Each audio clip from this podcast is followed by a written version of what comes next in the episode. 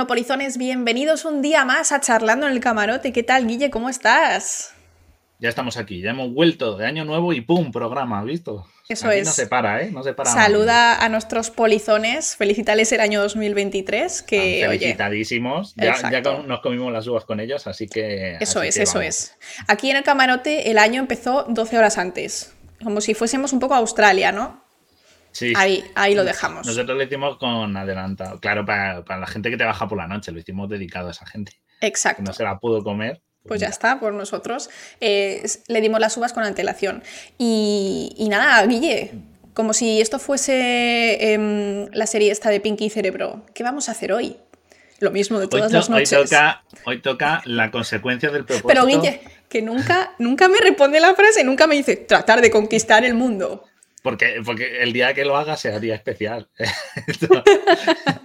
esto, es para crear el, interruptus ahí que la gente te. No, tratar de conquistar el mundo podríamos. Con el programa de hoy se podría, ¿no? Porque hoy toca eso, consecuencias del 2022. Hoy viene, venimos de secuelas. Eh, te dicen muy mal por no seguir las referencias. Claro, a ver si pilláis las referencias. Hoy venimos con secuelas de 2022 porque como mi propósito de 2022, entre otros, fue jugarme todos los Resident Evil, pues, pues joder, Resident Evil en, compañía farmacéutica, virus, mucho Polizones, ¿os imagináis una vida en la que los propósitos sean literalmente jugar? O sea, qué maravilla de propósitos. los propósitos tienen que ser algo un poco... Mm, o sea, sí, te tiene que gustar, pero tiene que costarte un poquito, ¿no? Yo digo que los propósitos, mi recomendación de propósito de año nuevo es haceros tres propósitos de tres tipos. Uno muy fácil, uno medio y uno, y uno más complicado. yo, pues por ejemplo, ir al gimnasio, si no tienes costumbre, ¿no? Porque a Laura le gusta, entonces para Laura sería fácil. Pero si no vas al gimnasio habitualmente, pues ese a lo mejor es el medio. Un propósito fácil sería, pues eso, me voy a jugar esta saga, me voy a ver esta saga de películas o algo por este, o leerme estos libros. Eso sería el fácil. Y luego uno difícil que tú digas, esto es mm, de construcción personal o algo más complicado. ¿Y cuál era el difícil? ¿Lo conseguiste? Ah, no. apuntarme al gimnasio ir. Ese era el Para difícil. Mí era difícil. Y lo cumplí también. Pero has dicho que era el medio. No, no, digo, digo que a mí, para mí ahora es el medio, ha bajado un nivel. ah, vale, vale, vale más asequible. pero, pero poneos una así. Entonces, seguro que mínimo el fácil lo cumplís. Así que algo os lleváis para casa. El medio a lo mejor lo tenéis ahí, ahí y al año que viene pasa fácil.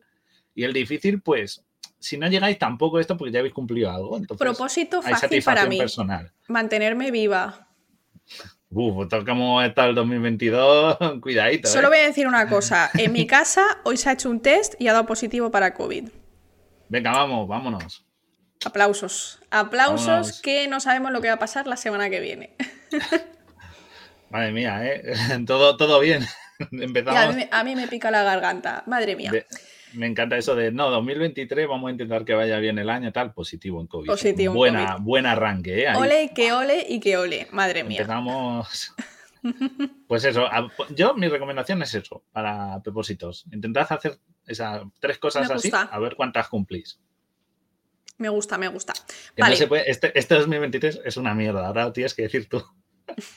Llevan dos o tres. Es verdad que el año pasado también tuvimos COVID en enero. O en diciembre, creo. ¿eh? No, es que de hecho fue en fin de año porque íbamos a ir a casa de un amigo a tomar las uvas y no, no pudimos ir porque teníamos COVID. Es verdad, me lo contaste, es verdad. Yo, yo lo pillé para San Valentín, así me fue. El año, el año nos ha ido bien aparte de eso, así que a lo mejor es una buena señal, en plan, una vez ya superas el COVID, a la para adelante. Pero bueno, que, que si me pongo malita estos días, pues no es mi culpa. Estamos intentando separar eh, habitaciones y demás, pero no, no, es fácil, no es fácil. Coleccionando cepas. Bueno, piensa lo que es como una vacunación indirecta. de aquí para arriba. En plan, de aquí para arriba, exacto. Madre mía. Bueno, entonces, eh, vamos a hablar de Resident Evil, pero no vamos a destripar los juegos, no vamos a hacer nada. vamos a contarlos por encima, muy por encima, porque para la gente vea más o menos, siga el hilo. No vamos a destripar todo, todo en detalle, ¿vale? Pero sí que vamos a contar cosas. A ver, es, em, los juegos de los que vamos a hablar, el más antiguo o el más moderno, es, no llega al 2000. Así que tampoco estamos de, o sea, son viejunos. Vale. es decir, esto es como cuando hablamos de Avatar. 1. Claro. Es decir, si no la has de Avatar visto- 1 o de yo qué sé, o de, O de si ET. no has visto Loca Academia o de ET, pues dice Loca Academia de Policía iba a decir. Si no has visto ET, si no sabes de qué va ET, pues mira, mm, háztelo mirar. Podemos hacer un directo de Loca Academia de Policía. Hay un, hay un vídeo muy bueno sobre Loca Academia de Policía. Me, me encanta, ¿eh? Me he visto la saga, además, yo, el año pasado me hice maratón con ella, me acuerdo. Me Sí, hice tú de siempre te- las siete. Esa- ese era tu propósito de 2021. Ese era el fácil. Ese era el fácil. Pero, pero el sí, medio era vamos. Resident Evil y el difícil era apuntarte al gimnasio. Apuntarte, Cumplí que no ir, tres, ¿eh? ¿eh? Que no ir. He, apuntar. he ido, he ido, he ido, he ido. No, pero bueno, que el propósito era apuntarte. Madre mía. Sí, sí, apuntarme y obviamente ir. O sea, yo incluyo las dos, no como esa gente que paga una cuota anónima beneficiaria a un gimnasio. Yo no soy de eso. Yo me apunto Yo he y sido si de me apunto esas. voy. Guille, yo soy de los que gasta. He sido de esas. Lo- Yo no o puedo. sea, yo es que llamadme tacaño. horrible. Eh, yo me apunté a un gimnasio y anécdota time, intenté ir a dos clases. ¿Vale? Fui a Y una, nada. fue una, una clase de step tipo aeróbic, que es como tipo baile, pero con una cosa para subirte y bajarte. Y soy tan patosa que fue, tota- o sea, fue totalmente ridículo. Hice muchísimo el ridículo. O sea, tanto el ridículo que dije no vuelvo. Y la siguiente clase que fui fue a Body Pump, que es con pesas. Te ponen una pequeña barra Ah, y discos. sí. Y yo imité lo que hacía la gente. A la tercera repetición yo no podía hacer más. Porque claro, esa gente ya estaba fuerte. Yo empecé de cero y a mí nadie me dijo, tú, lo ha- tú no hagas nada. Tuve que parar a los dos minutos y quitarme una pesa. Volví a parar a los otros dos minutos y me quité otra pesa. Luego intenté hacerlo solo con la barra y ni siquiera podía solo con la barra. Así que no volví más a ese gimnasio, me dio mucha vergüenza y, y ya está. No. Yo, yo es que, a ver, yo sí me apunté, dije, si lo estás pagando, vas. O sea, a mí eso de pagar y no ir me lo llevo muy mal. Así que eh, yo fui a pagar. Por cierto, aquí la saga, aquí lo que Academia de Policía se respeta en este canal. Cuidado, ¿eh? Se le llama saga, se le respeta. La séptima te la perdono que sea mala, pero las tres primeras, calidad todas. Que Madre mía. Last of Us hablaremos, hablaremos cuando salga un poco la serie y tal, porque, porque a lo mejor ese sí que juego no lo ha jugado tanta gente, no es tan conocido. Bastante conocido, lo conozco hasta yo. Es, bastante conocido, pues bueno, a lo mejor hay gente que no lo ha jugado y tal, pero sí, hablaremos cuando salga la serie y así vemos Sí. qué cosas hay de diferentes y tal. Además, no- a nosotros nos Eh, gusta mucho aprovechar el hashtag. Hashtag Sí, Resident Evil. Hashtag Last Además, of Us. además, yo tengo aquí pendiente jugarme la secuela, o sea, yo también tengo deberes que hacer para preparármelo. Esa, no es esa que- es el fácil de 2023. Es fácil, jugarme, estos son dos juegos, solo rejugarme el uno y el dos, ya está. sea, va bajando el nivel año a Así, año. para que veáis que aquí hay material de documentación de primera calidad. Aquí No, no, los podcasts se hacen con conocimiento. Miento, mi propósito de videojuego de este año son los Final Fantasy, pero bueno, vamos a empezar que llevamos ya aquí cinco minutos mareando la pava. Madre no mía. Eso es. Vamos a hablar, vamos a empezar a hablar hoy, Resident Evil. No voy a hablar de las películas de Paul W.S. Anderson y la Mila Jojoy porque son un despropósito absoluto. Tiene alguna cosa buena, pero son un remix, un batiburrillo loquísimo. Tampoco vamos a hablar de la peli de la serie Netflix, que la han cancelado porque sale gente haciendo yoga con cabras y está muy Ah, ¿la han eso. cancelado? No sabía yo eso. Le tiraron hate a tope. Eh, y es un, es un despropósito ese. Yo me la he visto y es muy divertida. En plan, si desconecta el cerebro, es una serie que va en piloto automático total, pero se la han cargado. Y tampoco vamos a hablar de la peli de Bienvenidos a Raccoon City, porque es un batiburrillo de nuevo de la 1, de la 2 y de la 3, de los tres videojuegos que vamos a hablar hoy, pero hay cosas sin sentido y la verdad es que tiene una calidad muy mala, el rollo serie B.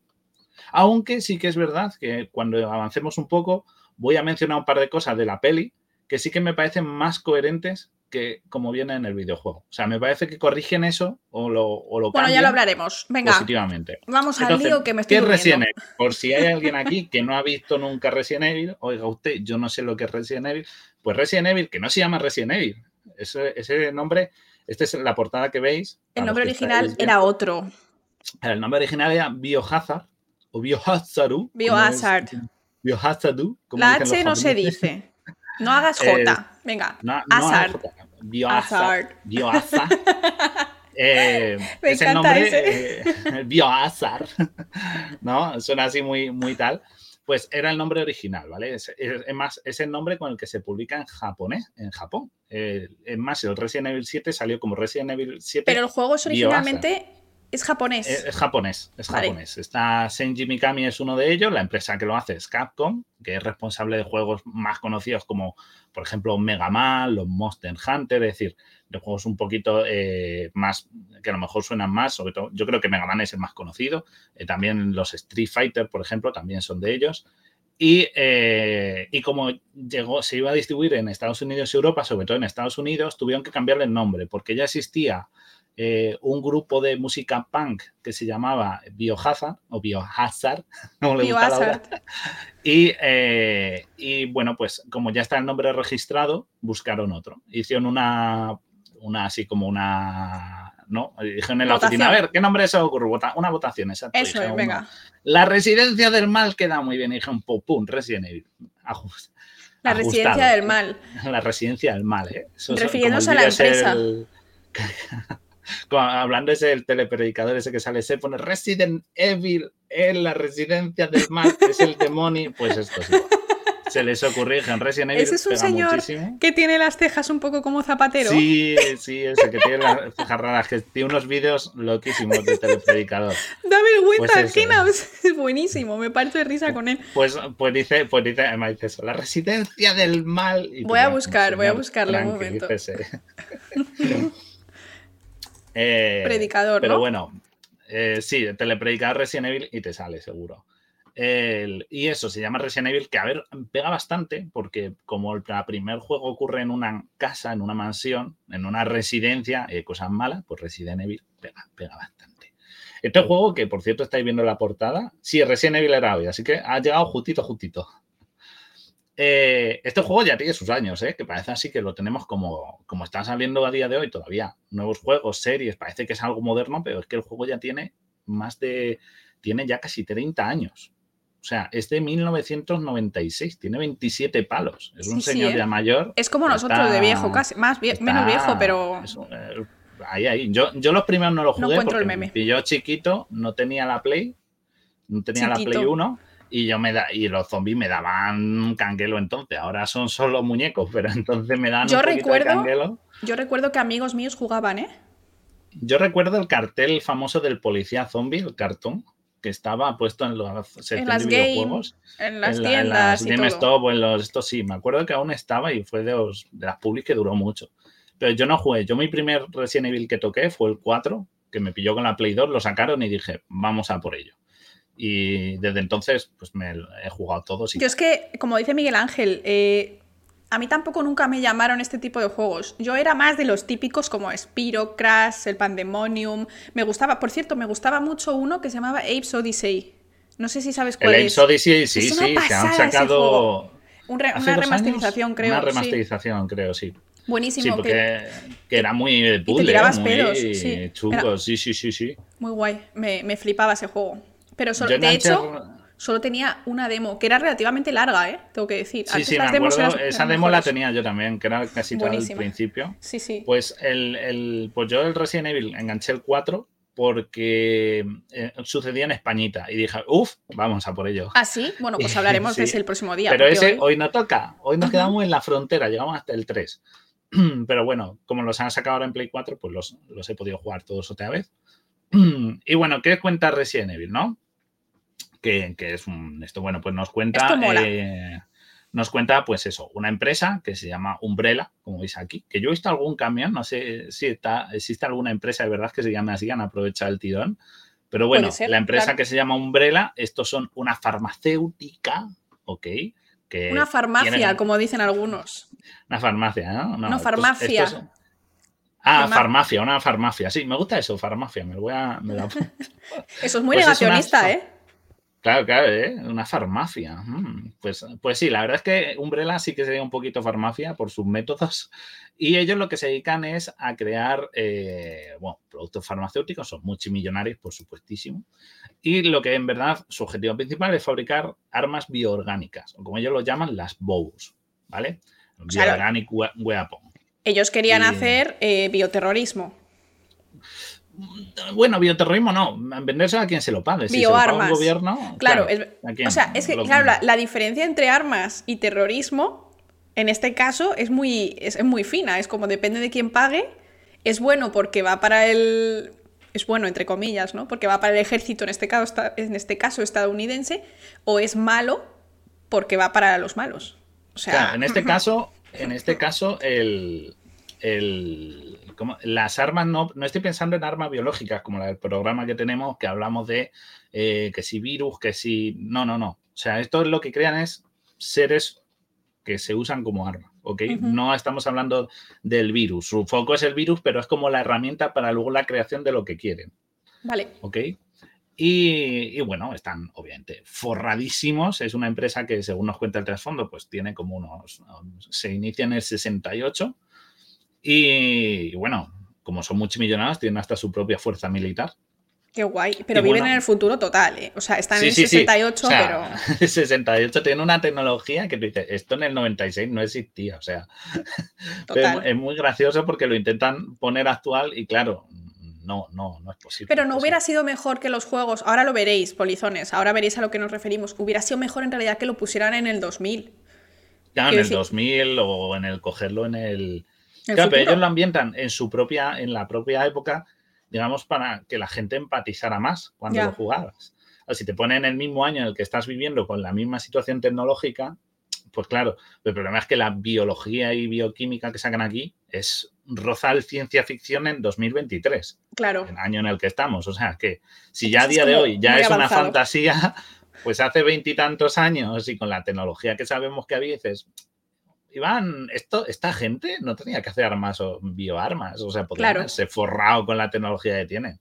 Pero bueno, ellos tienen de todo, tienen fuerza paramilitar propia, o sea, es la leche. Y, la, y, la, y la, el videojuego trata pues de cómo los Stars, bueno, que luego ya no son los Stars, eh, porque van añadiéndose nuevos personajes, pues intentan desbaratar los planes de, de esta macro compañía, ya sea porque están en medio del fregado o porque directamente ya van a, desmontar pues sus fábricas o sus instalaciones o lo que sea. O sea, son como, o sea, si Umbrella fuera buena, es como... Si Umbrella fuera buena. Sería, serían como eh, antivacunas. Sí, bueno. o sea, que van ahí a sacar a los conejos de las jaulas y esas cosas. Sería así, serían algo así, pero disparando a gente. Claro. O sea, con más tiros y explosiones. Antivacunas violentos. Más violentos. Más violentos. Pero bueno, luego, luego en verdad que la trama, según avanzan en los juegos, surge la organizaciones de contra la lucha de uso de armas biológicas y armas bioorgánicas. O sea, luego la trama tiene un matiz político en, el, en, las, en las últimas ediciones que le da un poquito de, ¿no? de chicha de, joder, en el mundo se han dado cuenta de que Umbrella buena, buena no es, ¿sabes? Claro. Pero bueno, en los primeros es algo como muy local. Hoy, como vamos a hablar desde el 0 hasta el 3, pues todo ocurre como a nivel local. Así que mm, digamos que tampoco el alcance internacional no está representado todavía, o apenas. Vale. ¿Vale? Pero bueno, vamos a... Eh, orden que vamos a seguir, del 0 al 3, o sea, el 0, el 1, el 2 y el 3 ¿ok? Y luego haremos al final una mención a un par de spin-offs, porque aparecen otros virus y puede ser interesante como lo, como lo aparece. Por cierto, si no habéis jugado al juego, como yo, también podéis venir. Porque, o sea, no vamos a hablar más de la trama, ahora vamos a hablar. No, vamos a contar muy, muy poquito, exacto. Vamos a contar alguna cosita de la trama para que veáis por dónde va el tiro y no os perdáis, pero tampoco vamos a destriparlo entero y de nuevo, el disfrute de estos juegos es el jugarlos. O sea, por los puzzles, por la situación, la ambientación, todo eso es lo que le da valor a estos juegos.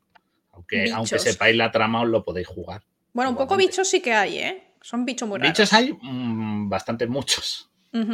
Bastante muchos. Pero bueno, vamos a empezar hablando y como voy a hacer trampas, porque esto va así, ya me conocéis, pues vamos a empezar hablando del Resident Evil 5. Vaya, vamos a hablar del 1 al 4. Venga, hablamos del 5. ¿Por qué voy a hablar de Resident Evil 5? Porque si veis la siguiente imagen que tenemos preparada, la siguiente slide, como voy a decir, eh, pues lo que se ven son los diferentes virus. Como veis, hay un, cacao enorme. Esto es un esquema muy simplificado. Y eh, la parte de la derecha no la vamos a hablar porque son del 4 en adelante. Y vamos a hablar prácticamente de la parte izquierda. ¿Y por qué voy a empezar hablando del 5? Pues por una razón bastante sencilla. Es porque el, origen del, virus, ¿vale? Nos lo cuentan ahí. De Umbrella nos lo cuentan en el 5. ¿vale? Hasta entonces se decía que habían hecho un virus y no sabemos. Umbrella, que en verdad, Umbrella parece que solo hace virus y zombies, pero hace más cosas. O sea, ellos incluso vemos publicidad, como vais a ver ahora, de sus maravillosos productos que ellos venden.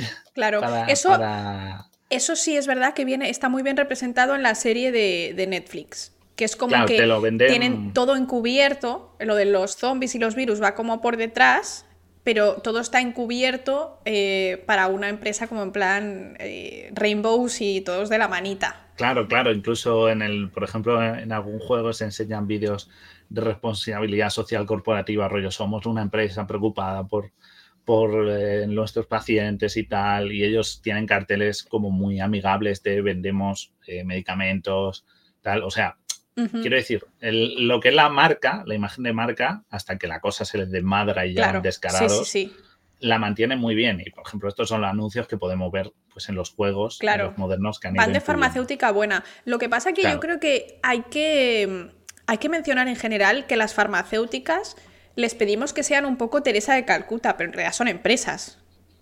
E, eso es verdad. O sea, eso siempre hay que pensarlo. Eh, lo de la responsabilidad social corporativa o RSC, que ahora se ve mucho, ha ganado valor en muchas empresas. Pues hemos plantado 100.000 árboles o hemos donado juguetes o todo eso. Es bueno que lo hagan las empresas, que es una imagen que les es positiva. Pero una farmacéutica o cualquier empresa que busquéis va a ganar pasta. quiere ganar pasta, es el, es el gol de esa, de esa empresa igual que de otras. Entonces, yo creo que eh, si es verdad que quieren ganar dinero, pero se, culpa mucho, por ejemplo, no, es que podrían curar el cáncer y no lo hacen porque mira, este estudio, bueno, pues que a lo mejor les sale muy caro, a día de hoy no les sale rentable. Si para tanto es, pues a lo mejor serían más bien los gobiernos los que se tienen que poner un poco al lío, ¿no? Yo creo que las farmacias, pues obviamente, cuando hablamos de medicamentos, tienen que pasar un test. Claro. Claro, o sea, esto cuesta mucho, ya no pensar solo en la producción, sino en investigación, en los ensayos clínicos, todo eso va costando un dinero e incluso muchos de estos productos se, desarrollan a años vista, no es de un año para otro. Claro. Con lo cual, todo ese esfuerzo de investigar algo y que luego no salga, el mantenimiento, por ejemplo, de patentes, que es otro tema, todo eso cuesta dinero. Las empresas lo que buscan es beneficio. Claro, que les salga rentable. Que de querer ganar dinero, lo hacen todas las empresas. claro, exacto. Pero es que además Umbrella, la cosa es que, ¿dónde hay más dinero? Pues lo que hay más dinero siempre es en militar. Por lo menos en Estados Unidos, tanto público como privado se invierte muchísimo en, tanto en armas como demás cosas. Entonces, a lo mejor esa, esa explicación, ¿no? En plan, vale, somos una farmacéutica guay, pero obviamente eh, vamos a tirar por aquí, porque, o sea, es que nos forramos más.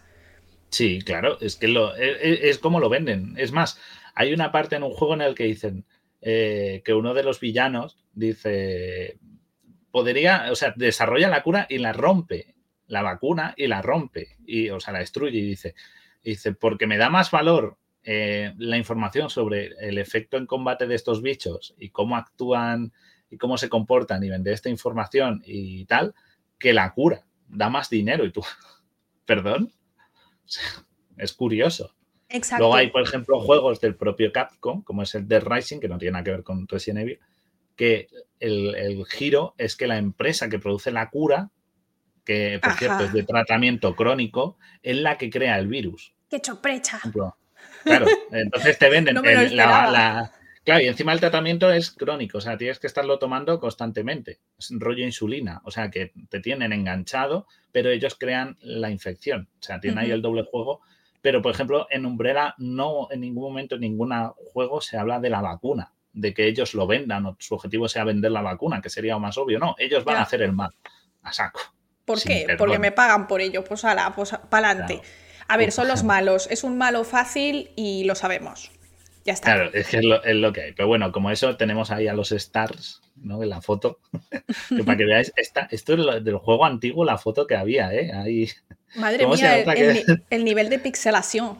El nivel de pixelación y, gente ahí disfraza, en plan, disfrácense y pónganse para la foto. que es que es muy antiguo, ¿eh? Mira, Laura ya tiene el virus, ya lo ha cogido. Me he silenciado, ellos no me oyen entonces no te preocupes. Lo que puede pasar Es, que, no me o sea, es que me silencie y luego se me olvide quitar la silenciación. Entonces, si me veis que hablo y no se me oye, es porque. díganselo. Y, pero bueno, el, ¿por qué vamos, he dicho que vamos a mencionar el 5 y el origen? Bueno, pues aquí tenemos una foto de los tres señores, tres señores, eh, tres empresarios. ¿Tres? eh, que- Ah, vale. Sí, Vale, vale. que son, eh, bueno, como los, los veis aquí de izquierda a derecha, esos Will Spencer, Edward Ashford y James Marcus, que son los tres fundadores de Umbrella. ¿vale? Pero Ellos parece que están pintados en, en el Sí, por- renacimiento.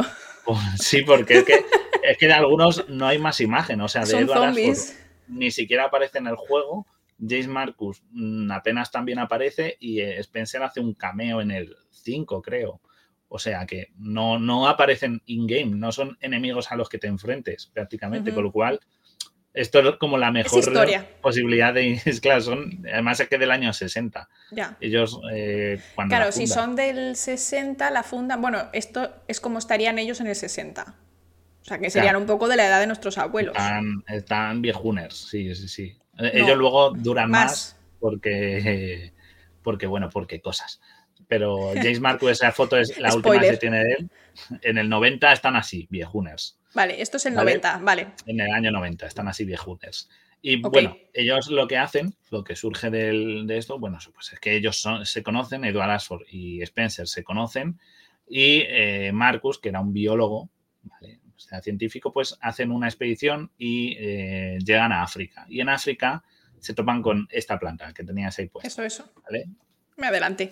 Esta planta que se llama Uh. la ascensión al sol, se llama, es una especie de orquídea, y te dicen que es a partir de la cual van a obtener el virus progenitor, ¿vale? Que es como el virus mm, original a partir del cual van experimentando y sacando el resto, ¿vale? Vale. Derivando en los otros virus, ¿vale? ¿Qué tiene curioso esta planta? Bueno, pues lo que descubren de esta planta, esto lo hacen en el 67-68, Ujú. pues eh, eh, lo que descubren es que hay una tribu en África cercana que se llama los Nipaya, que lo que hacen es que se comen esta planta y eh, como un ritual de, para ver quiénes son los líderes de la tribu y tal, y los que sobreviven a ella, los que no mueren, pues digamos que adquieren más fuerza, más agilidad y algo más de longevidad. Vale, vale. O sea, ellos eh, hacen una Los especie de africanos, la infusión. tribu. Sí, sí, la Sí, tribu. no una dicen cómo se la consumen. Bueno, puede se la ser comen. eh, pues como la hoja de coca, seca, puede Sí. ser lo que sea. No se sabes si comen se la esto comen, se la en un ritual. Comen esto en un ritual y luego podría ser que o te mueres o te da unos una especie de poderes. ¿No? Sí, o sea, ellos dicen que los que no mueren se vuelven más fuertes, más ágiles y claro, son los líderes de la tribu, ¿no? Porque esas capacidades físicas mejoradas, pues claro, les hace aptos para ser los responsables de llevar, de mantener a salvo a la tribu. Eh, son pues el típico, o sea, tiene el rollo Masai, luego los en el 5 aparecen, pero tienen un rollo así como Masai o tribu del Amazonas, ¿ok? Cero tecnología, muchas lanzas y taparrabos. Y, y- y eso, y lo que dicen es que lo consumen. Entonces, mm, el virus progenitor lo que nos dicen es que no se transmite eh, vía aérea ni nada. La única forma de, de adquirirlo es o consumiéndolo, comiéndotelo, o obviamente depurándolo e inyectándolo, que es lo que luego empieza a hacer un breve. Claro, eso es, eso es, eso es guay porque sería un poco la, la comparación entre la típica medicina natural, entre comillas, que funciona, pues como antiguamente hacían con el sauce, pues se hacían una cosita ahí y les quitaba el dolor de cabeza. ¿Por qué? Porque se generaba ácido acetil salicílico. Pero ¿qué tiene más sentido? Pues que llegue Bayer y compañía No. y hagan ácido acetil salicílico purificado. Entonces es como lo mismo. Umbrella dijo, Sí, uy, aquí hay algo guay, vamos a purificarlo y para adentro. Claro, claro. eh, Y, y con eso adquieren el virus, te dicen que adquieren el virus y bueno, pues claro, como no sé si es compatibilidad genética o algo, no te lo llegan a explicar porque a Umbrella se la, le da igual, o sea, es que se la bufa literalmente si, si funciona o no. Ellos dicen, aquí hay algo, vamos a investigar. Sí que es verdad que lo que tú me contaste, lo de las moscas, podría ser un poco lo de cómo va funcionando Sí, esto ahora- de ahora los lo contamos. Nos pregunta Eraset Ereis de qué estamos hablando. Estamos hablando de la historia de los juegos de Resident Evil, que eh, estamos hablando cómo la empresa Umbrella eh, hace los, los zombies, ¿vale? Y entonces la idea es que ellos dicen, en Umbrella dicen, que en esta planta hay un virus, ¿vale? Claro, que es lo que llaman ellos el virus progenitor.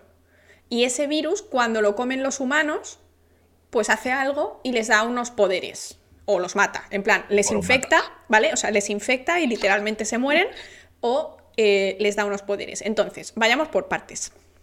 Por un lado, nos han preguntado si existen en la naturaleza virus progenitores. A ver, no hay tal cosa como virus progenitores, simplemente el nombre que le dan ellos porque es el virus natural, por decirlo de alguna manera, y luego ellos lo que hacen son modificaciones genéticas o mezclas con otros ADNs para que eh, hagan cosas. Entonces es progenitor simplemente porque venía de antes. En la naturaleza todos los virus vienen de otro virus, no siempre, pero bueno, desde hace bastante tiempo porque van evolucionando y van cambiando, porque pues, la tasa de mutación de un virus es muy alta, entonces es relativamente fácil que salgan pues, primero nuevas cepas y después nuevas especies, es como funciona la evolución. Entonces, por ejemplo, podríamos decir que el COVID alfa es el progenitor y todas las betas, delta, epsilon raras serían los virus consecuentes, no han sido creados en el laboratorio, pero sí que podríamos decir que el original es el progenitor. Bueno, definición al final. Sí, aquí, aquí te dicen, lo que dicen del virus este es que es como muy antiguo, que claro, como está en una región perdida del África, que no ha tenido el acceso de la humanidad y tal, y esta tribu ha sido como siempre igual, pues bueno, pues lleva ahí millones de años y que no ha evolucionado mucho. Eso es mentira porque los virus evolucionan, más o menos, pero... Y también dicen que lo produce la planta, la planta no produce virus. Eh, no. A ver, yo creo que... Eh, ahí hay, claro, algo, exacto. Claro.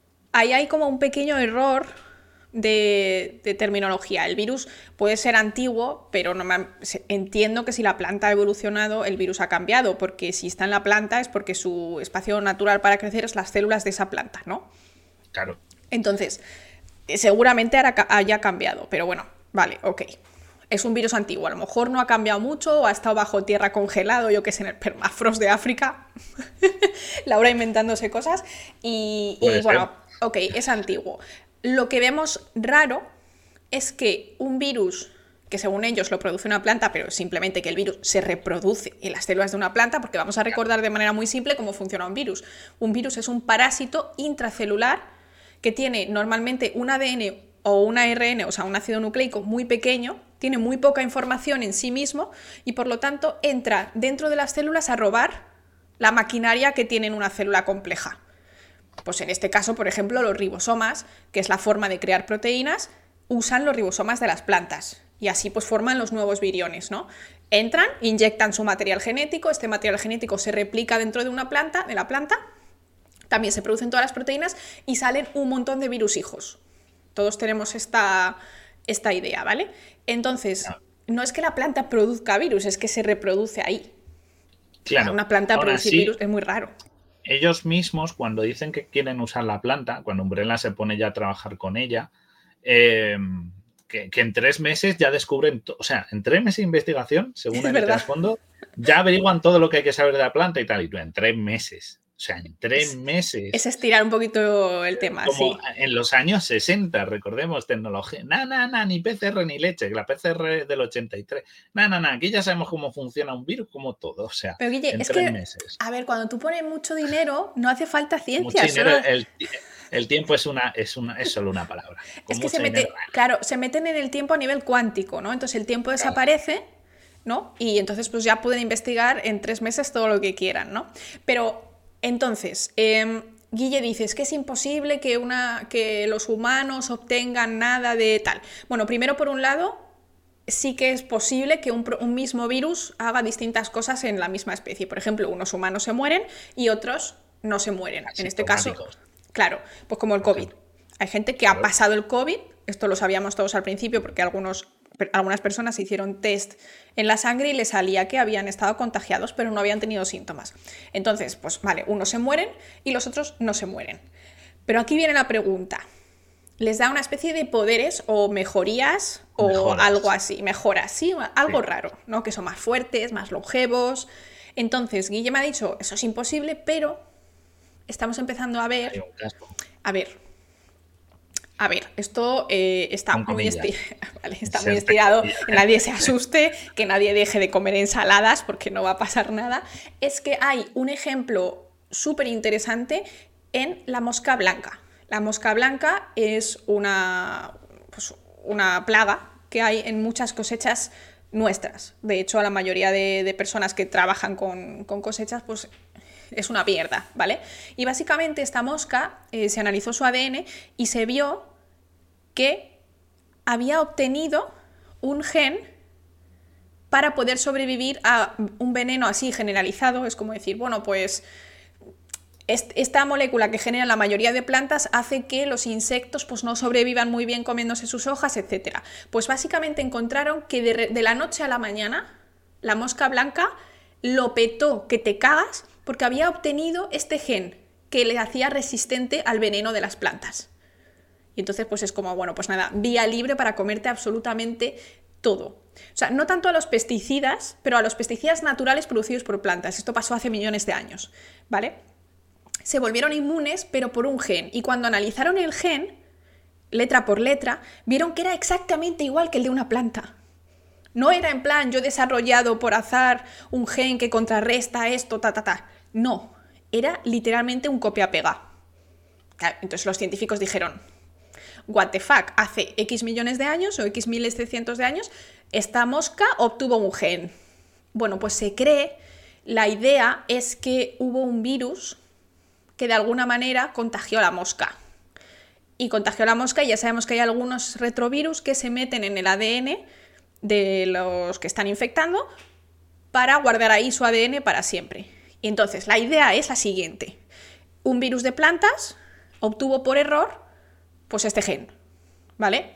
De las miles de infecciones de los virus de plantas, pues uno tenía este gen. ¿Qué pasa?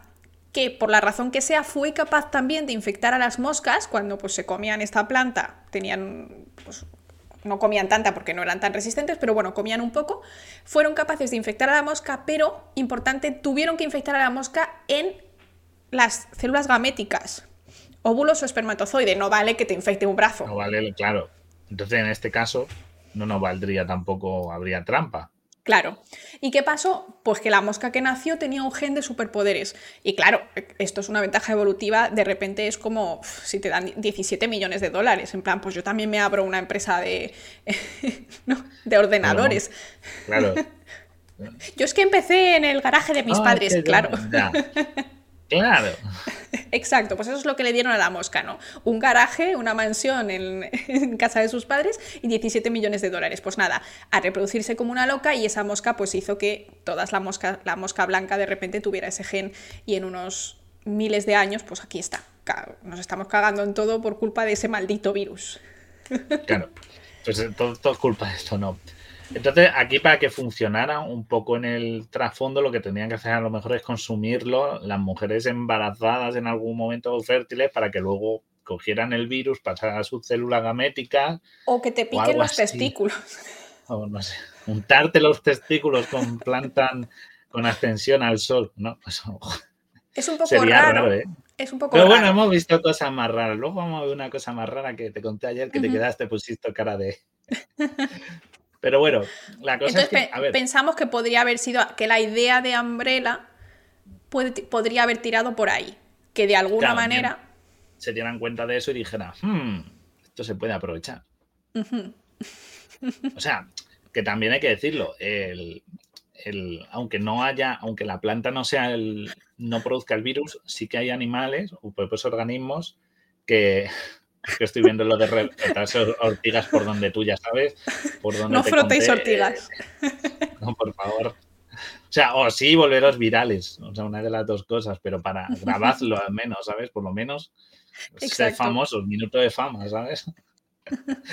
Pero, eh, pero te, lo que sí hay posibilidad es que eh, sí que existen, por ejemplo, los propios humanos. Eh, tenemos virus en los que somos huéspedes permanentemente de ese virus. O sea, igual que estas plantas son huéspedes permanentes del virus progenitor, también pasa en humanos. O sea, tenemos los poliomavirus, tenemos, bueno, cosas como el herpes virus que ya todos conocemos o, tal, que los tenemos de, forma dormida, ¿vale? Y, eh, por ejemplo, los anelovirus, que dice que, según hay estudios que dicen que los anelovirus están en la sangre de toda la persona del planeta, o prácticamente el 90 y mucho por ciento, y, eh, eh, se transmiten después del nacimiento, son unos virus que se transmiten de esa manera, pero que, eh, y que son muy variados genéticamente, pero que no son patogénicos, están... O sea, eh, no, no, se tiene claro su función, pero que sí es que permanecen muy dormidos y hasta que no se pasa a un estado de inmunodepresión no se activan y pueden permanecer muchos años dormidos. El herpes zóster, claro. Claro, o el herpes, por ejemplo, es, el más conocido, ¿no? El que todos alguna vez hemos tenido eso. Pues eso eh, sería el ejemplo de este virus progenitor en la planta. Está dormido en la planta no, o no le afecta a la planta porque no se encuentra en un estado de debilidad inmunológica, pero ahí está, constantemente em, infectándola, pero no la afecta. Podría ser. Pero hay una cosa que ocurre y es que dicen que las plantas las tienen que cultivar en África porque hay un momento en que se llevan plantas a Estados Unidos, rollo, no la llevamos al laboratorio, es más fácil aquí que allí. Y para trabajarlas, dices que, dicen que las plantas son estériles al virus, con lo cual me hace pensar que no se transmite vía el virus, no, se, no se transmite, perdón, las semillas de la planta, sino que, porque esto lo por la pinta, es un angiosperma, obviamente, tiene flores y tal. Pues claro, tendrá eh, semillitas, claro. Tendrá, claro. Entonces, si no va en la planta, se sospecha, o por lo menos yo pienso que está en el suelo. Tiene que estar, o sea, claro, como la metagenómica en el 60 y algo no existía mucho, pues no podían hacer ese análisis. O nada. o nada.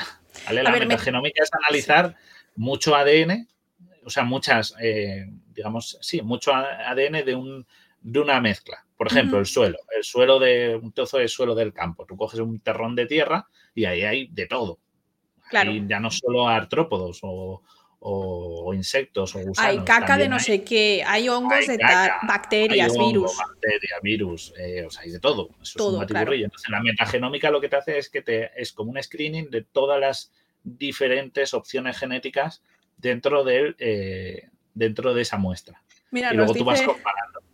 Nos dice Bob herpes escrotal mutado por transmisión de los huevos de una mosca, por el polen, supongo que también el polen de la planta, y ya tenemos el, el, zombie.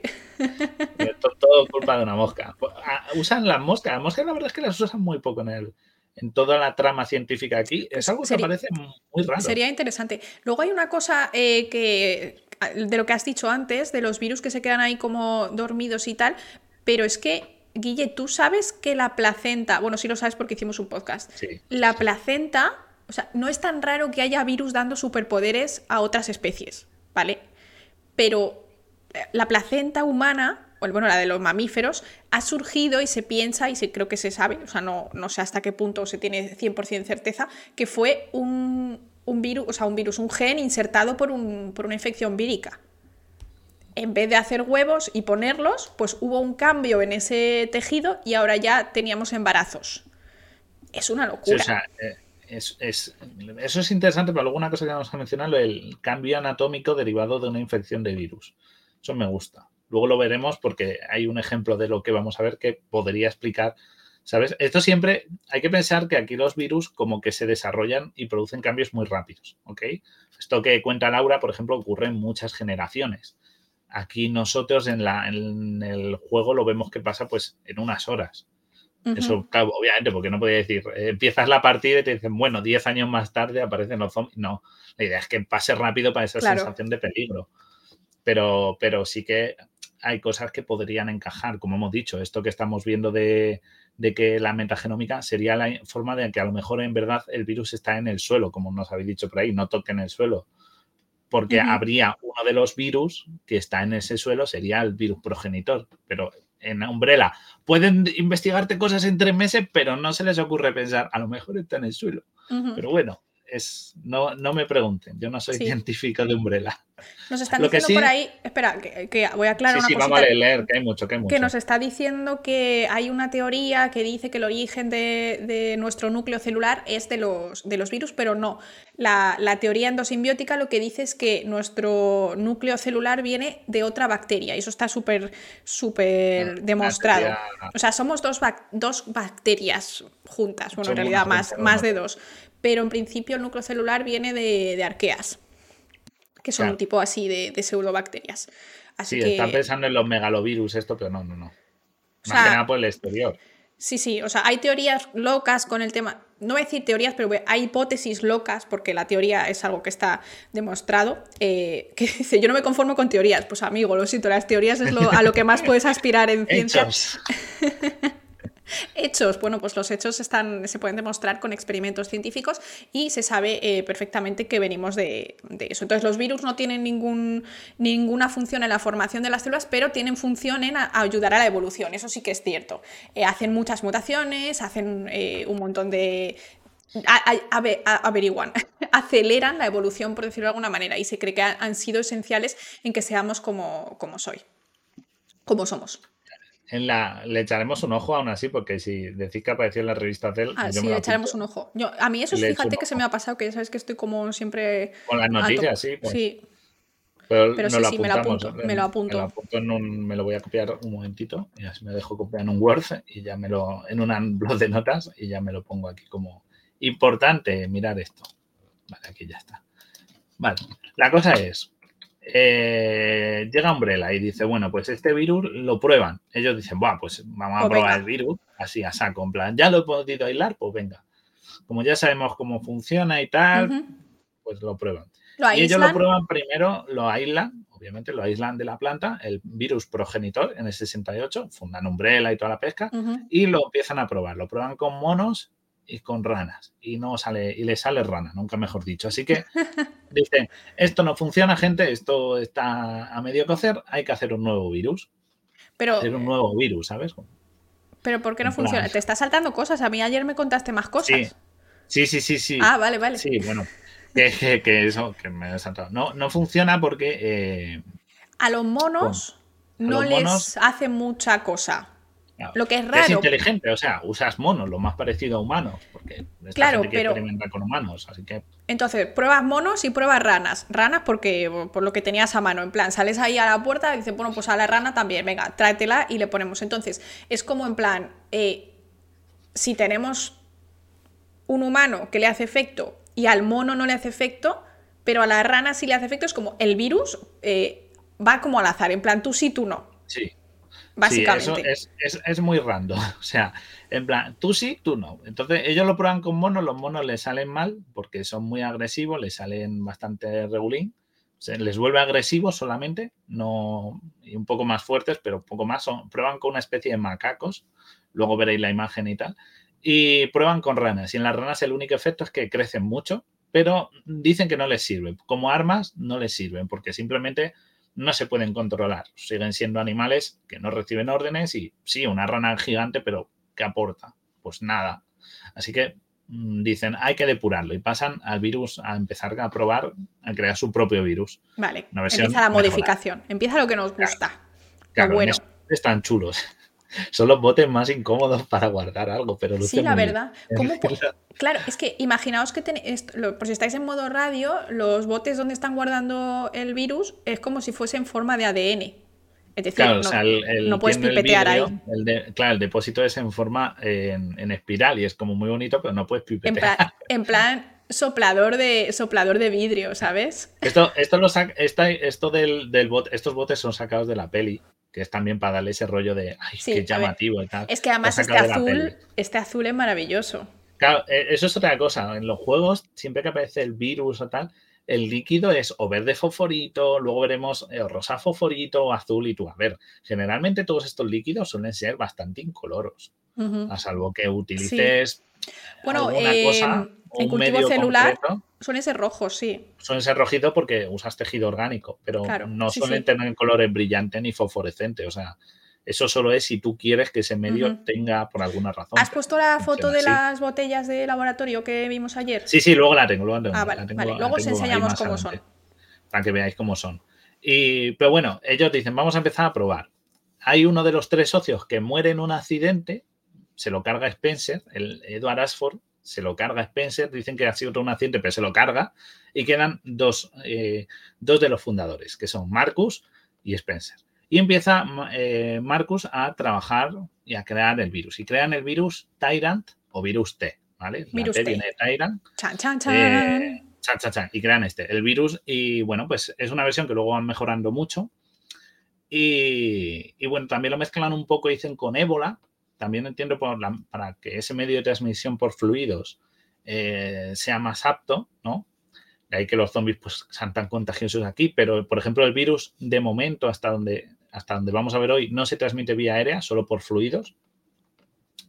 Y bueno, pues ellos consiguen eso, crear este nuevo virus que dicen que es efectivo al 90%. Hay un 10% de la población que es inmune o que no eh, presenta síntomas del... Que eso lo compramos. De esto. Eso sí que es probable, porque bueno, lo hemos visto en el COVID, gente que ha estado con COVID y ha dicho, pues yo no me he enterado, y ha habido gente que dice, joder, me fue de un pelo, ¿sabes? Claro. es que... escribe la bala. Exacto. En realidad, eh, lo de ser asintomático no es que no te infectes, es que tu cuerpo lo lucha más rápido. Entonces, imagínate que a ti te llegan una horda de virus, ya sea en sangre o en un estornudo, lo, respiras y tal. Si tu cuerpo es, o sea, si las células que tú tienes en la nariz o las moléculas antivirales que tienes en esa zona es capaz de lucharlo antes de que se vaya la cosa de madre, pues te quedas en asintomático y ya está.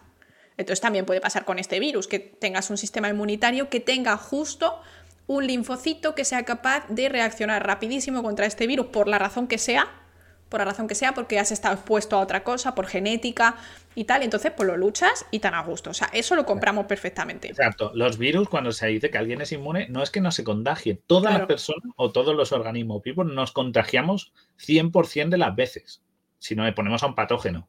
La diferencia, cuando decimos que es inmune, es que mm. no, que no son, bueno, nos contagiamos, siempre tenemos barreras como eh, barreras no específicas como los pelos de anadil, los mocos o cosas de eso, donde el virus no llega. Pero si a mí me inyectan un virus, ¿vale? O me expongo a él de una forma de que de verdad entre en contacto con zonas sensibles, siempre me voy a infectar.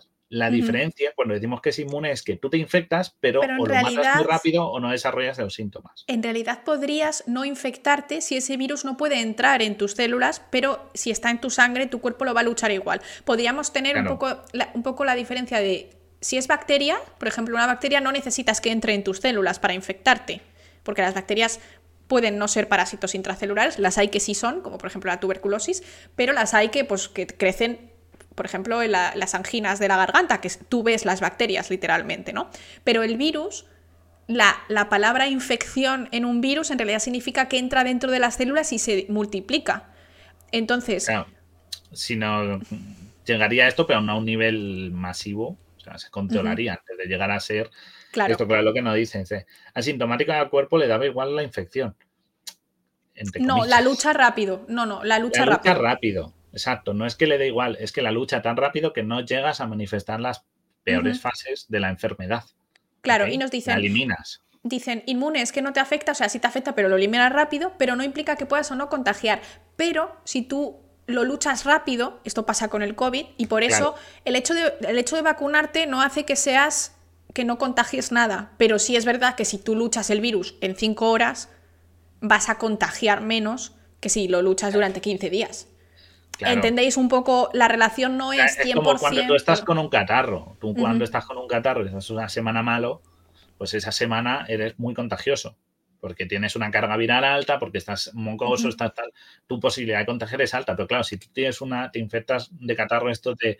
Uy, ayer me encontré regular, pero hoy ya estoy bien. A lo mejor ese día tenías catarro y has estado dos días y al no desarrollar síntomas como tos o mocos o de los típicos que te conviertes en una fuente de dispersión del virus y no desarrolla esos síntomas y tu cuerpo no permite que la carga viral se multiplique y aumente, pues sí, eres contagioso, pero muy, muy poquito. A lo mejor si te dedicas a darle lametones en la cara a tu amigo, pues eres contagioso. Pero si no tienes mocos, no, estornudas. No, mocos, no toses, no estornudas, pues algo puede haber en tu respiración, un poquito, no te digo que no. Pero la carga viral es muy baja. Entonces tu potencia de contagio es baja. ¿Ok? Exacto. La cosa es que estés, pues eso, moncoso y que se te deshace la cara. Claro, pues. pero si te meten un bastoncillo en la nariz y lo ponen en una placa de Petri, pues a lo mejor sí que te van a por eso precisamente la muestra del COVID no te frotan el borde de la nariz, te meten hasta el fondo y buscan bien y hacen un buen frotis para buscar si de verdad en las partes más recónditas hay una mínima carga viral. Por eso se usan las PCR.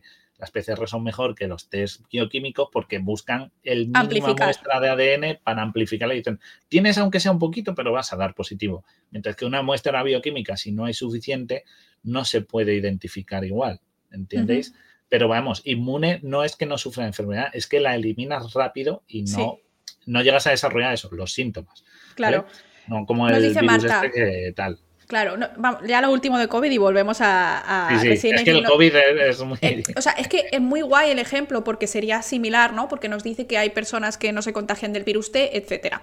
Nos dice Marta, ay, espera que se me va para abajo, qué rollo, odio esto. Eh, pero en el caso de la vacuna, la carga viral que se transmite es menor y el impacto sobre la otra persona si, si se contagia es menor. Si tú te contagias, al final ya no depende de antes, porque al final cuando tú te contagias es que aunque se te haya metido una única molécula viral, o sea, un único virus, se ha multiplicado en ti. Entonces... Esto es como coger una placa y poner una gotita. Si tú pones una gotita, si en la, placa puede crecer el microorganismo, hablamos de bacterias, una placa no, va a crecer. Pues si a ti te llega aunque sea 100 virus, contados así, 100, si tu cuerpo es susceptible a sufrir la enfermedad, te pilla de bajón inmunológico o no reacciona bastante rápido, se va a multiplicar, porque es que los virus se multiplican a millones. Entonces, con un poquito, rápidamente vas a coger la enfermedad. O sea, obviamente no es lo mismo que te caigan 100 que millones de virus, ¿sabes? Exacto. Pero tienes si, menos... si eres susceptible, con poco Exacto. va a crecer igual.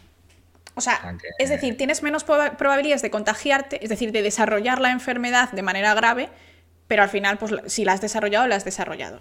Pero vamos, que, que, os vacunéis, que si estáis malitos eh, o pensáis que poder ser contagioso, pues os ponéis mascarilla. Yo, si no desarrollo la enfermedad, iré con mascarilla al trabajo, porque... Eh, por cierto, lo de Carimulis, el Carimulis tiene tela, ¿eh? Ya un día podemos hablar de él, pero es que ¿Qué es eso? El del PCR, el inventor del Ah, sí, se le fue totalmente, se le fue totalmente la pinza. Ese, señor está más fuera que dentro ahora mismo, ¿eh? sí, sí, sí. un poco grillaete. Sí, sí, sí. Pero bueno, volviendo al virus T. Tiene un virus T que dicen que es muy bueno. Nos dicen que los síntomas que ellos describen es agresividad, picores y fiebre. Es más, en el Resident Evil 1 te encuentras como una carta de un trabajador infectado, como nos han dicho por ahí arriba, que era degenerativo porque no es instantáneo, como que les ponen pequeñas dosis y va evolucionando y el tío dice, pica, pica, eh, pica, calor, ¿sabes? Cuando ya están las peores fases ya dice que tiene picores y tal. Eh, también causa daño cerebral, obviamente, para ese comportamiento de zombie. Eh, metabolismo acelerado, de ahí que tengan esa sensación de hambre y de comer constantemente y también esas capacidades de medio regeneración, que luego hablaremos de ello. también la necrosis y, afecta a, las capacidades de reproducción que no entiendo si ya, no sé, habrán puesto a reproducir zombies, no sé cómo, o lo habrán comprobado con animales, en plan, estos animales no se reproducen, son estériles. Y también dicen que afecta a la hormona del crecimiento. Y por último, pues la necrosis. Eso tiene un poco más de sentido, ¿sí? Vale. Y la muerte y resurrección. Nos preguntan qué es necrosis, pues básicamente lo que ves a los zombies que se les cae la, como la piel, que se quedan como trozos muertos. Un necrosis poco rollo muerte. Claro. Como lepra. Sí, exacto pero en plan brutal, porque los zombies todos sabemos cómo son.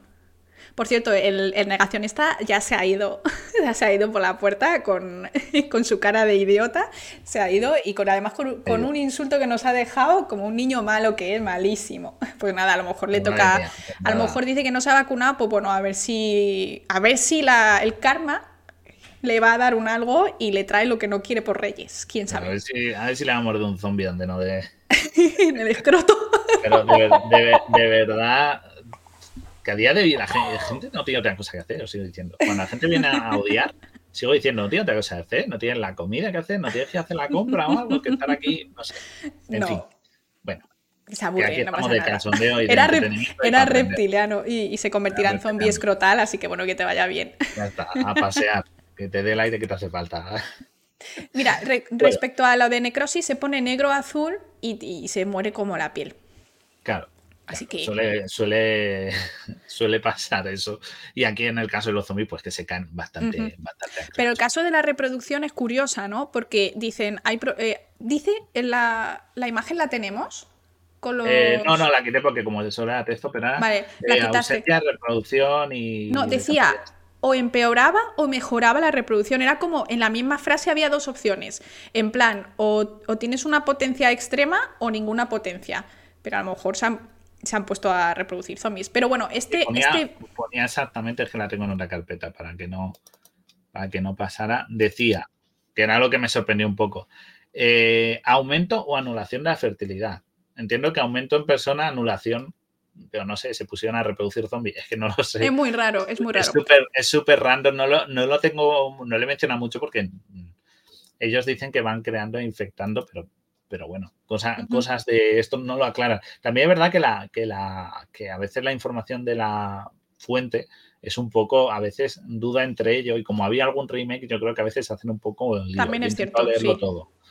Pero bueno. Nos pregunta Marta Guilla, a lo mejor sabes, sobre el virus T. Entonces, si pasa por contacto de fluido y posterior aéreo, es que el virus muta totalmente, ¿no?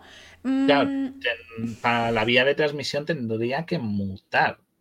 Pero no necesariamente, porque a lo mejor si tú, por ejemplo, te entra por fluido, en plan porque te lo comes o porque te lo inyectas, a lo mejor se aloja en los pulmones, porque a los pulmones también llega sangre, y por lo tanto, si lo tienes en sangre, imagínate que te lo comes y que no lo digieres porque tiene, pues es eh, súper fuerte contra las enzimas digestivas y contra el ácido del, estómago. Entonces llega al intestino, lo absorbes en sangre y a lo mejor termina aparcando tus pulmones y ahí se convierte ya en un virus eh, de transmisión aérea. A ver, no digo que haya virus así, no lo sé, pero es lo que yo imagino que pasaría, que tiene ambas capacidades, tanto de sobrevivir al sistema digestivo o a la sangre, como de instalarse en los pulmones y para adentro. Es que para digo la vía aérea porque en el Resident Evil 6, en el 6, que ya en el segundo programa lo veremos, hay un momento en el que eh, fumigan y hacen que la gente se convierta en zombie en el momento. Entonces pasa a ser un gas, o sea, un gas, quiero decir, pasa a ser muy volátil con lo cual ya no es este. Este, ningún, este el virus T, el, que es el de, como Laura ya ha puesto, en Ciudad Mapache. Sí. Hay una ciudad, Ciudad Ataulfo. Ataulfo, te queremos. Raccoon City, ¿no? Ciudad Mapache. Guille, te dejo, te dejo a, Voy al baño, que es que no me aguanto más el café. En, Raccoon City lo que ocurre, eh, te dicen que es por el agua. Te dicen que es contagio porque la gente está en contacto con el virus directamente no porque, no porque volara, o sea, no es porque gasearan ni... No, te dicen que la gente estuvo expuesta en el agua, que luego lo veremos, y, de ahí surgió todo el evento este de, bueno, pues de que Raccoon City se va a tomar por saco. Raccoon City es una ciudad, por cierto, sin, de nuevo, los que no conozcáis esto, no estéis muy puestos en el trasfondo, es una ciudad falsa que está en, cerca de unas montañas que se llaman montañas Arkley, que es una región ficticia también de Estados Unidos, donde pues Umbrella montó eh, una, el laboratorio, ¿vale? En las montañas, en la famosa mansión Spencer, y luego construyó esta, esta ciudad, bueno, pues para ellos tener, en teoría era en un primer lugar para los trabajadores, pero luego en verdad utilizan la ciudad como centro de experimentación, que es lo que vemos en el 2 y en el 3. Eh, entonces, eh, de ahí que ponga hogar de Umbrella, porque es como que estás, esto es muy americano, ¿no? Cuando se monta una empresa, y montan un pequeño pueblecito al lado del cual vive la gente eh, que, trabaja en, ese, ¿no? en esa empresa. Eh, ciudad pequeña, que parece así un pueblecito, pero no es esto porque, según nos cuenta, el trasfondo tiene más de 100.000 habitantes, o sea, es más grande que Talavera de la Reina. Hace gracia el enorme tamaño que tiene la puñetera Raccoon City. Pero bueno, ellos montan eso y además toda la infraestructura a nivel trenes, metro, todo lo organizan ellos, los alcantarillado, todo es de Umbrella. De ahí que tenga su enorme potencial. Imaginaos que Bayer montara una ciudad que se llama, que fueran todos trabajadores de Bayer, Bayer como empresa farmacéutica, y toda la ciudad fuera de Bayer, todo el metro estuviera pagado por ellos, todo lo hubiera estado en un principio financiado por ellos. Imaginaos la locura, eso no ocurre. Habitualmente las empresas, esto, pero en América sí que es verdad que pequeños pueblecitos han surgido de una empresa o de una... Y dan miedo, esos pueblecitos dan miedo. ¿No habéis visto una película que sale en Emma Watson? Que imita como la película, como si fuese a trabajar en Google. Y es una especie de secta que básicamente ellos quedan, eh, toda la actividad como fuera de trabajo también, la actividad eh, lúdica la hacen ahí. Uf, o sea, da un mal rollo que alucinas. O sea, Silent Hill, da rollo Silent Hill, pero Silent Hill es. el círculo, se llama el círculo. El círculo, esa, esa, es verdad. que Estaba en Netflix, creo. Sí, creo que está en eso. El círculo, pues, pues sí, ese es el rollo de. Uh, se construye una. En América es más común. Aquí en España no pasa tanto. Claro. Pero en, en allí sí. Muchas veces eh, se asocia mucho a pueblos mineros. Eso sí que ha surgido mucho en Estados Unidos. Y aquí hacen algo parecido, ¿no? Pero la ciudad toda la construye Umbrella, todo lo controla Umbrella. O sea, el jefe de policía está untado por Umbrella. o sea, todo es una, farmacia, como ha dicho Laura, y lo tiene así. Entonces, de ahí, después de ya saber dónde viene el virus, desarrolla el virus T y dónde nos ubicamos geográficamente, Estados Unidos y tal. Vamos a hablar del Resident Evil 0. Resident Evil 0, que se ambienta en el año 98, ¿okay? hay un plazo de tiempo, el virus T lo desarrollan en el 81 y entonces tenemos el, Resident Evil 0, que nos lo protagoniza nuestra preciosa eh, Rebecca Chambers, que aquí tiene 18 años, te dice que tiene un doctorado en química. Vaya. Y un grupo de élite, porque los STARS, este grupo STARS, que son como los SWAT de, Umbre, de Raccoon City, son como los SWAT, o sea, un grupo de élite, y la tía tiene 18 añitos. Y me siento fatal, Guille. Doctorada en química. Somos retrasados, o sea. SWAT, y tú, pero vamos a ver. Oye, por cierto, respondemos a esta pregunta antes de empezar con los, con los juegos. Nos pregunta Nexus, yo siempre he tenido la duda de cómo lo transmiten cuando te muerde un zombie. ¿Puede ser por medio de la saliva realmente al entrar en contacto con la herida de la mordedura? Sí, o sea, en teoría cuando es por la... Eso es tipo el virus de la rabia. Y eso sí que se ha visto que es bastante común que hay muchos virus que se transmiten así, de saliva a herida porque crecen en las glándulas salivares, por ejemplo, de los perros infectados, y al morderte entran en contacto con tu sangre y allí pues ya volverían a ir a tus glándulas salivares. sería cuando, hicimos, cuando hicimos el programa de, de, los zombies. Creo que, programa dos o tres. Eh, cinco, me parece cinco, que siempre como lo referenciamos mucho, es el cinco. Ah, estuve mirando ayer, tenemos como 180 episodios publicados. Así, ¿no? Pues yo, de los primeros sí que me acuerdo del orden. Si me preguntas otro, me bailan mal los números. Pero ese me acuerdo, primero es el 5. Y sé que cuando lo hablamos dijimos que los virus zombie debían ser una mezcla de un raptovirus por la manera de transmitirse y la sintomatología pero con, si queríamos hacerlo un poquito más, tendría que tener algo de virus de la gripe, también para ese rápido desarrollo e incubación, para que fuera, te llegara rápido, y luego también para implementarle eso de la vía aérea y también que sea muy zoonótico, que salte mucho entre especies, que eso lo veremos ahora, que también es muy, muy clave en, esto. Así que bueno, tenemos a esta chica, tenemos a esta chica que es eh, Rambo, ¿sabes? Con 18 años. Es la mejor, somos los peores. Eh, es una crack esta chica. Y ella pertenece al grupo Bravo. ¿Ha visto la foto antes de, los Stars? Pues ella pertenece al grupo Bravo, que está en helicóptero, tiene un accidente en helicóptero en medio de las montañas y esta chica se topa, ¿vale? Unos mueren, otros están. Vamos, solo se salva ella del grupo Bravo. Spoiler, la palman todos, no nos importan nada. y ella es la única que sobrevive y, se encuentra con un tren parado en unas vías. ¿Vale? Un tren que es el Eclipse Express y ven que allí hay zombies y la cosa luego se complica muchísimo y, encuentran esto. Entonces, em, este tren ha sido atacado por sanguijuelas, cosa que es súper raro, ¿vale? Y está todo lleno de zombies. ¿Ok? Eh, esta chica se topa con un expresidiario y montan una, una, pareja con la que, van a, pues averiguar todo lo que ocurre. ¿Tú me cogerías a mí en tu grupo Apocalipsis Zombie? Sí, claro, necesito un cebo. Eh, Qué malo. Está claro. Qué malo. O sea, zancadilla y a correr, chaval. Está clarísimo. Pero eso es algo curioso. Oye, Guille, pero yo sé muchas cosas. A ver, primero, yo creo que soy más fuerte y más rápida que tú. Así que no sé yo quién sería el cebo aquí. Bueno, no es cuestión de rapidez. ¿Tú cuántas dominadas haces? Pero los zombies no, trepan, los zombies no trepan. Yo corro en liso. Y, corriendo ya Sí, pero si hay una ventana, si hay una ventana, tú no llegas y yo sí. O sea, tú llegas pero te quedas colgado. Ah, hay que correr, lo importante. Como decía en Zombieland, regla número uno, cardio. Hay que tener cardio ya. Si no tienes cardio, no me sirves. Madre mía. Pero bueno, mi cardio seguro que es mejor que el tuyo, ¿eh? pero si voy en bici muchísimo. Un día hacemos una carrera. Voy en bici muchísimo. ¿Quién se ha venido? ¿Quién ha entrado? Que he visto, estoy viendo una raíz. ¿Qué? No. No, es que han subido de golpe la gente. Hemos ah. entrado en el. En, a lo mejor estamos en, en portada. Han entrado 50 personas de golpe. Bueno, ah. pues las que habéis entrado estamos hablando de Resident Evil y de ciencia, así que quedaos. Bienvenidos. Bienvenidos. Que lo curioso, una cosa que me gusta mucho de Resident Evil es que hay muchas protagonistas femeninas. O sea, no, que es algo muy raro para los años 90, que haya muchas chicas prota, es muy raro. Y chicas de acción, no, y no chicas. peligro. Claro, exacto. Chicas de acción es bien. Una escopeta y tal, o sea, es un grupo de élite, me, gusta mucho. Total, que se encuentran el, el, Rebeca, se encuentra el tren, se encuentra el expresidiario y dicen, Buah, tú estás en el ajo, no, yo solo soy una víctima, me transportaban, tal, y montan un team y van a averiguar qué está pasando. ¿ok?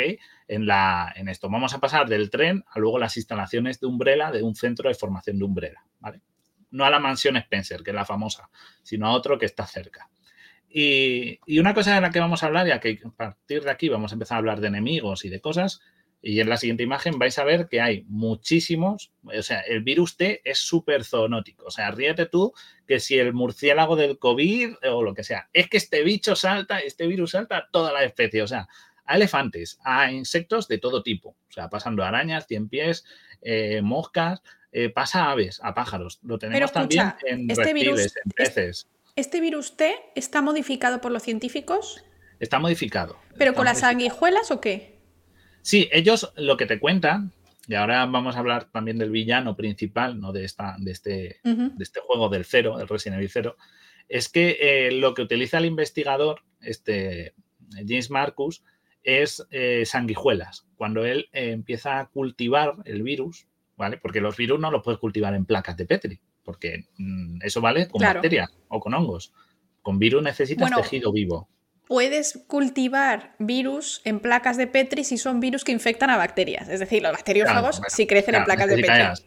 Exacto, placa, un césped de virus, de bacterias, perdón, y luego el virus infectando a las bacterias. Claro. Pero en este caso, eh, lo que hace James Marcus, que es el investigador, dice: necesito tejido orgánico para empezar a investigar, y el tío las cultiva sobre eh, eh, sanguijuelas. Él usa sanguijuelas para obtener el virus T, y bueno, pues él está ahí cultivándolas, criándolas y es lo que luego, con lo que luego lo obtiene y eso, lo, puede infectar el virus, luego en posteriores experimentos lo usan pues para mezclarlo con casi todo lo que veis ahí. O sea, hay popurrí de bichos, todo, o bicho que toca virus ten, bicho que se infecta, da igual. O sea, igual, tú no puedes coger el moquillo de tu perro, pues no, aquí se puede coger todo. Puedes contagiar o sea, que tenemos todo. el virus origina progenitor que lo sacan de la planta, lo mezclan un poco con sanguijuela y se convierte esto en la leche. En el virus T, en el, virus, la leche total.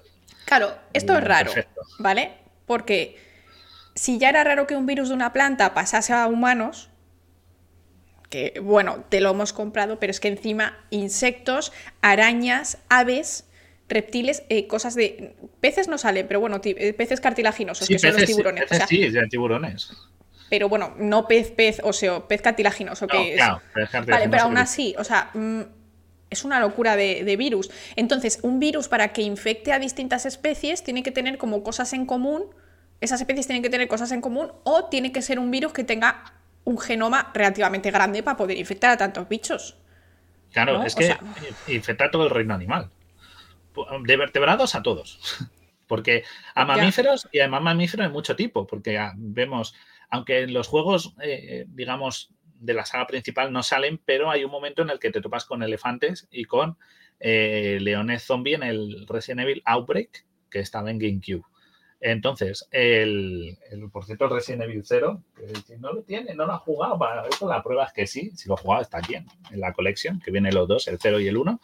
Y y eh, ahí, por ejemplo, te tomas con eso, pero es que en el, en el otros ves eh, lo que tú dices, un tiburón. Todo esto es porque la explicación de por qué infecta tantos bichos no es que haya un tiburón en las montañas, sino que ellos como cogen a distintos animales van probando. van probando con ellos para ver si pueden crear algún arma que funcione. Por ejemplo, con los perros ¿eh? no les funciona. Claro, ellos prueban con todo, incluso con niños. Hay un momento que dicen que el orfanato de Raccoon City se llevan a los niños para experimentar con ellos. O sea, mm, esta gente no para.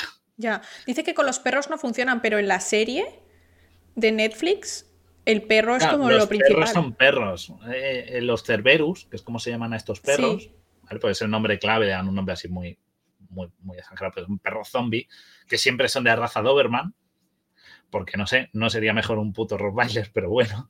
O sea, un, San Bernardo, imagínate un San Bernardo zombie, ¿sabes? Que es un, un mastín, que es uno Pero corren poco, pues porque van como, como cuando en el sueño vas con mochila. Sí, es igual, ¿no? Vas ahí corriendo despacio. los perros zombies eh, eh, no les funcionan como tal. Ellos dicen que son, además, los perros zombies te dicen que solo se guían por la vista, pierden bastante el oído y el olfato, o sea que ni siquiera les sirven cuando los infecta y la necrosis es bastante importante.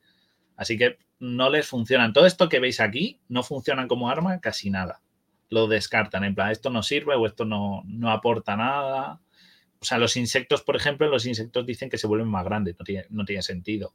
No les aporta nada más que un bicho muy grande. Es que además a algunos bichos les da unos poderes, entre comillas, y a otros les da otros. Entonces no, podemos, no hemos encontrado como una manera en la que funcione el mismo virus tan distinto en tantísimas especies diferentes. En plan, mirar la última foto, que parece como un alien reptiliano. Ese es, el, único que puede funcionar algo, que luego lo hablamos, pero. y el, cuervo está igual, por ejemplo. El cuervo, además, te dicen que estos animales, o sea, el objetivo de ellos es que los mejoran. Sí, tienes un escorpión gigante o un tiburón o una rana gigante, pero en verdad no cambia su comportamiento, no lo pueden controlar. Por lo tanto, no les sirve. El rollo es que no encuentran una manera de controlar a los infectados. Entonces, aunque mejoren en algo, no les sirve porque se comportan como animales normales o incluso más agresivos. Así que no les, no les sirve. La cosa es que lo de las sanguijuelas a mí sí que me resulta más interesante de hablar. ¿Por qué de las sanguijuelas? Porque tiene mucha chicha. Y aquí en la siguiente imagen vais a ver a James Marcus. A este, la cosa es que Marcus está con las sanguijuelas ahí trabajando y diciendo, bueno, el virus no te preocupes que yo hago que funcione y tal. La cosa es que vienen y se lo cargan a este señor, ¿vale? Se lo cargan y lo tiran a un pozo, lo tiran ahí a un desagüe, a un drenaje. Y una de las sanguijuelas con las que estaba trabajando se escapa, ¿vale? Porque yo qué sé, nadie vigila. y cuando porque eso pasa siempre en las películas. un laboratorio, siempre hay, una fuga, pasa. la sanguijuela se le mete por la boca al cadáver de este señor y lo que hace es que ah, recupera sus recuerdos, lo resucita, lo resucita como ahí veis en medio, que parece escapado de un Final Fantasy, o sea, le resucitan súper joven, súper guapo, melenaza, y luego se convierte en un monstruo al final, ¿vale? así, así muy resumido nomás. Eh, la cosa es que esto de que las babosas eh, se vuelvan tan inteligentes, bueno, las babosas, perdón, las sanguijuelas. A ver, no es, obviamente no es posible, porque además te dice que las llega a controlar y puede incluso organizarlas para que se comporten de cierta manera el resto de babosas. O sea, la babosa se reproduce y empieza a controlarlas hasta tal punto que, como vemos luego, aparecen los bichos estos, los, estos que van andando como personas, creo que puse la foto, que los llaman Mimicry, que son eh, como un pegote de muchas babosas, o sea, de muchas sanguijuelas que se agrupan y se mueven como una persona. No, que no tiene mucho sentido, pero bueno. Es muy raro, porque es como el virus este. A ver, el virus este es una mezcla del virus de plantas que puede infectar a distintas especies, ah. como por ejemplo a una rana. ¿Una rana? Lo mezclan con ADN sanguijuela y ahora estas sanguijuelas cuando tal se, ponen en forma de humano. Es como, en plan, ¿por qué humano? O sea, no puedes ponerte en forma de rana. parecerse a, le hace, ella lo controla mentalmente, la reina sanguijuela, como la llaman, cosa que no tiene sentido tampoco, porque las sanguijuelas no son animales coloniales, así que no existe el concepto reina y se pone y, hace que se comporten así, que vayan andando. O sea, en vez de moverse por el suelo como una alfombra, no, dicen organizados para ir andando como una persona. Sentido, ninguno. es muy raro, sí. Es, no es lo más óptimo.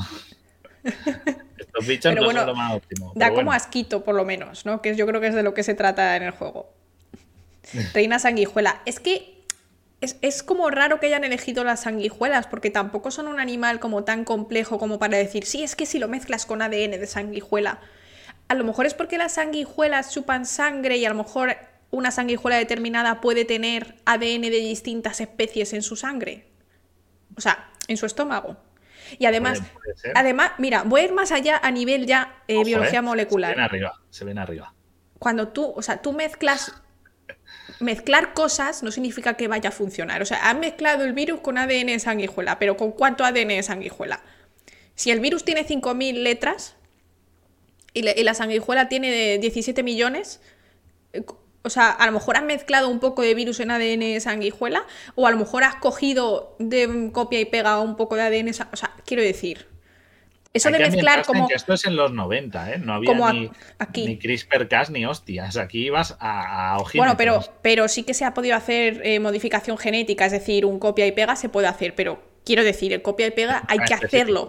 No es como mezclo agua, mezclo leche y lo mezclo con una cucharilla. No funciona así lo de mezclar ADNs. O sea, no es como si yo te inyecto ADN de sanguijuela te conviertes en un mutante no, pues a lo mejor te mueres o tu cuerpo dice, uy, esto es ADN extraño, vamos a destruirlo y ya está.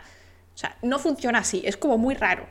Podían haber sido un poquito más específicos en plan, hemos encontrado estos genes que son eh, muy variados en la sanguijuela, algo así me hubiera molado más. Me parece como muy, muy, muy, muy pobre. Es muy exagerado. Además te dicen que a esta sanguijuela le salen dientes, cosa que no tiene sentido, porque mira, mm, yo he buscado, digo, ¿las sanguijuelas muerden? Que siempre dice, te ha mordido una, le ha mordido una sanguijuela, tal. Pues mira, he buscado ahí para que veáis la boca de una sanguijuela y la sanguijuela no, tiene dientes. Ah, sí. Es una ventosita. Ah, es una ventosa. Es una ventosa, ¿vale? Las sanguijuelas, por si no sabéis. Es como la de un pulpo. Voy a quitar esta foto porque no. se pega y. Joder, La, del, tamaño. luego, luego. La A. Vale, es que la sanguijuela que tiene es una ventosa y tiene una probóscide que es como un arpón y es con lo que te chupa sangre, ¿vale? no muerden, no es, no penséis en la boca de una lamprea que tiene dientes así como rotatorios, no, esto se pega y luego ellos inyectan y, beben tu sangre, ¿vale? O sea, y no sé, y aquí en el, aparte es una cosa muy graciosa, aquí te enseñan como que las se mueven como babosas, la verdad es que las representan más como babosas. Sí, pero que yo creo que a lo mejor el nombre de sanguijuela lo dicen por decirlo de alguna manera, pero en verdad son, o sea, en inglés lo he visto y es leech. Te voy a pedir una cosa porque me está dando mucho toque. No pases tanto la mano por delante de tu cámara o quita el autofocus o una de dos, porque me estoy, o sea, estoy intentando matarte. Me quedo muy manco. que tengo eh, toque, lo siento. no, no, no, ya. La paso menos, verdad, que el autofocus se vuelve loco. Que, mm, que ah, en, el original pone leech, o sea, usan la palabra sanguijuela. Sí. Pero como aparece en el juego y como se mueven, parecen babosas. Sí. pero la babosa tampoco tiene dientes y además es mucho más simple también que la sanguijuela. Y, las sanguijuelas no se mueven arrastreándose, o sea, en el, en el agua medio que van nadando, oscilando para nadar, y en el suelo van como un poco medio arrastrándose, medio, o sea, no se deslizan como un caracol en el tipo de movimiento, ¿vale? Si lo tenéis en mente, un caracol va como resbalándose. Sí. Las, las, las sanguijuelas van como sufriendo, como van como con un movimiento peristáltico y van oscilando y avanzan poco a poco, ¿sabes? Como cuando, si tú tumbado en el suelo intentas avanzar, vas como así como medio saltitos. Sí. No se deslizan limpiamente. Entonces, yo creo que son más babosas, pero ellos en todas partes aparece sanguijuela. En ningún momento he visto que aparezca la palabra babosa. Y en cuanto al tamaño, porque aquí te dicen que miden como un palmo, así estas, estas sanguijuelas son, son gorditas, ¿vale? Están bien alimentadas. El tamaño sí que es factible. Sí. Es más, sin Pero dar un poco. O sea, las hay más pequeñas, ¿eh? O sea, las hay más pequeñas, las normales que vemos siempre son las negras, están chiquititas, pero estas enormes son eh, sanguijuelas búfalo y son así de grandes. esto te chupa sangre y te deja seco. Sí, sí, sí. O sea, eh, Te, saca más que. ¿Cuánto te sacan cuando, cuando. No, cuando donas creo que son. ¿Qué es un litro? No, un litro yo creo que es mucho. ¿Medio litro? ¿Algo así? Eh, algo menos de medio litro, creo. Pero pues, estas se beben hasta el agua en los floreros. estas, estas cuando enganchan te dejan como una pasa. O sea, cinco de estas y estás y ya está desangrado. Nos pregunta, nos pregunta Chris que cómo te quitan la, la sangre. Tienen como una especie de arpón. Y luego chupan. Una probóscide es un arpón. Entonces tienen la ventosa y luego abren la ventosa cuando están agarradas y te pinchan y lo sacan. Esa, nos, dice, nos dice Thunder que 450 eh, gramos de sangre, teniendo en cuenta que la sangre es un... Me, estoy tirando aquí un triple. Es más densa que el agua. A lo mejor es medio litro. Sí, podría ser. Eh. por ahí algo menos. Yo creo que es algo menos porque siempre tiraban navaja. Yo creo que era como una lata de Coca-Cola lo que te sacaban. Es que no, no, no, no lo sé exactamente. Ahora me pilláis, pero vamos que, bueno, aún así. 450. de esas, te ponen cinco de esas y ya estás Sí, sí, no, estás morido ya, se acabó. Sanguijuela grande. sanguijuela, ¿eh? interesante. Qué, qué horror. Qué horror.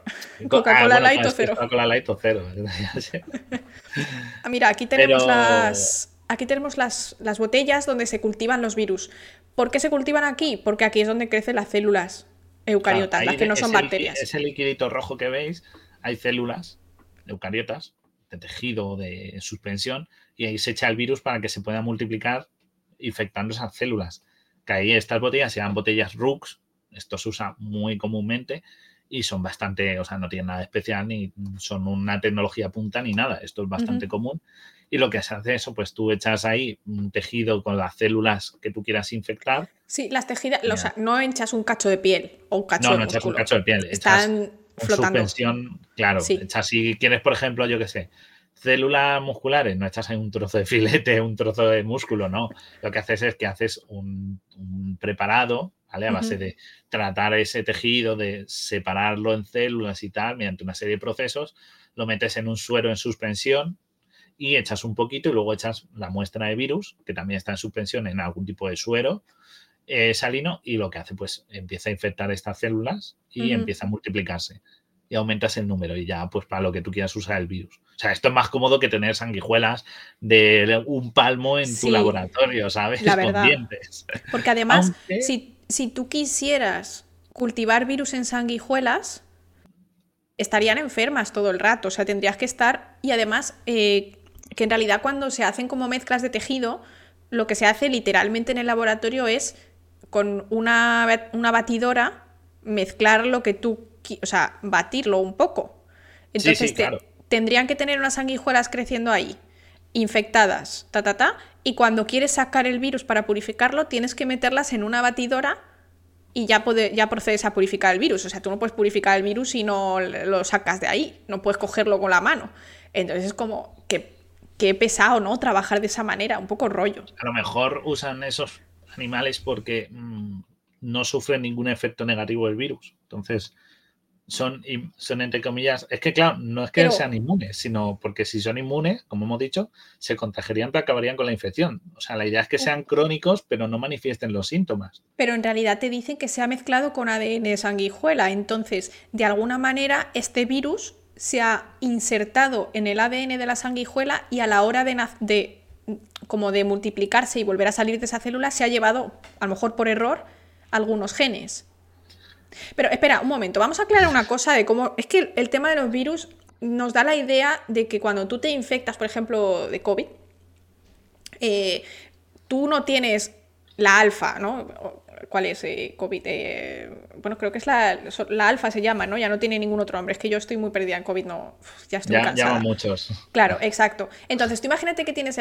Mayoritariamente tienes esa mutación que nosotros consideramos como alfa, ¿vale? Pero en realidad tú tienes miles de millones de mutaciones distintas. Si te cogiesen cada uno de los virus, en plan, virus a virus, uno a uno, molécula de virus a molécula de virus, y los secuenciases en una máquina que pudiese hacer eso que no puede, ¿vale? En realidad lo que podemos hacer nosotros es una media y decir, vale, estadísticamente tienes esta mutación que suele representar a la alfa, pero en realidad tienes ahí un batiburrillo de, distintas de distintos COVID que al multiplicarse, pues uno le ha fallado la letra 1, al otro le ha fallado la letra 5322 y así, lo que pasa que obviamente se selecciona la que se reproduce más rápido, entonces al final mayoritariamente tienes la alfa, pero tienes un poco de todo. Entonces, si tú estás creciendo esto tanto en cultivo como en bacterias, también vas a tener un batiburrillo de, virus. Claro. Hablan igual, cuando hablan de virus T, hablan de algo que está. ¿no? En sanguijuelas, quise decir. Claro, con eso. Es que, no sé, o son clónicas. Es que ya estaríamos hablando de que tengan que ser clónicas las estas para que. Pues, lo complica mucho, ¿eh? Es como. Es que siempre digo, esto suena así fácil, pero ya con la tecnología actual, con el CRISPR y demás, y, la, y las PCR y todo lo que tenemos ahora, te dices, ya está esto pillado, hay que ponerse que esto ocurre en, se ambienta en los 90.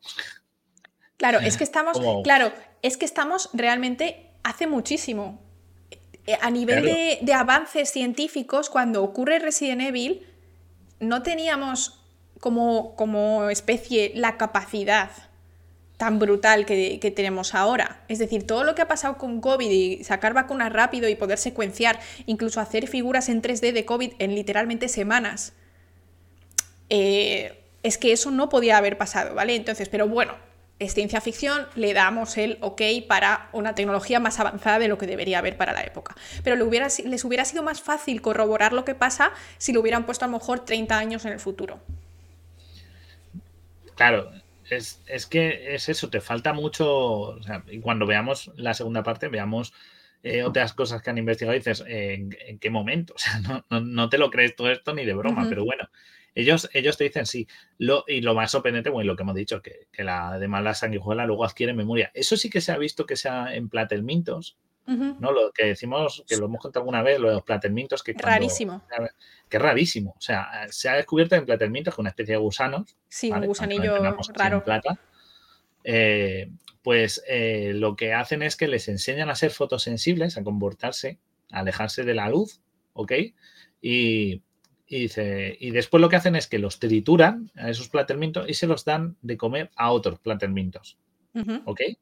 Entonces, los nuevos, por lo visto, adquieren eh, a ser fotosensibles. Nadie sabe, o sea, es, complejo porque es un comportamiento que se adquiriría vía ADN. Es como Matrix. O sea, no como Matrix, pero es como si Guille me come a mí, ahora de repente es investigador científico del CSIC. Claro, porque, me, lo. Claro, porque aprendo sus conocimientos a de comérmela. Pues eso es lo que hace. Entonces, ¿podría ser algo así lo que hacen este tipo de babosas? Que se no sabemos el tejido o beban la sangre del señor este muerto y adquieran sus recuerdos. Ah, y, se comporte como si fuera el mismo es muy, ya esto ya es super ciencia ficción, pero sí que lo dos Platermito es cierto. Y yo cuando leí en su momento dije, joder, está genial. O sea, es como, si esto se pudiera amplificar, genial. O sea, tú coges restos de alguien que sea que tenga unos conocimientos y se los metes a otra persona. O sea, Me pido los premios Nobel. De peli. Hostia, no, yo quiero músico. También. Yo músicos. pero carne de peli, imaginaos, ¿no? De futuro distópico donde los restos orgánicos de, de alguien pudieran ser eh, utilizados para, aprender, sí. En plan formato gominola o algo así.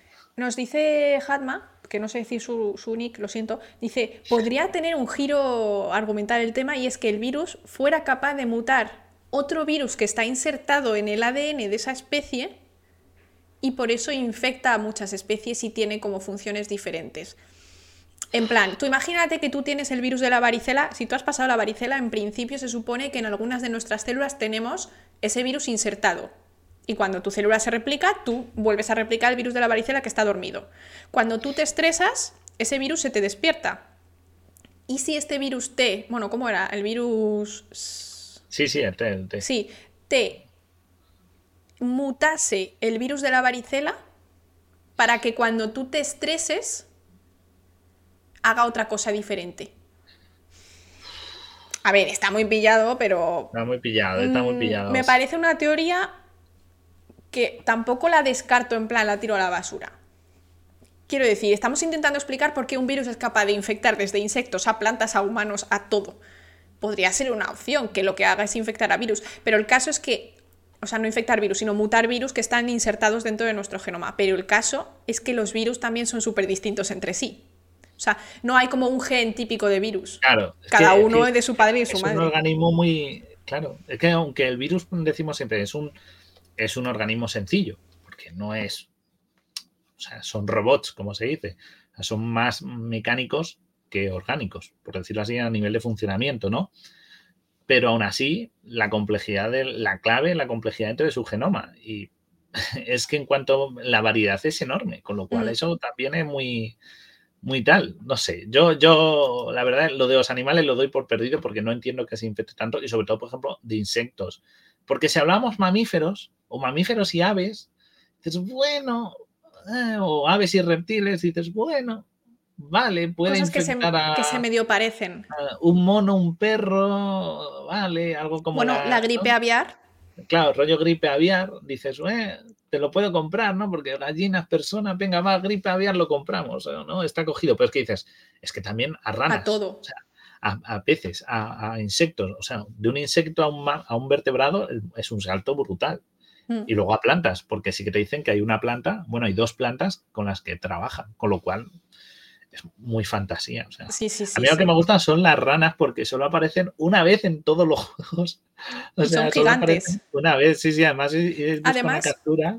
Queríamos, eh, yo quería mencionar la curiosidad de que se suponga que un virus te haga hacerte igual pero grande. En plan, eres una, eres una rana, te infectas, o sea, una rana adulta. ¿te sí, infectas? sí, mira, la siguiente imagen es la de la rana, para que vean ah, lo grande que justo. es. Para que veáis lo grande que es cuando te las Son ranas tamaño San Bernardo, perro San Bernardo, más o menos, para los que están en modo radio, ¿vale? ¿Vale? Entonces, son es súper ¿eh? raro porque primero, cuando tú te infectas de un virus, no se te infectan todas las células. ¿Vale? Igual que cuando se hace modificación genética, pues eh, que hay tratamientos de modificación genética activos a día de hoy, te inyectan la modificación genética, pero no se te modifican todas las células de tu cuerpo. Se te modifican, pues a lo mejor un, un 1% o un 0,1%, ¿vale? Entonces, si esta rana pequeñita se infecta del virus T, para que crezca en plan de manera proporcional, tendría que tener todas sus células infectadas. ¿No? O que por lo menos, es que si le das en realidad la hormona del crecimiento, que era lo que tú y yo habíamos dicho, lo que pasa es que se quedan ranas raras. No te van a crecer los brazos. Que una rana puede crecer de esto, un sapo, a lo mejor a esto. Duplique su tamaño. En plan, gordo, sí. Pero claro, pero aquí es que, es que son. claro, es que el ejemplo lo tenemos, por ejemplo, en humanos que las personas que abusan, por ejemplo, de, sustancias tipo de, gimnasio para crecer rápido los músculos y demás, los huesos no crecen. Son solo o sea, son algunos, algunos tejidos son sensibles a esta hormona del crecimiento, pero no todos. o sea, no. no, son más altos. O sea, no eres más alto por doparte tal. Si es verdad pues que hay un tratamiento a personas que no tienen suficiente hormona del crecimiento cuando están creciendo, pero, pero cuando son niños, que eso es distinto. En plan, si tú tienes que tener un nivel de 10 y tienes 5, te dan 5, pues vale, te normalizan. Pero de ahí a que a una rana adulta crezca y se quede tal cual, pero más grande, 10 veces más grande, es una locura. Sí, sí, o sea, y los, y los insectos tienen el tamaño de un coche. El escorpión que sale, por ejemplo, en el cero es del tamaño de un coche. Te ocupa medio vagón de tren. O sea, claro. Eh, o sea, quiero decir que estos bichos crecen mucho. O sea, lo que te digo, el escorpión, que es el primer jefe que te encuentras en el tren, te ocupa medio vagón de tren. O sea, es un, es un bichardo, ¿sabes? y, además decir, la yo, mira. en uno de los programas, Guille, estuvimos hablando de que los insectos es, es imposible que sean muy grandes porque por cómo está hecho su esqueleto de, de quitina. Sería ah, como demasiado pues pesado y sucumbirían. Exacto, exacto. O a mí la rana esta me parecía de broma porque además es que no aparece en ningún juego y no, no estoy cuando la primera vez que me encontré dije, pues no me hará nada, no parece peligrosa, porque aparte no la ves, la, no tiene deformidades. Y me hizo, hola, buenas, si me pasó algo así, ¿sabes? Te, mata de un golpe y te come, se te come entero.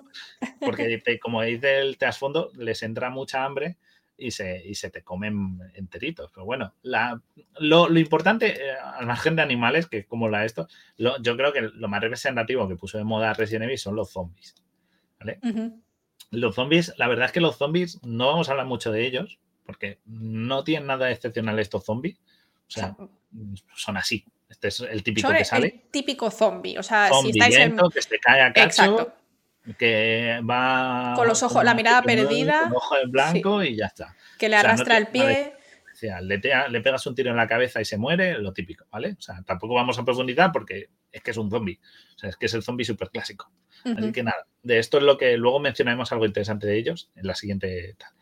Lo que sí, lo que me dice curioso son los perros, por ejemplo. Aquí tengo una imagen para que lo vierais, los cerberus, como los llaman. Sí. Y ellos, pues, pues es que no tienen nada. Lo único que dicen es eso, que pierden el olfato y el oído. Y dices, coño, pues lo más importante un perro lo pierden. es verdad. Coño un perro?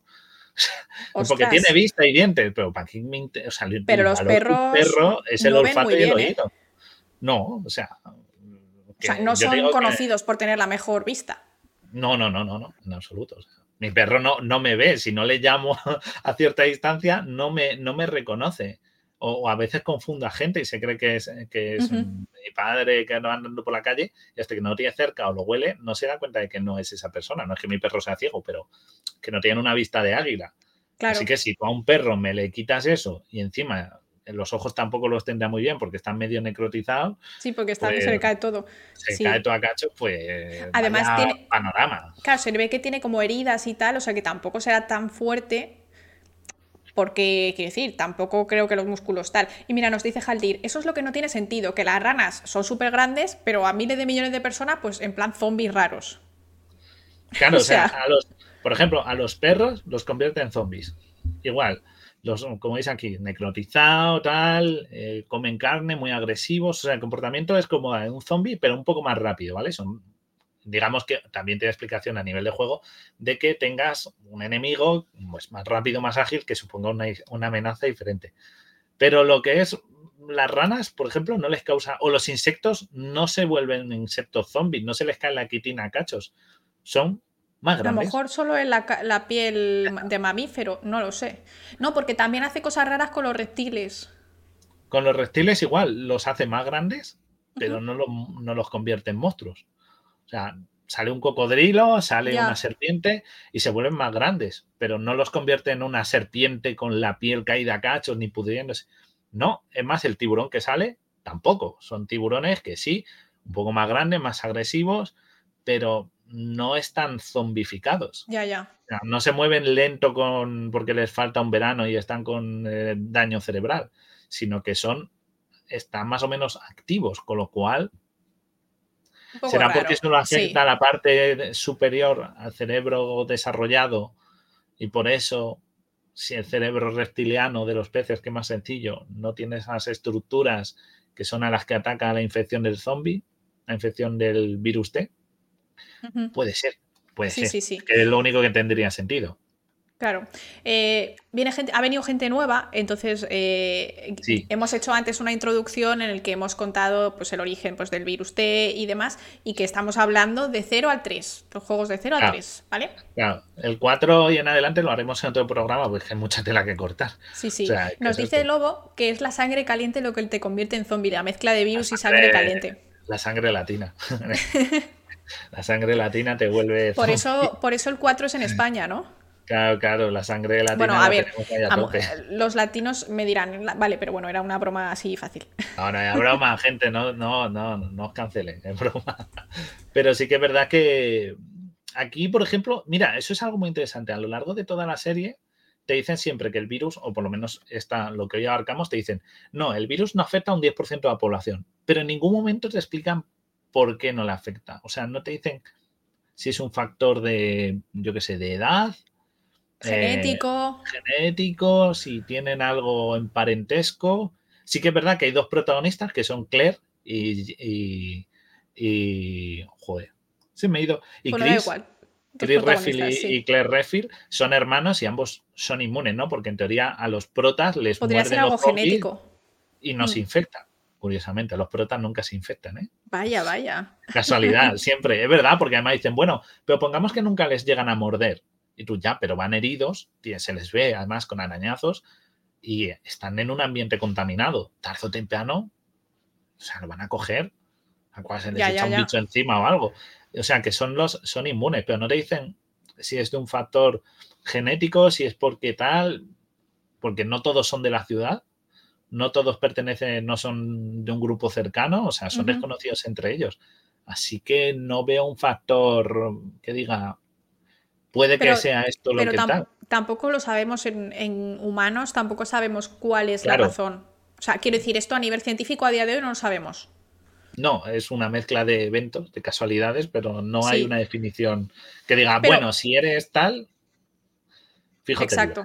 Incluso con otras muchas cosas en gemelos puede funcionar diferente. Y eso que supone que tiene el mismo ADN y demás.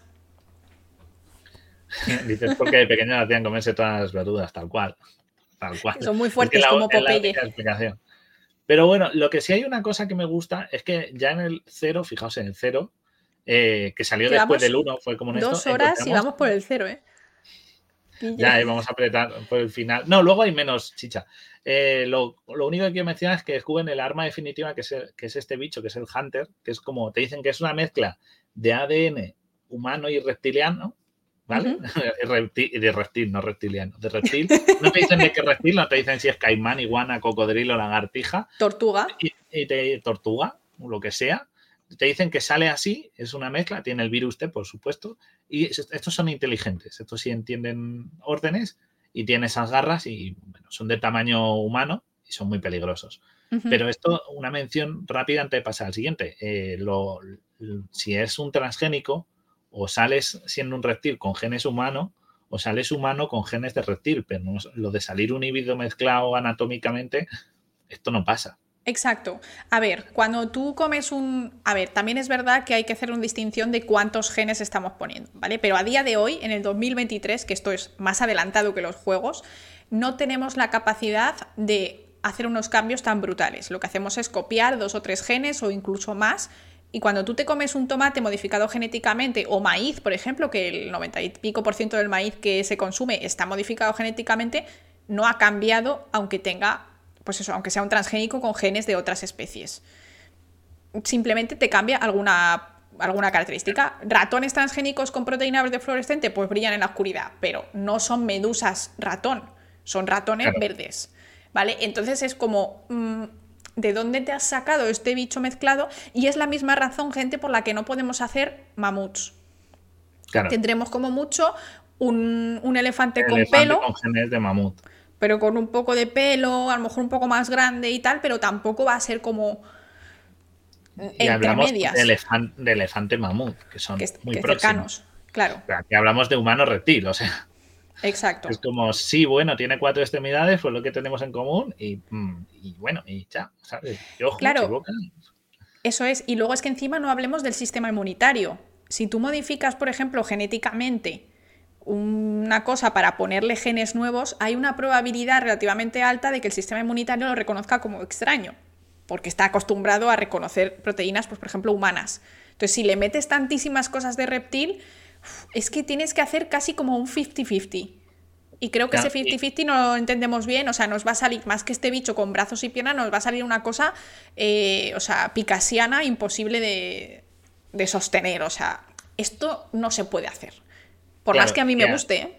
que a mí me encanta. luego, ¿cómo los incubas? Porque los incubas en, un reptil y que ponga un huevo de este bicho o, en una barriga. de esto en una persona humana y que le abra en canal el bicho este salga rollo alien. Exacto, se supone que tendrían se ven en tubos, Se ven en tubos, eh, el típico tubo este de líquido con él flotando ahí, se les ve así. Pero claro, eh, para que, pero ya a tamaño adulto. Así que no sé si exactamente esto se eso es solo para conservarlos y tenerlos como en un éxtasis dormido, o, pero necesitas algo que lo incube. O sea, ya sea que tú pongan un huevo y este huevo crees que salga este bicho y crezca luego y se desarrolle, o un humano y le pongas un, esto. Luego en, el uno sí que hay unos bichos que dicen que lo ponen dentro de las personas. Pero estos no te dicen cómo los incubas, solo lo ves en tubos de ensayo gigantes. En plan, pues ahí están. Nos pregunta Chris si estos bichos tendrían la capacidad de reproducirse entre ellos. Claro, si tú haces una especie de bichos nuevos, deberían ser. A lo mejor como es un híbrido es como las mulas, son estériles. Dice que la foto de la suegra. La foto de la suegra. O sea, digo yo, a lo mejor es ese rollo, en plan, bueno, como es claro. esto, pues como el, como el ligre o eso. Es que sabes qué pasa. A mí me da la impresión de que cada vez que haces un bicho de estos, te sale distinto.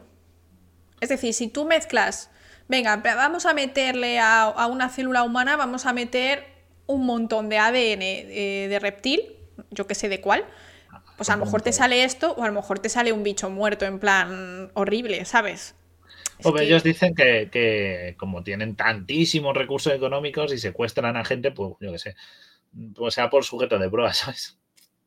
Claro, y mira lo, mira lo, que nos dice Aswander, es que esto dice son millones de años, bueno, no serían millones de años porque esto sería algo que hacen los humanos, pero sí que serían años o décadas. Es decir, si tú tienes que hacer prueba y error para que te salga este bicho, desde los 70 que crean la especie, la, la umbrella. O sea, en el 80 crean el virus, en el 81 crean el virus T. ¿vale?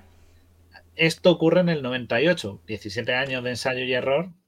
Bueno, a ver, podría ser. Quiero decir, si, si tuvieran la capacidad de tener estas bolsas o estos tubos artificiales donde crecer bichos y tal, pero me parece un poco. O sea, a ver, es ciencia ficción y nos encanta, pero no se podría hacer. Se podrían hacer unos humanos con algunas proteínas de, de reptil. Y ya está. Pero, quiero decir, poner. cambiar tantísimo las extremidades y demás, es que es muy complicado, ¿eh? Esto no está, eso, está tirado por los pelos, no cogido. Esto, esto es muy pilladísimo, además es que es eso. Eh, te enseñan además que son perfectamente operativos, que saben actuar más o menos, tienen cierto comportamiento, incluso saben abrir puertas, que es una cosa que me hace mucha gracia. En plan, saben abrir puertas, rollo velociraptores de Parque Jurásico. O sea, tiene esa inteligencia. Oye, pues eh, eh, he encontrado una cosa muy curiosa para otro programa de Tyrannosaurus Rex e inteligencia y demás que mola un montón. Nos lo iremos preparando, porque lo mismo te tienes que callar con lo que acabas de decir, Guille. Sí, claro. A ver, Gorch, cuidadito. Nos encanta, nos encanta callarnos, ¿eh? eso sí es verdad. nos encanta que nos, nos contradiga la ciencia.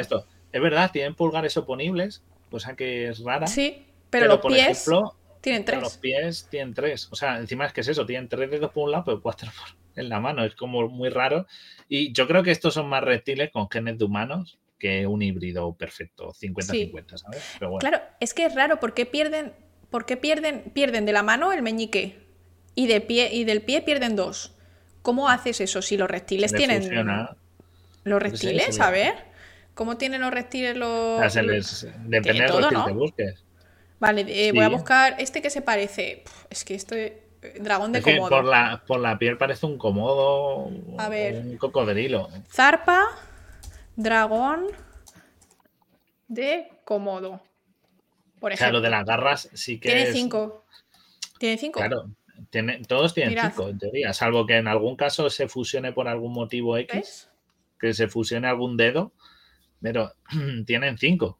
O sea, tienen garras. Tres, cuatro y cinco. O sea, tienen garras. tienen cinco. es más, el último dedo suele estar... Ahí se ve muy poquito. Hay uno chiquitico, que el meñique, ¿vale? Que el meñique sea vestigial y se les acabe mm. desapareciendo y los de los pies se le hayan funcionado dos dedos para tener más soporte y estar de pie. O sea, es muy. Este bicho no hay por dónde cogerlo. Es, es el más chulo, de los que más se utiliza en la serie, pero no hay por dónde pillarlo. O sea, Dicen que es porque en animación hacen eso. Claro, pero si tú estás haciendo. O sea, entiendo que a lo mejor lo hagan en Los Simpson, que no pretenden como hacer un lore creíble y demás. A ver, yo tampoco, yo entiendo que les daba un poco igual. ¿Vale? que lo suyo era hacer zombies guays y bichos guays, vale, nos encanta. Pero eh, sí que sí que es verdad que molaría que pusiesen un poquito más de atención en esto. Por ejemplo, en Avatar sí que comentaban que tenían uno menos y tal, pero se intentaba dar un lore al, a por qué de esto y demás. O sea, molaría que hubieran intentado centrarse en, más. Pensar que esto, estos juegos salieron en los 90, este salió creo en el 2001, porque fue como posterior, fue como un... ¿Y qué pasó antes? Pues lo sacaron un poco más tarde, pero de nuevo, no estaba la gente tan metida como ahora de, ah, sale este juego, el lore, el trasfondo, vídeos de análisis, de curiosidad, no había. Entonces, claro, no ponían tanta atención a esto. Es como, mira, el siguiente bicho, el, famoso Tyrant, ¿no? Del que viene el virus. Eh, todo el mundo dice, no, es que tiene un cora, es, digamos que ellos dicen que es el arma definitiva, pero que no les sirve porque no es muy inteligente, que es un bicho así como de dos metros, que se regenera y tal. Y en el pecho dicen que tiene un corazón a la vista, que ese es su gran defecto. Y Laura dijo ayer, hablando conmigo, no puede ser el corazón, porque para que tengas el corazón fuera tiene que salir de la caja torácica. Exacto. Y si esto está hecho a partir de un humano, el humano ya tendría el corazón dentro de la caja torácica. Si tú... O sea, o el corazón se encogió, se escapó entre las costillas y luego volvió a crecer, o no, no esto no es el corazón, será un, yo no sé, un vaso sanguíneo, un coágulo o algo, un tumor. Claro. El caso es que si lo hicieses en un embrión, sí que te pueden salir cosas, o sea, sí que entiendo el lore de, pues vale, el corazón me sale fuera porque he modificado este embrión con este virus y entonces pues ahora el corazón sale fuera, pero este bicho seguramente tenga un corazón dentro y a lo mejor sí que se le ha creado otro corazón fuera. Aunque es muy raro que se creen órganos nuevos ya en, cuando eres adulto, o sea, yo creo que eso es lo más difícil de hacer, ¿no? Bichos que tienen órganos nuevos, es que es muy raro porque muy pocas especies pueden hacer eso. Yo creo que algunas babosas de mar y, quizá, bueno, los, reptiles o anfibios que, pierden la cola y la regeneran y demás. Pero es que es como muy cogido por los pelos. Sí, o sea, que sean más grandes, dices, bueno, hormona de crecimiento, miden 2,40, 2,30, vale. Sí, es más coherente su tamaño, ¿vale? Pero el que un órgano se les cambie de sitio, escapándose entre ya los huesos del, Claro, porque además en la foto, o sea, eh. para los que estáis en modo radio es como una especie de zombie mamadísimo que tiene el corazón por fuera, tiene como las garras grandes y tal, pero es que se ven, se intuye que las clavículas están intactas. Claro, o sea, no es un pecho que se le haya reventado y lo tenga abierto, las costillas y se vea el corazón. No, o sea, se ve que debajo del supuesto corazón este que tiene el pecho, en la caja torácica está entera, o sea, se ve que tiene no, o sea, no tiene sentido. No tiene sentido y no esto. Esto para ser un jefe final, pues sí, eh, parece amenazante, pero esto no tiene, no, ni es lo que ellos dicen. Mira, ni nada. Sí, nos dicen dos cosas, no lo mismo extremidades que órganos, pero hay, hay animales que regeneran órganos enteros. O sea, por ejemplo, hay una babosa de mar que le cortas la cabeza y con la cabeza sobrevive semanas y le crece un cuerpo nuevo, generando sistema digestivo, músculos, pies, todo. O sea, existe esto en el, en el mundo animal. Y luego dice que hay niños que tienen este problema, claro, pero naces con esto, lo de tener el corazón fuera. No eres adulto y se te sale. Claro, es que esto dicen que lo han experimentado con gente adulta. O sea, esto no está hecho con un, lo que vosotros decís sí que ha pasado y fue noticia, en plan, nace con el corazón por fuera, en plan, que es rarísimo. Y le hacen una operación al niño, además fue hace un par de años que fue noticia y el niño le operaron y salió bien todo, pero, pero no te, no te, no te esto, no, no, no buscan a gente de, ay, vamos a buscar a gente que tenga el corazón por fuera, eso no es. Esto dicen que lo hacen a partir de humanos normales. Con lo cual, eso que vemos ahí afuera, pues o simplemente es un tumor o una o lo que es la vena de Tello. o algo por el estilo, ¿sabes? Pero no es, no es, no, es una, no puede ser un órgano como tal. y es que, no. Exacto, y además si te sale, imagínate que si decimos, vale, te sale un corazón, no se te rompe la caja torácica, sino que te sale ahí un corazón. ¿A dónde van las venas? Si tú ya tienes unas venas que van a tu corazón, es decir, habría que hacer unos agujeros en, tus arterias, en tus venas eh, pulmonares y todo. Y además, eh, quiero decir, un corazón es súper sensible. No tiene sentido evolutivo, no evolutivo porque es un virus, o sea, es eh, azar, se ha, creado este bicho, pero no tiene sentido porque te matan con tocarte. O sea, si a ti te hacen así en el corazón, con un dedo un poco de uña sin cortar. Es lo que dicen, que estos no sirven mucho como armas porque tienen un órgano vital a la vista y tú es como un punto débil extremo, o sea, hasta yo. aún así, si, fuera un corazón, el corazón se sostiene gracias a que está dentro del pericardio, que, lo, que le da soporte y tal. Si lo tienes ahí, pues sí, la parte que a lo mejor está en contacto con el torso puede funcionar bien, pero la parte que está colgando va a estar expuesta a mucho, a mucho peso y al moverse de este bicho. Es verdad que este bicho correr no corre, siempre va andando. O sea, para que no se le. Pero si fuera corriendo, o sea. De hecho. si, hablando en plata, si a una chica con grandes pechos, cuando corre, va dando saltos y le molesta, imaginaos un corazón. Es verdad. por el tamaño este debe ser como un pecho. Y de hecho, una cosa muy curiosa es que esto, esto tiene Tyson. Tyson tiene el corazón demasiado grande para, para su tamaño y esto pasa porque el corazón es demasiado poco eficiente bombardeando, bombardeando. Eh, este. enviando sangre. Entonces, este corazón es bastante grande, ocupa como básicamente como un pulmón. O sea, es un bicho tocho. Entonces es como. Encima es como es una mierda de, corazón. Eso, bombeando. ¿Hecho bombardeando? ¿Qué he dicho? bombardeando glóbulos Es que me está afectando el virus T. Claro. Habría que ponerle un sujetador al pobre Tyrant. Total, que al final esto no sirve de nada, se acaba todo, acaba todo con una explosión, porque estos juegos siempre acaban con una explosión, no sé por qué, pero siempre acaban con una explosión muy grande de algo. Y llegamos al... vamos a ir ya más rápido porque ya no salen tanto y ya siempre el virus es el mismo, así que eso es otra cosa que vamos a ahorrar de tiempo. Pero bueno, pasamos al Resident Evil 1, al famosísimo Resident Evil 1 con la famosa mansión Spencer. Y aquí mandan al equipo alfa a buscar al equipo bravo, el equipo bravo está muertísimo. Y en el equipo alfa, pues eh, la mansión Spencer, que es una mansión así llena de puzzles y cosas así muy tal, y luego dentro hay un laboratorio de la parra porque porque sí, porque, porque vamos a ver, el rollo victoriano. Exacto, si tú tienes dinero, ¿dónde te haces el laboratorio? Al lado de casa. Claro, no, te, no te vas a ir en atasco al laboratorio. Tú te eh, levantas café y al laboratorio. Montemos una mansión victoriana que no llama nada la atención en medio de las montañas para esconder debajo un laboratorio subterráneo. O sea, yo directamente construiría el laboratorio subterráneo y sobre él pondría árboles. A lo mejor ya estaba la casa. Llama la atención.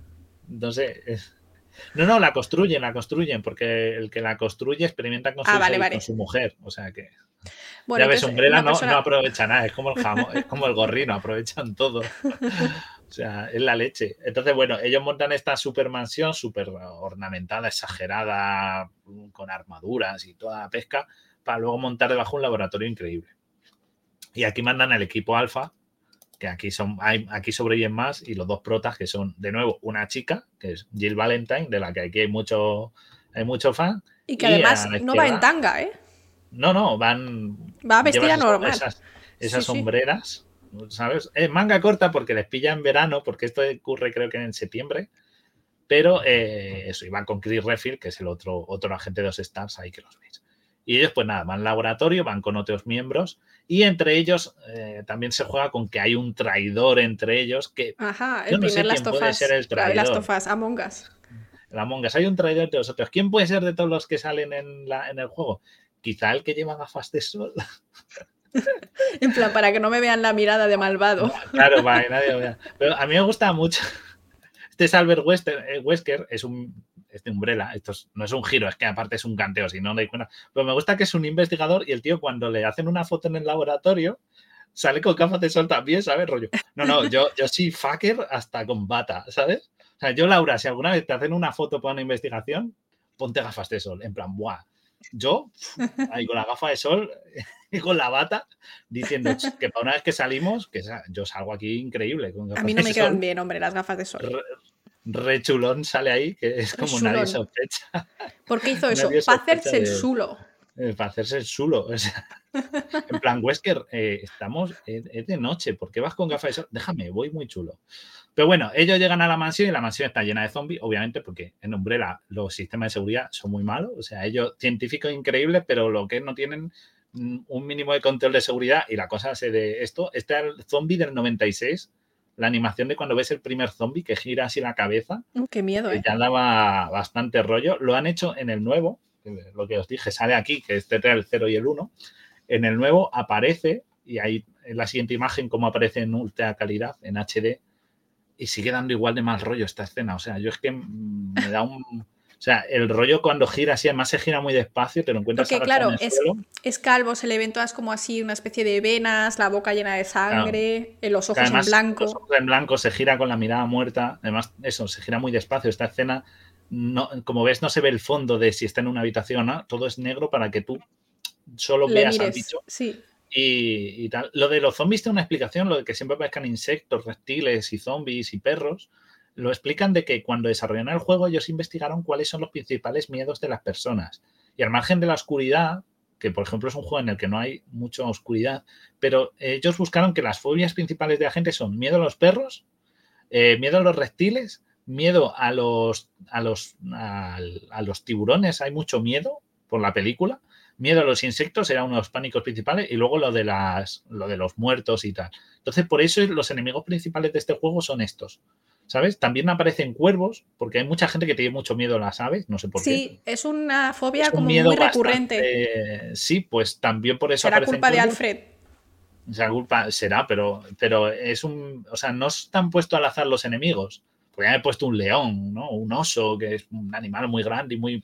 No, cogieron eso porque la gente tiene. Ellos eh, vieron que eran los principales miedos de las personas. Por eso hay perros, cosa que tampoco tiene mucho sentido, pues está por eso. Al margen luego de mecánicamente que el animal corra, salte y sea un cambio de sistema de combate, pero sí que es verdad que por eso. no lo hicieron al azar. Viene por, por ahí. Luego ellos lo adaptaron al trasfondo y tal. Pero una cosa que me gusta de los zombies es que en el 1 han metido una cosa que eran los Crimson Head.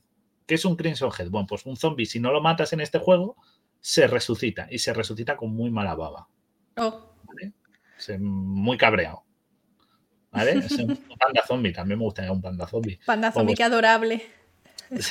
Yo tengo, no lo tengo aquí, pero tengo en casa de mi madre un muñeco que es un oso, pero que está hecho como con temática emo. Entonces es un oso muertecito. Entonces es de peluche y suave y adorable y tiene ropita de peluche, pero tiene como los ojitos en blanco, tiene la boca así como con la X, o creo que tiene solo un ojo, algo así. Es como muy mono. Me lo regaló mi hermana. Entonces es como adorable, pero muerto. Un, perezoso, un perezoso zombie, muy lento, súper lento. Extremo lento. Extremo lento. Pero mira, aquí hay una cosa que yo sí que me encontré a un gen que me ha gustado mucho, que encaja con el, el zombie este, el, Crimson Head, ¿no? Que además le tengo aquí en la foto, que bueno, lo que hace es que eso, si tú jugando no lo matas, o no le estalla en la cabeza, o no lo quemas, el zombie se queda en el suelo y cuando vuelves a pasar por esa zona al cabo de X tiempo, te lo encuentras así, con la piel como al rojo, con las garras un poco crecidas y muy agresivos. Es que hay que hablar de la velocidad de crecimiento que hay en los zombies de este juego. Porque sí, sí, o sea, les crecen las uñas. les crecen las uñas entre 10 minutos y hora y media, te dice. Es una locura, ¿eh? Y, mutan así, se ponen muy violentos y se mueven rápido y ya son pues, más resistentes y tal. A ver, obviamente más resistente no, porque el tejido humano, los músculos y los huesos son igual de duros, no, no, no te vuelve más duro, ni no, o sea, resistencia a un tiro sería el claro, no eres, no eres lobezno que te han puesto adamantium ahí. Pero, pero el, estar en, como eh, ante un shock, quedar como inconsciente y volverse a levantar, podría estar explicado por un gen. Hay un gen que es el MC4R que codifica los receptores de melanocortina, que está asociado al ciclo de la hormona leptina, que es la de la saciedad del hambre. Entonces, estos zombies, como están mucho, llevan mucho tiempo en, inanición, porque no hay ningún. En este juego no te encuentras que se estén comiendo nunca a nadie. Mm. no, no hay cadáveres.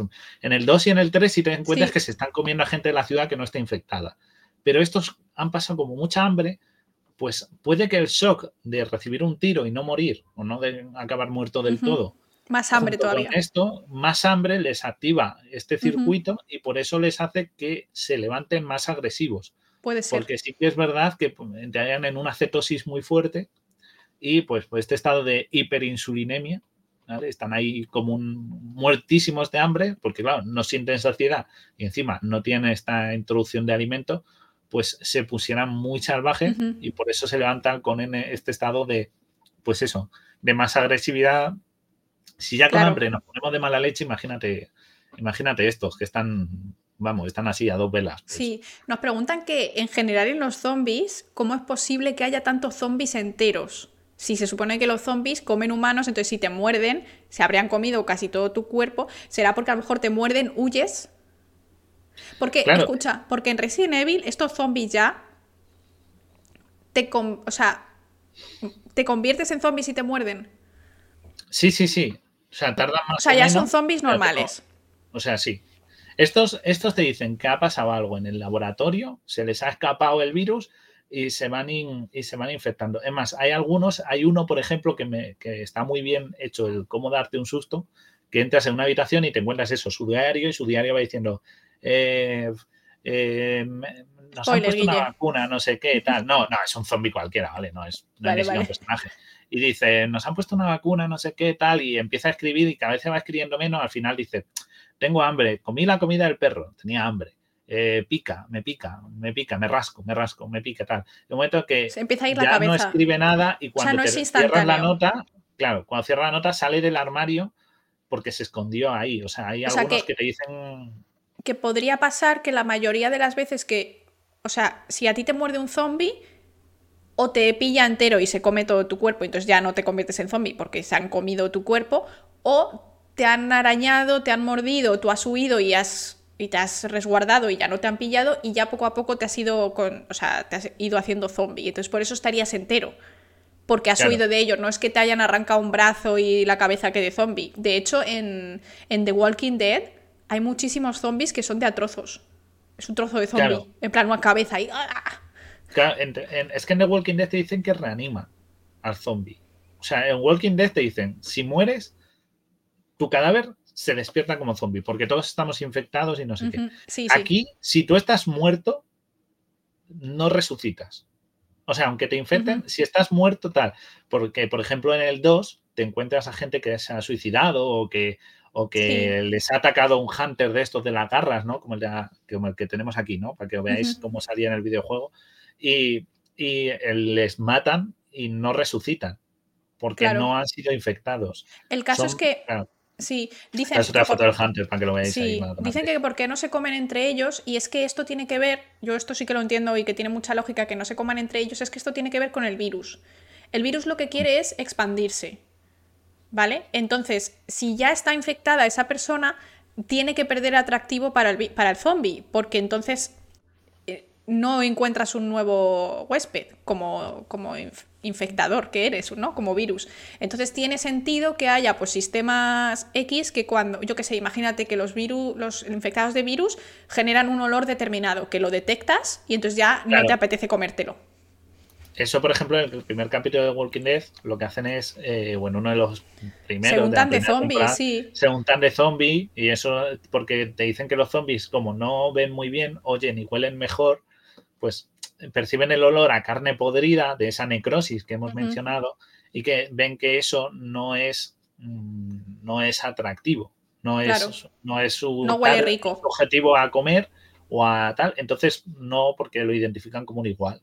Entonces, aquí puede ser algo, por eso los zombies no se muerden entre ellos ni se comen entre ellos, solo comen a gente que se encuentra que se encuentra viva. Y obviamente si se te comen entero, pues no te resucitas. Si te matan, no da tiempo a convertirte. O sea, la gente que se convierte es porque o le han inyectado el virus, o le han rozado, o se ha hecho un corte y se ha manchado, lo que sea, y es como se va infectando. Pero los que están muertos, muertos, no vuelven. O sea, eso se quedan como...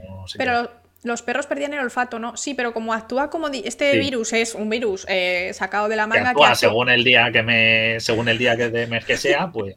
para personas actúa distinto, para eh, reptiles raros actúa distinto, o sea, es cada, cada vez una cosa. Entonces, pues lo explican así, en plan, pues bueno, como como en perros esto, en insectos lo otro y tal, pues ya está.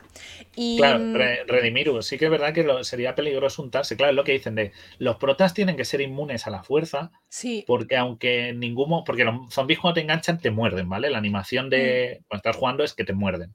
Entonces, si pongamos que nunca les han mordido, que haces una partida, no hit, no te tocan, pero los, los protas eh, andan por aguas sucias, se arañan, ruedan con algún arañazo la probabilidad de infección es altísima. O sea que tarde o temprano se infectarían. O sea, mm, vamos, es que estás en un ambiente sucio. Y además estás, en un ambiente peligroso, es decir, si no te estás peleando con zombies, te estás saltando vallas porque los humanos te están intentando quitar la lata de berberechos. O sea, no es como no vas a tener ninguna herida. Incluso aunque, yo que sé, que te quitas un padrastro, pues para adentro. Claro, por eso dicen, en, un, en un apocalipsis zombie la mejor prenda que te puedes poner es un traje de neopreno. Porque es lo más te facilita movimiento y te aísla bastante y es resistente a arañazos. Sería lo ya más sabéis, iros al Decalón si hay un apocalipsis. Decalón a tope. que además ahí están baratitos. Bueno, es mejor morirse. claro, aquí es que en The Walking Dead eso es diferente. Ellos te dicen que están todos infectados. Aquí no, aquí la gente no está infectada.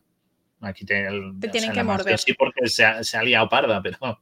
Pero, pero... pero Guille, volvemos al tema, al tema este de la inanición. Claro, nos están diciendo, y esto es una de las primeras cosas que se, que se critican a la hora de los zombies, es que los zombies pueden estar supuestamente meses, en plan ahí solos, en el decalón, en plan, imagínate, el decalón se queda vacío y tú te conviertes en zombie. Te quedas ahí mirando al techo, en plan, en estado catatónico, literalmente durante meses.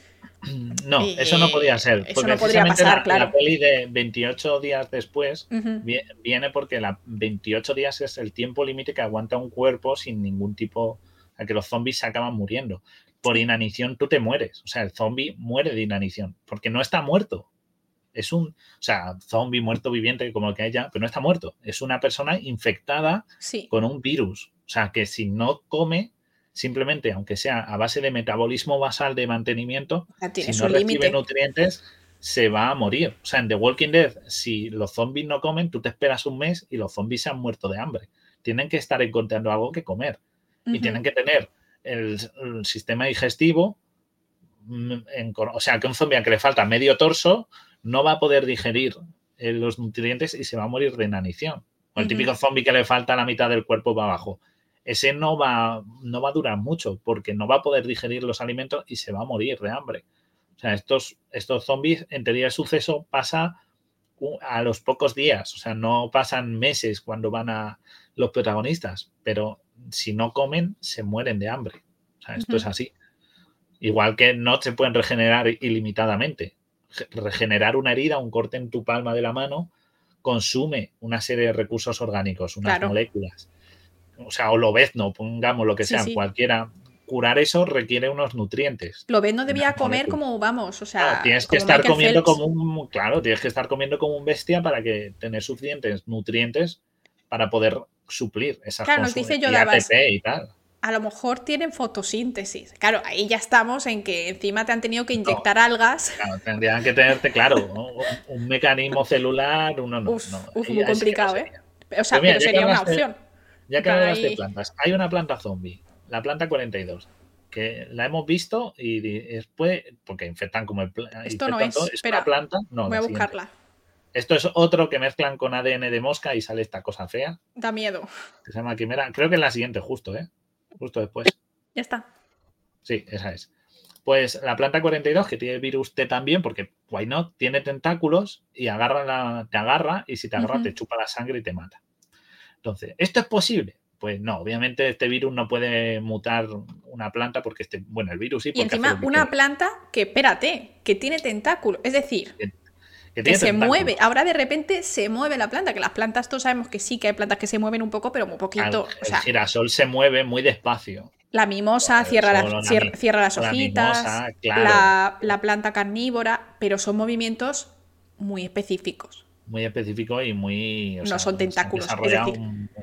El nivel de músculo o equivalente que tiene un, un tentáculo, o sea, sí, es que cada, cada trocito de tentáculo de un pulpo a saber, o sea, es increíble que no, no, no, no podía agarrarte. Sí que es verdad que, como te he dicho, la mimosa es el mejor ejemplo, pero que eso podía explicar por qué se puede cerrar, ¿no? O una planta carnívora que cierra, pero no, no retorcer y atrapar y ser, o sea, no serían tan resistentes. Pero sí que he encontrado una planta que se alimenta de, eh, con tentáculos, entre comillas, que me verdad son las raíces, y que se alimenta de otras plantas. ¿vale? Que es esta planta que se llama la planta vampiro, sí, es la, la Asdorfia hipogea, y lo que hace esta planta es que extiende sus raíces bajo tierra, busca otras plantas como higueras o mimosas y les parasita las raíces ajenas y les chupa los nutrientes de ahí. O sea, se parece bastante aparte a la planta 42, ¿no? Porque es así como un poco bulbosa. Y ese color rojo no es porque sea, no tiene que ver con la sangre, simplemente es porque extiende sus, su zarcillo bajo tierra, sus raíces y, y, drena a otras. Es una planta parasitaria, para que veáis. Es, muy, es muy chula, ¿verdad? que se cierra. Aquí está la mimosa para que veáis cómo se va cerrando las hojitas al tocarla. Ah, pero no ha sacado los tentáculos de la otra planta. Ah, ay, no, no tenía. No, no la tenía. Vaya. Bueno, eh, la planta esa es como una especie de tubérculo. O sea, no es tubérculo, pero que por dentro, por debajo, tiene como. Las raíces son gorditas. O sea, que recordarían como si fuese un tentáculo. Entonces es bastante. Podría ser similar. Pero claro, de ahí a que eso te, tuviese eh, músculos o similares. Claro, es que hemos dicho de sanguijuela a planta con tentáculos móvil. Mira, he puesto en el chat la imagen, el, link, que la, en blanco y negro ahí de la Wikipedia, ahí a tope. Para que veáis. ¿Veis? Pero en cuanto a lo de. Para que lo veáis ahí, ¿veis? Bueno, un poco más pequeña. Pero sí, lo veis como es bulbosa y por debajo tiene las raíces. Lo curioso de esta planta, lo, de la sangre para alimentar a las plantas, eso he buscado si se puede regar a las plantas con sangre y sí se puede. O sea, diluida con agua, obviamente, porque la sangre es muy densa, como ha dicho antes Laura, pero la sangre tiene mucho, mucho nutriente. Entonces sí que podría diluirlo en agua y al echarlo pues alimenta la planta. Más he encontrado misteriosamente un hilo muy grande, demasiadas entradas en Google de gente que riega sus plantas con sangre menstrual. No me preguntéis por qué, pero hay muchísimas entradas en Google de eso y no sé qué moda nueva es, pero...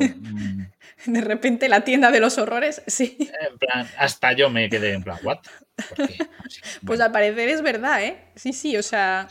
hay mucha gente que coge las copas menstruales y dice, bueno, pues lo diluye en agua y rego la claro, Claro, es que, es que la sangre, pues está, tiene es material orgánico en realidad. Entonces tiene fósforo, nitrógeno. Tiene muchos nutrientes. Tiene un montón de cosas.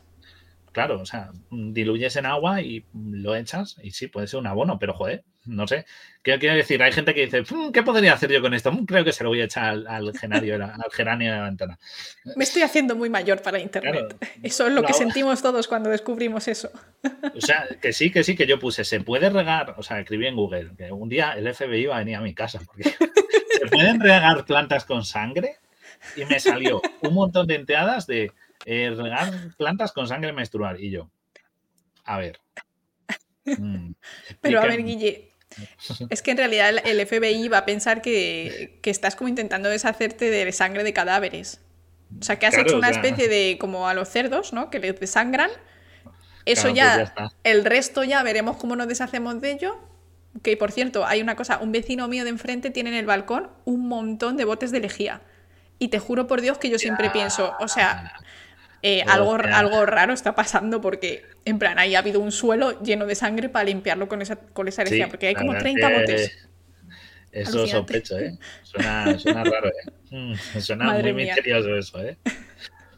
La verdad es que sí, ¿eh? Por Dios. Pero, pero yo qué sé, plantas con. A ver, eh, lo de plantas con cadáveres, buscar plantas con cadáveres. O sea, quiero decir, materia orgánica sí, pero es verdad que la sangre, si lo piensas, alfa de coña, si lo piensas fríamente, tiene mucho sentido porque es una es donde están la mayor parte de los nutrientes acumulados, ya está en estado líquido, con lo cual va a filtrar bien para la tierra y el plasma prácticamente no tiene, no tiene células, es solo nutrientes en disolución. El plasma sí, pero la sangre es roja porque tiene los eritrocitos. Como no, puedas decir, como no puedas decir que no sé si a nivel de concentración en sales pueda ser tan buena, pero como la diluyes en agua, no estás echando muchas Claro, pero el tema de echar material orgánico es para que se descomponga por los bichos que hay en la tierra y esos bichos, pues, eh, porque, a ver, las plantas no comen per se, las plantas lo que hacen es absorber ciertos nutrientes básicos a raíz de, pues, con, con bacterias que han claro, pues, cogido los nitratos, nitratos, nitritos, eso nunca lo tengo claro. O sea, sé que pueden absorber unos. Pueden absorber unos. Según el día, según el hambre. Bueno, nitrógeno, Coca-Cola o Pepsi, lo que tengas. pero, pero, eh, claro, pero tienen que descomponer la materia orgánica. O sea, si un cadáver de un si tú a una planta le echas una célula. Un, cadáver de un mapache. O sea, tienen que descomponer y convertirlo en tal y en nutrientes para absorberlo. Pero si la sangre ya son los nutrientes, o sea, es como la papilla, ya está. Ya. y además nos dice que también tenemos endometrio, es decir, sí que hay células, tienen que descomponerse, o sea, tienen que literalmente romperse en trocitos. Pero bueno, mm, esto se me está atragantando un poco, ¿eh? Que ya tengo que decir. no sé, Por Dios. O sea, lo de, lo de, mira, lo de en Alicante, que había un... Un, barrio, porque la sangre de los mataderos corría por allí hasta el mar y la zona es, no es muy prolífera en vegetación. A lo mejor esto es como todo, si pones demasiado, te lo cargas. Claro, pues eso, diluida en agua, claro, sería la claro. También te digo, lo de que no haya mucha vegetación ahí puede ser también cosa del suelo, ¿eh? O sea, porque esté cerca del mar, es que todo eso hay muchos más factores, pero si cogemos, oye, si alguien le da un venazo y quiere una vez al mes tener dos plantas de algo e ir haciendo el experimento y me lo cuenta, yo no le voy a decir que no. Pones dos y las riegas igual. dos plantitas y las riegas igual. Y a una, una vez al mes, chorrito de sangre. Y a ver qué pasa. O sea, si, si, hay alguien que me lo esto, yo, yo le voy a escuchar con los tiene mucho, Están diciendo por ahí, eh, yo creo que sí que tiene que ver bastante el pH. Hay plantas que crecen mejor en unos suelos, en otros suelos. Entonces, a lo mejor depende de la planta, le sienta mejor o peor porque no sé qué acidez, o sea, si podría cambiar un poco la acidez. No tengo ni es como lo de los pozos del café. ¿Cuántos pozos echan? Hombre, pues no es lo mismo unos poquitos diluidos que echarle los restos de una semana entera de dos cafeteras diarias. Pues hombre, matas a la planta seguro. Pedrosa dice, si me suministras sangre, lo hago. Bueno, Pedrosa. Aquí cada uno consigue los medios como puede. Claro, Vete al mercado negro. Mate a la gente, cada uno mata a quien tenga que matar. Esto es encargos ajenos, está muy mal. Esto. Que cada uno se ensucia las manos. ¿De qué va este canal? Pues en teoría de ciencia. hablamos un poco de todo. Hoy, estamos... Hablamos, eh, hoy estamos con Resident Evil y virus. Sí, estamos, hablando de si sería posible los virus de Resident Evil. Por ahora vamos regular. De momento Resident Evil de ciencia va poco, va muy cogido por los pelos. es verdad, como la planta de la pequeña tienda de horrores, que había que darle comer, que había que darle comer sangre. Es verdad. Ay, por Dios, por Dios. Bueno, volvemos a, Resident Evil 1. Eh, una cosa que quería hablar de lo de, esto, que es carne del siguiente virus y de lo de antes de la parte final del, programa, es que hay el que construye la puñetera mansión llena de puzzles, que me cago en él, que se mereció todo lo malo que le pasó, era el señor este, George Trevor, que se construye la mansión y se lleva ya a su familia. Y Umbrella, como son tan simpáticos, el de la izquierda, sí, el de la, el de la foto de la izquierda. Sí. Eh, Pixelamiento un poco extremo, sí. Sí, es que no hay más fotos. Claro. Más se añadió en el remake, esto no estaba en el Resident Evil original. Eh, pues eh, cogen a su mujer y a su hija, le dicen, no, se han ido de viaje. Y él, ah, me lo creo. Y cogen a su mujer y hija y empiezan a experimentar con ellas, pero no con el virus T, con el virus progenitor. Ah, Son las primeras personas a las que empiezan a inyectar el virus progenitor. A la madre, mm, la madre se vuelve loca y pierde la conciencia y, y, se va degenerando y tal, y la hija igual. La hija es más, no la palma, la hija mata a la madre. O sea, Ah, porque le da un brote salvaje. Y la hija. pero este señor no era muy agradable, ¿no? No, no, el- el- lo- los de Umbrella, mala gente todos. No sé si- Tu propia habrá mujer y tu propia hija, madre mía. No, La cosa es que a cada una les inyectan como una cepa del virus progenitor. Vale. ¿vale? La A para la madre y la B para la hija. A la madre eh, le afecta sobre todo al estado mental y físico y va empeorando, pero a la hija eh, menos. ¿Ok? Sigue manteniendo algo de conciencia y tal. Y lo que hacen es que prueban con la hija metiéndole un parásito. ¿Vale? Bueno, para que no se bueno. convierta en un zombie mutante, dicen, bueno, pues para controlar un poco el virus le vamos a inventar un parásito de fabricación casera, que es el parásito NE. Un parásito, parásito que, Némesis. que los parásitos son muy complejos. Eso de inventar Claro, claro. un parásito, eh, cuidadín. Imagínate Y lo inventar la acaba- malaria. Claro, claro, es como un parásito, porque así no le empeora tanto el virus. Y lo que ocurre, pues que la niña muta y se convierte en lo que ve en la siguiente foto, que es cuando no la encontramos. Ay, Dios santo. Lisa, Lisa Trevor es así como un poco jorobado de Notre Dame, aparece como encadenada, porque haría encadenada, y te dicen que acaba un límite de regeneración altísimo. Lo que lleva en la cabeza no es su cabeza, es la piel de la madre que se la pone en la cara. Ay, Dios Es- santo, es así un tía- se le va la olla, ¿vale? Y, y- y lo que es es muy fuerte y se regenera mucho. Y O sea, es no una pierde niña, pero aquí parece un señor. O sea, Claro, claro, es como un... Porque que la mente de la niña se le conserva. Y como tiene el parásito, le conserva ciertas habilidades cognitivas básicas. ¿Ok? Es más, la oye de vez en cuando pronunciar alguna palabra y no come carne. No es un zombie. Es pero es muy agresiva. Es- o sea, no es un zombie tipo solo piensa en comer carne ya, ya, ya. sino que tal. Y es muy es agresiva y muy fuerte y se regenera. Y tiene un parásito. Y claro, lo que te dije ayer, es- ¿hay probabilidad de que un parásito A ver, está buscando. una infección de un virus? Me preguntaste y no, y no, no hay nada. Sí que hay parásitos Vaya, que parece. es- vaya, es que sospecha. Joder. Eh, hay para... A ver, es que parásito por definición es malo, ¿vale? Porque es un parásito. Si no sería simbiosis, en plan te daría algo positivo. O sea, parásito es que la, la persona que tiene ese bicho, todo lo que le pasa es, negativo. Si no, ya cambiaría la definición. Entonces, bueno, parásito. Te meten un parásito. Lo único que he encontrado que puede tener algo ligeramente positivo son algunos parásitos intestinales que tienen algunos beneficios en cuanto a alergias y en cuanto a síndrome de colon irritable. Pero claro, esto tiene que ver quizá con que se comen lo que tú estás comiendo y por lo tanto evitan que te dé esa alergia. No necesariamente con que sea positivo el tener un parásito. Obviamente lo negativo superará a lo positivo si tienes un gusano en la barriga. O sea, señores, la tenia horrorosa. Hemos visto sea- fotos aquí de tenias ampliadas y no es nada agradable. Pues peor es cuando sale. Yo conocí a una persona que me lo explicó y dije, No, no, "Eh, no, no. gracias, ya No queremos me saberlo, has- no has queremos quitado- saberlo. Me has quitado el sueño. Gracias, hijo. Pero es eso, o sea, no hay ninguno, o sea, ni aunque soltara inmunoglobulinas para mantener a raya la, la infección funcionaría. Ujú. O sea, no, no, no sería Ya. posible. Pero aquí te dicen que, que este parásito se hospeda en el cerebro y, bueno, pues mantiene como. Por eso se vuelven. eh, y es por donde a, a esta gente le empieza a interesar por dónde puede ir la- el futuro de las armas bioorgánicas, ¿no? Porque esta Ujú. niña no es idiota, sea, no es to- como un zombie, no atiende a razones, está sí, pero muy básicas. Entonces, Ujú. Y aparte de ser resistente, entonces es un es algo que como una línea de investigación que van a conservar para futuro esta.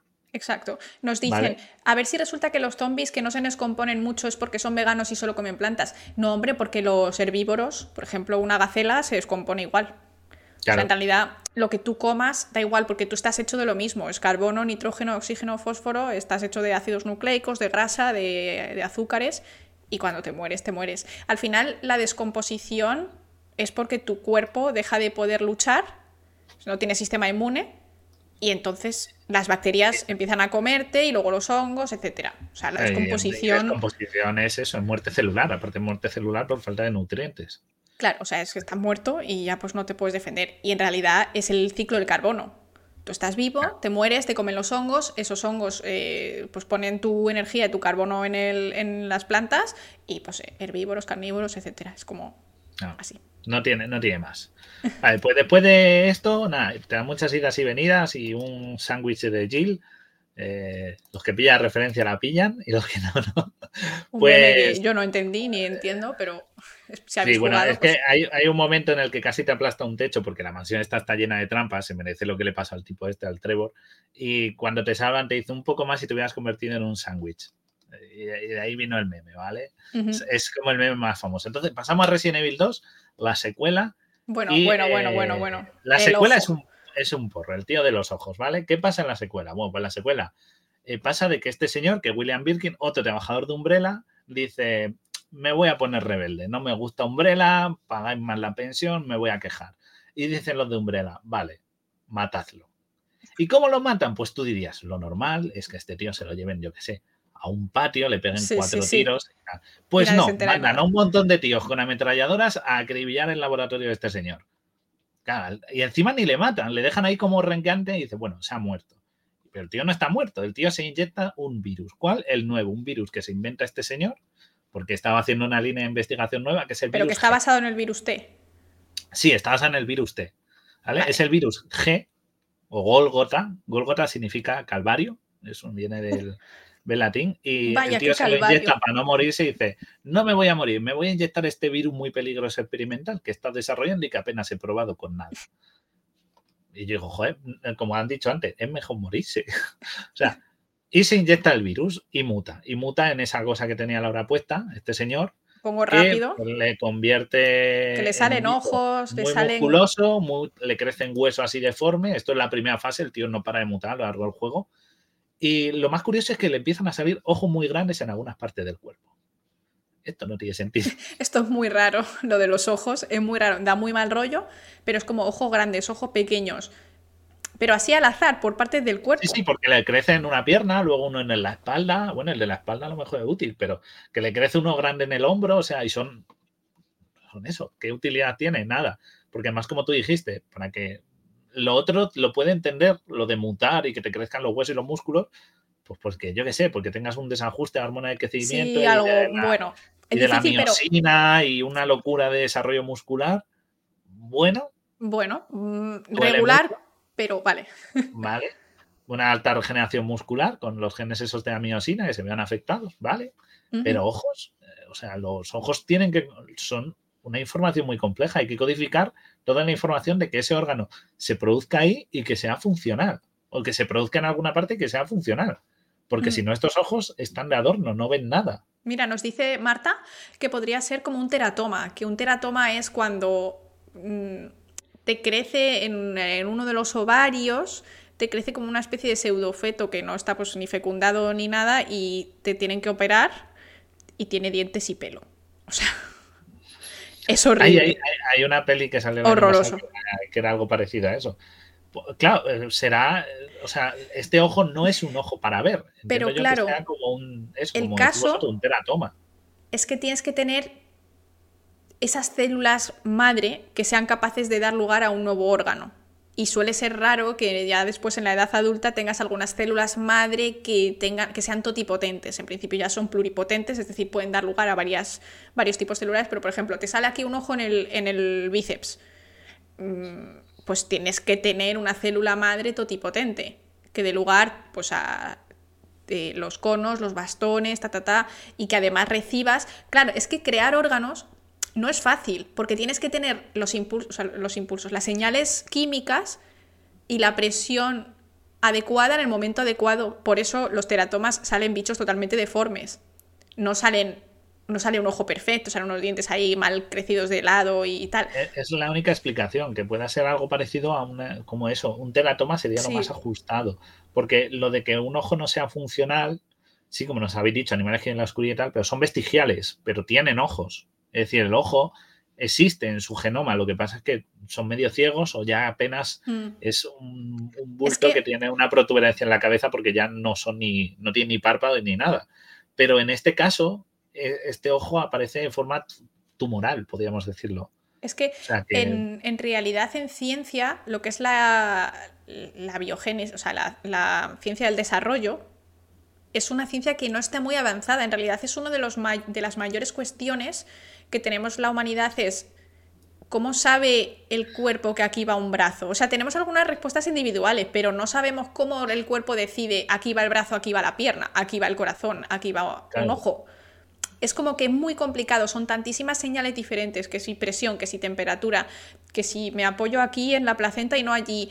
Son muchas cosas y a día de hoy no sabemos hacerlo. Entonces, es muy raro como generar ese nuevo órgano de cero.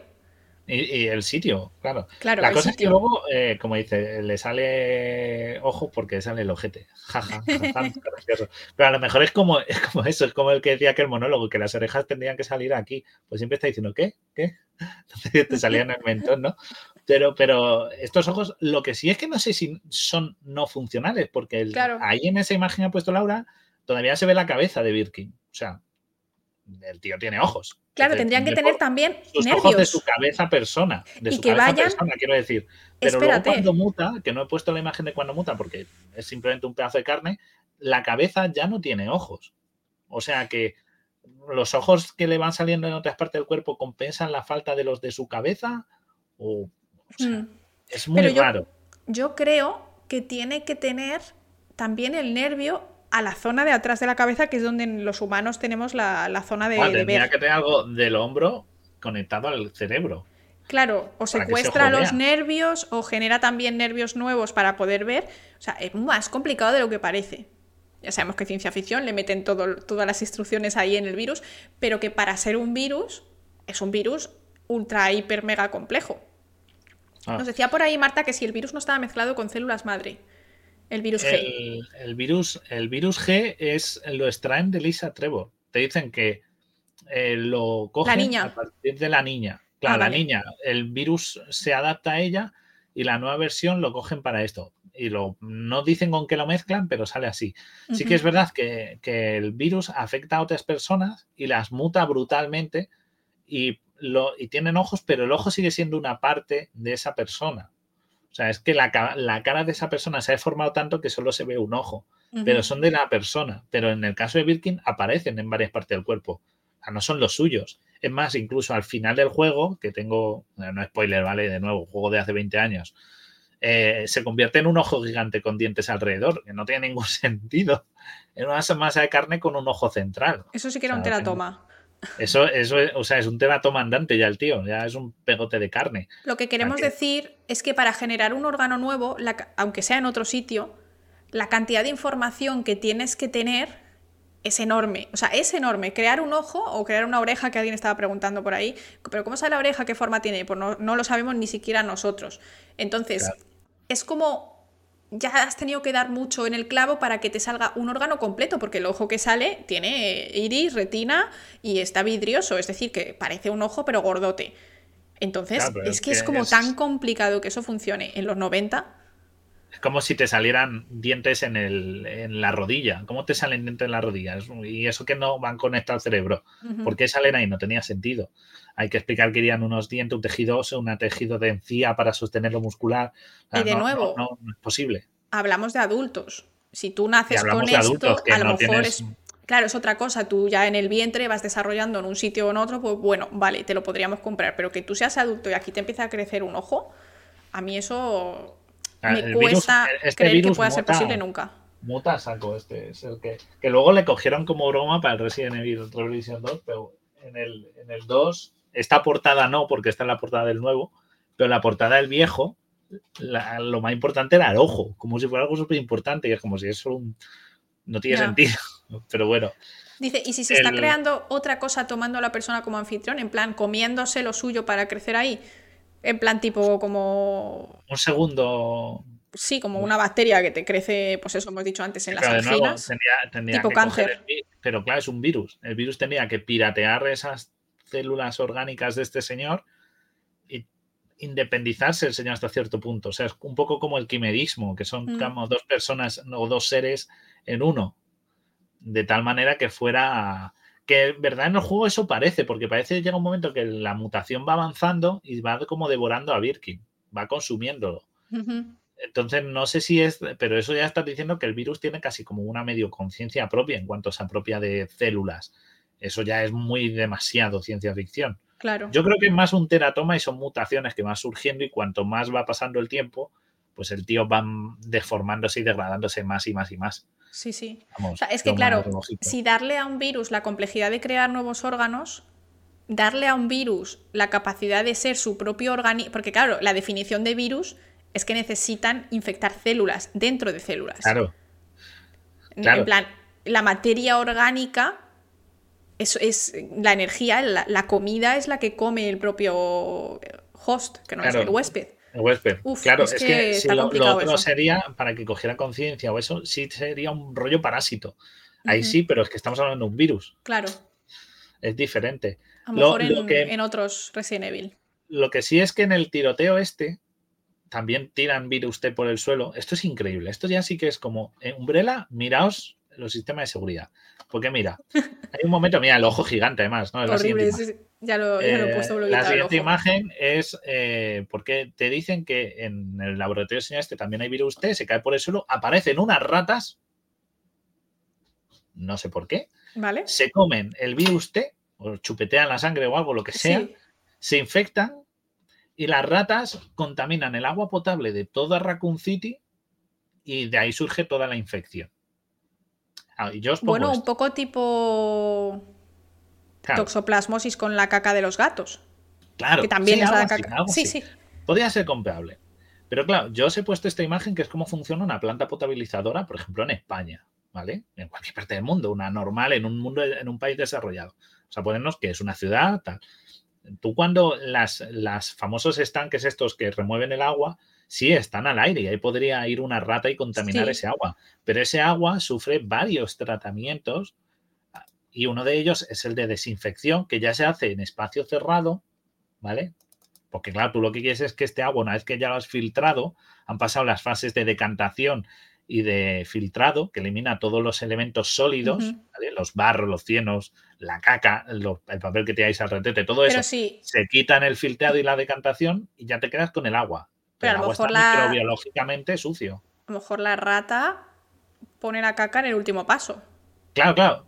Pero es que ahí, es lo que vengo. Estas ratas son fontaneras. Porque una vez que tú eh, terminas de eliminar todos los cuerpos sólidos, tienes agua contaminada. ¿Vale? Lo que sería el, agua depurada, pero no potabilizada. ¿Ok? Pues con bacterias, con virus, con, microorganismos o con sustancias químicas que también hay que son tóxicas. Entonces, una vez esto, este agua pasa a un circuito cerrado, cerrado, importante, circuito cerrado. Cerrado. Claro, en el que se aplica el proceso de desinfección. Tú usas cloro y demás cosas que desinfectan y eliminan cualquier resto orgánico o bioquímico. Han hecho un bujerito y se han metido para adentro. Claro, entonces, y ese agua ya una vez que está limpio, lo que dicen, a control final, se hace unos controles finales en las de pura, en las plantas potabilizadoras y ya se manda a las casas, se distribuye y tal. Pues cuando... estas ratas o han hecho algún agujero o son fontaneras y han dicho aquí me palme, o yo qué sé.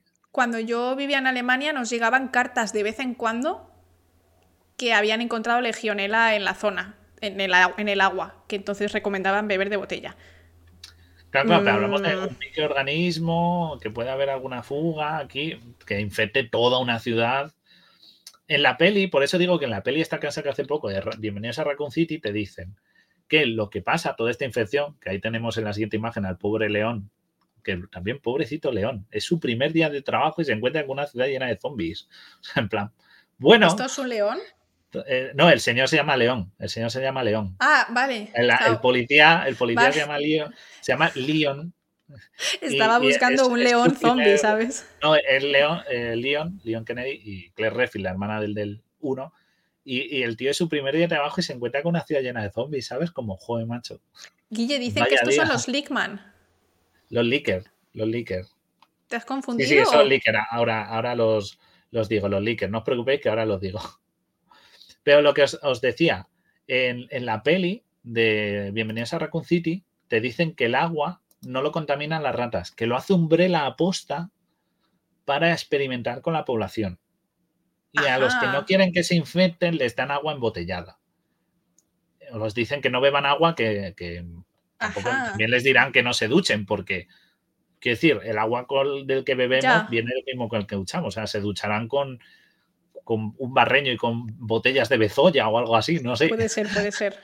Pero te dicen eso, aquí es, no tiene sentido, porque o hay una fuga, pero tanto para infectar toda una ciudad a este nivel, que ocurre todo en una noche, ¿eh?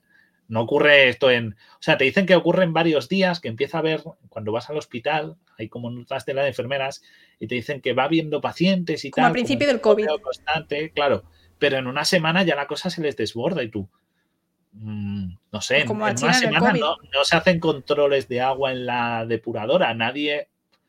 Es es súper raro como aquí. A ver, es una empresa pasar. muy grande, Claro, la a lo idea es mejor que- está comprado, eh, claro. Claro, la idea es que Umbrella meta la mano y diga, no, no, aquí no pasa nada. No, no se investiga. Ajá. Algo de ese rollo, porque si no, no tiene sentido que unas pocas ratas, 10 ratas, infecten toda una ciudad eh, con solo que tengan un poco de un virus Un que ni poquito de siquiera las mantendría el virus, claro. Podrías infectar a lo mejor un barrio o un tal, pero toda una ciudad del tamaño de Talavera de 100.000 habitantes, que ya es grandecita, no sé, se me hace muy descabellado. Lo digo por cómo veáis cómo funciona una planta depuradora, que es interesante, y que el riesgo de que algo entre en el circuito es muy difícil. O No os preocupéis. Tendría, tendría que tener una perforación. No os vais a infectar de nada zombie. Claro, claro. O sea, eh, tendría que tener una perforación. Y lo que decimos, estos dos protagonistas también son inmunes porque andan por las alcantarillas. Si nos dicen que el agua está contaminado, deberían infectarse y tal. Y ahí tenemos al Licker. El Licker es un zombie al que dicen que ha comido mucha carne. Por eso solo aparecen aquí. Pero no tiene piel, tiene directamente No- los músculos. No tiene piel, claro. Y el cerebro Tampoco a la tiene, vista. tampoco tiene, o sea, este, este bicho lo matas con tocarlo. A ver si tú te Claro, tocas el cerebro. Es que tiene una diana en la cara, ¿sabes? Sí, Además sí. son ciegos, te dicen que son ciegos, Claro. solo oyen. Eh, y que tienen una lengua muy larga, cosa que tampoco tiene mucho sentido. Y no viene mucha información referente a ellos.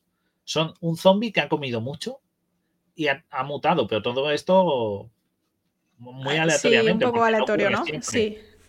Y, y es eso, son un enemigo muy representativo que mete miedo porque no actúa si no te oye, pero biológicamente no tiene sentido, anatómicamente no tiene sentido, que se desarrolle por comer mucho no tiene sentido, porque, o sea, ya. Engordarías. engordaría. Bueno, a lo mejor es- no tiene la capacidad de generar grasa, solo generan eh, músculo. A lo mejor. Claro. No sé, es que lo de, lo de no tener cráneo, es que no- eso yo no, no, no le veo, o sea, solo para dar asco, porque no le veo ningún sentido. Es que el airecito te tiene que doler. Claro, Que nosotros, eh, claro, estamos ahí como en agua. Claro, o sea, nosotros estamos, la piel protege mucho. O sea, tú imaginaos cuando tienes una herida, sea, una vez te has hecho una laceración porque te has caído en vicio o tal, ese trozo en carne viva que notas el aire, o Sí, sea, sí, notas sí, el sí, cambio sí. de temperatura simplemente cuando te soplan o algo, es, es como cualquier cosa que te contacte. sí, escuece como- muchísimo. Te duele muchísimo, o sea, Sí, te sí, pones sí. un algo de manga larga y te roza y te molesta mogollón. Pues imagínate eso con un tío que, con un- Total. bueno, tío o tía, porque no sé lo que es esto, que tiene todo en carne viva. O sea, el sistema nervioso periférico funciona, la, la sensación de dolor es constante. Claro. Estos bichos viven en sufrimiento. Y además, eh, el sistema endocrino sin grasa, quiero decir, ha comido mucho, pero llega un momento en el que a lo mejor no tiene comida. Esa grasa es necesaria para sobrevivir. Claro, o sea, este, y te este quemas al sol, es verdad. Claro, bueno, ocurre- esto ocurre de noche, pero como son varios días, en teoría hay días de sol y sombra. Sí, digamos que, y no tiene ojos, con lo cual no es fotosensible, porque nosotros, nuestra única capacidad de ver si hay luz o no es con los ojos, hombre, a mí me da el solecito en la cara. con los ojos cerrados, pero percibes el calor, no la luz. Ya, sí, sí, sí. Si yo te, si yo te, tú, tú te tapas con los ojos con la mano, no sabes si estás al sol y sientes calorcito del sol o estás Mm. cerca de una estufa, no lo distingues. Es verdad, es O sea, verdad. tú te tapas Mira. los ojos en una habitación y no sabes cuándo está encendida o apagada, porque dice no hay ser suficiente mayor calor. Que a lo mejor es como cuando te quemas, que ya no sientes nada. Pero claro, que no Claro. sientas nada no quiere decir que el cerebro ese sea una zona riesgosa extrema. Es decir, le, le rozas y lo matas, le dejas ahí con un... Claro, tiene el, los sistema, el sistema nervioso tan machacado que ya no tiene dolor. Eso sí que podría ser, podría no tener dolor, pero yo creo que el cerebro ahí ha sido un- una flipada demasiado El, el cerebro ahí es como. insostenible. O sea, es como. Es súper letal, ya, pero entiendes que el cerebro es lo primero que ves de este bicho. O sea, Sí, sí, a ver, da mal Como- rollo, ¿eh? Está logrado en ese sentido.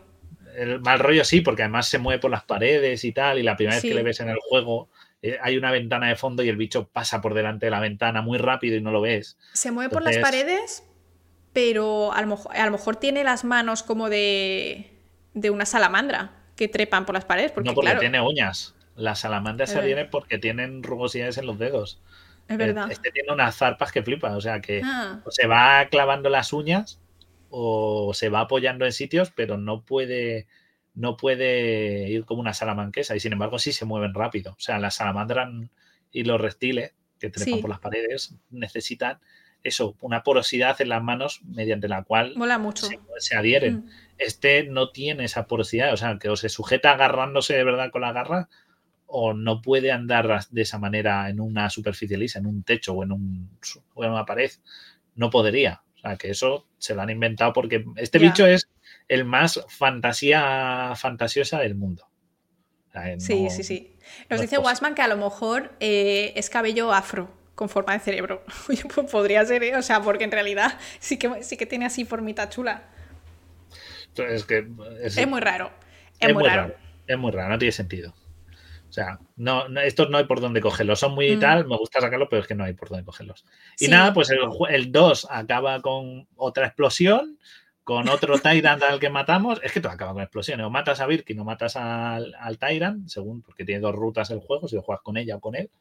De nuevo, peta. Me gusta el Tyrant porque dice- dijeron, vamos a disimular este zombie gigante de dos metros y medio poniéndole un fedora. Creo que nadie se Un, dará un sombrero. ¿sabes? Es como, y, va- y le ves por la comisaría, porque va por la comisaría, va pum, pum, además hace un ruido enorme al pisar. Me hace mucha gracia. tú, seguro que cuando- no me das cuenta. Cuando has dicho eso, a mí me ha recordado a como si yo estuviera... eh, porque claro, yo cuando veo Instagram y veo como la gente que va como súper guapísima, yo digo, pero vas así a comprar el pan. Entonces me imagino un montón de veces como si me pusiese un vestido, un vestido de, los, de los globos de oro y me voy a comprar el pan, ¿sabes? En plan, buenos días, deme tres barras, por favor. Entonces me da la impresión de que este señor está totalmente fuera de lugar con ese sombrero. En plan, yo me pongo este sombrero y nadie sabe que en realidad yo no soy tan cool. Es que, es que lo ves así y dices, eh, señor, eh, ¿qué hacemos para infiltrar a este super Ponle un sombrero. Dice, "Te- te- pon- ponle sombrero, a ver. Es Perry el ornitorrinco, ¿sabes? Es como, ¿es un Tyrant? No, es Perry el Tyrant. Es como... Es que claro, el Tyrant este no tiene pelo. O sea, si estáis en modo radio es Está como calvo, un está calvo. bicho. Además, luego le puedes volar la cabeza, le En que la- disparar al sí. sombrero y es calvo.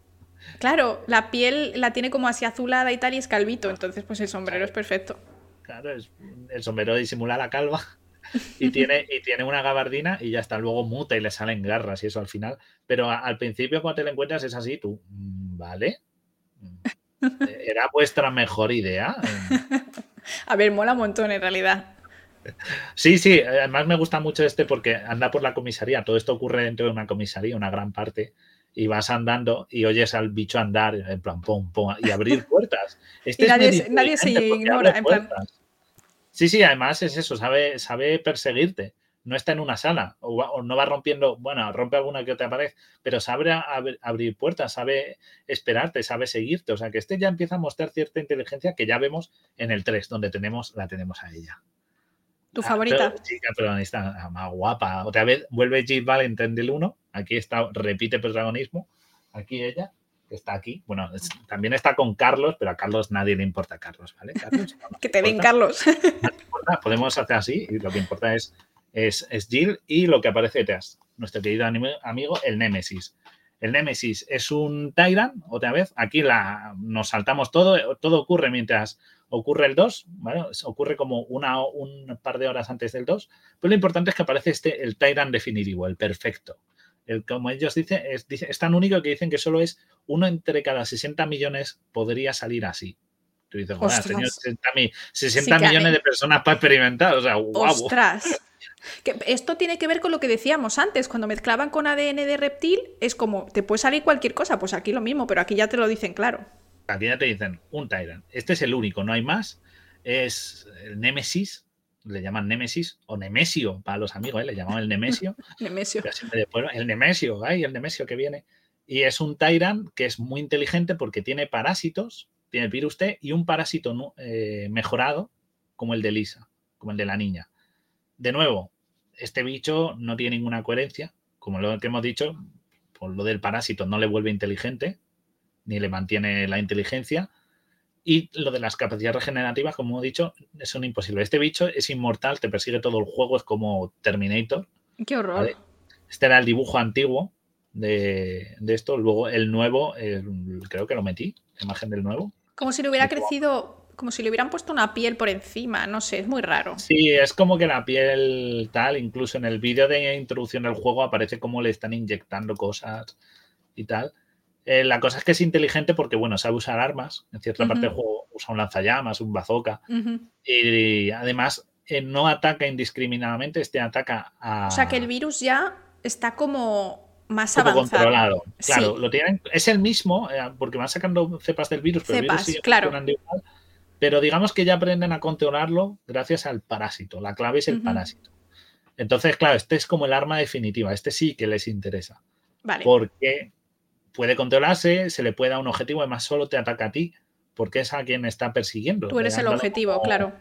Claro, además se tira todo el juego repitiendo Stars, Stars, porque busca a los agentes de Stars, que son los que están descubriendo el, el ¿no? Destapando todo lo que tiene Umbrella debajo. Entonces va solo a por ti. Y el tío pues tiene este aspecto y, no, no, tiene sentido lo de parásito, pero es que este bicho regenera muy rápido y tampoco tiene sentido la regeneración lo que hemos dicho antes, para regenerar tienes que estar consumiendo comida. ¿Vale? Claro. Es más, eso por ejemplo en la serie de The Boys lo hice muy rápido con el tío que es como Flash, el que corre muy rápido. Dice, es que tengo que consumir miles de calorías al día porque me muevo mucho. Necesito mantener. Eso tiene sentido. Pues para regenerar es lo mismo. Consumes mucho ATP, mucha energía, muchas moléculas. Tenemos que hacer un programa de, esa serie.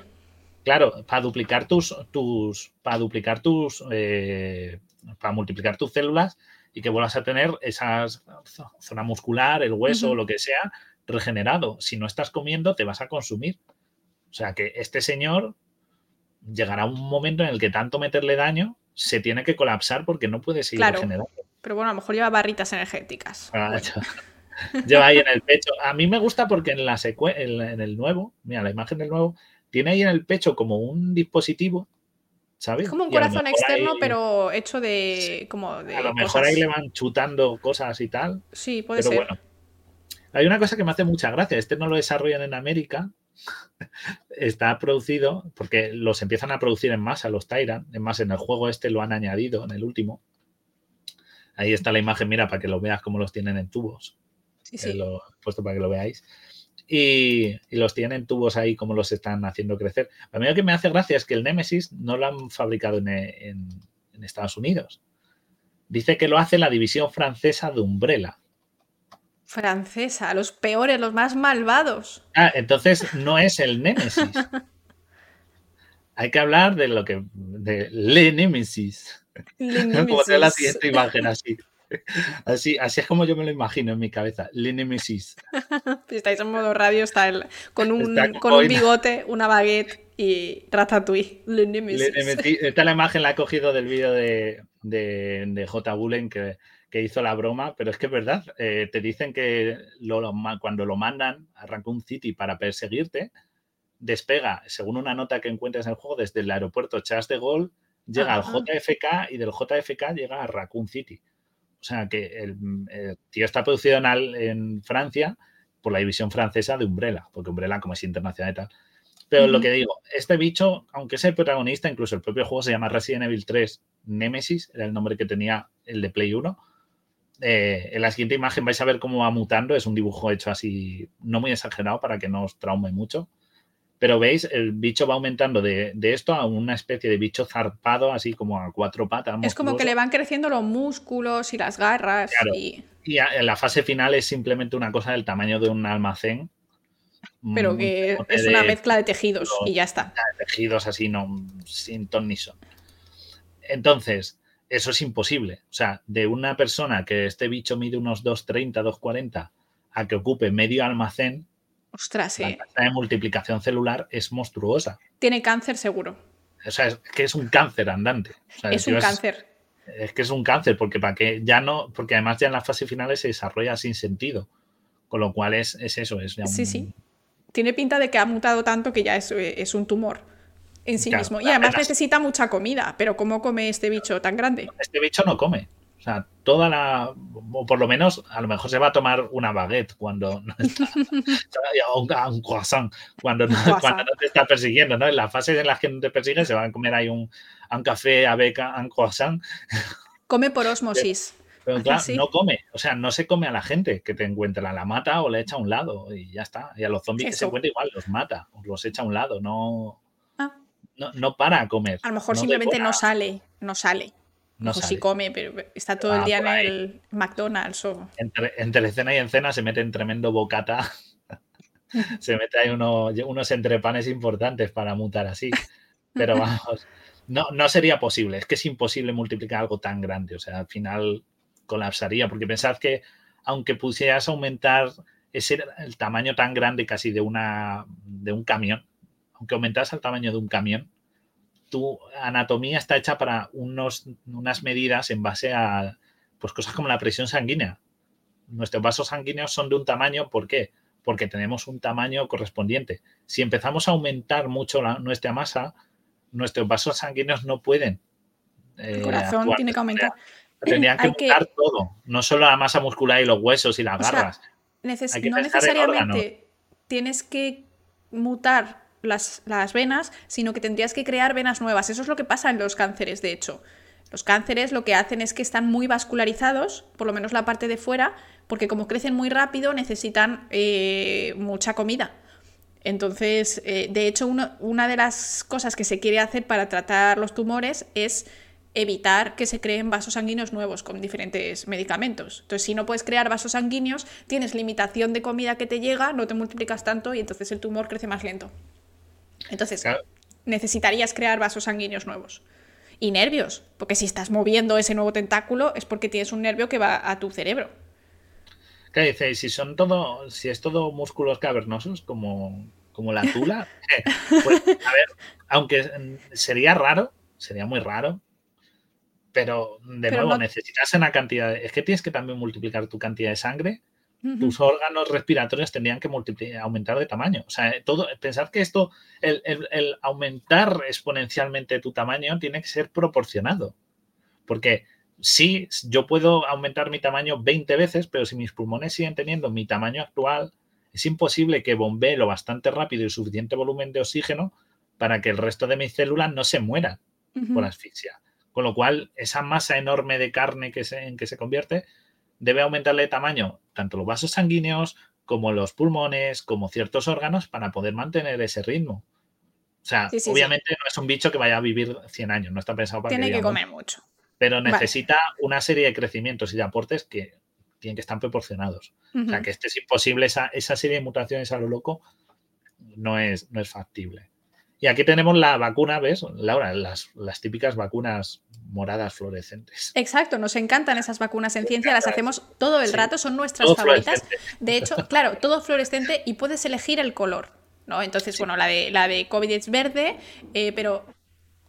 ¿Qué ha pasado? Bueno, Fabio que está dando golpes. No sé si es que está la comida hecha en plan ven pues ya, o que está cocinando. que ya no vamos esto, pero vamos. Pero en la, vacuna no son fluorescentes. Cura, si es fluorescente cura. Exacto, es como si es cuece cura, pues esto sí es fluorescente cura. Si, os vais a poner alguna vacuna, si puede apagar la luz, si no es fluorescente, no la pongáis. Exacto.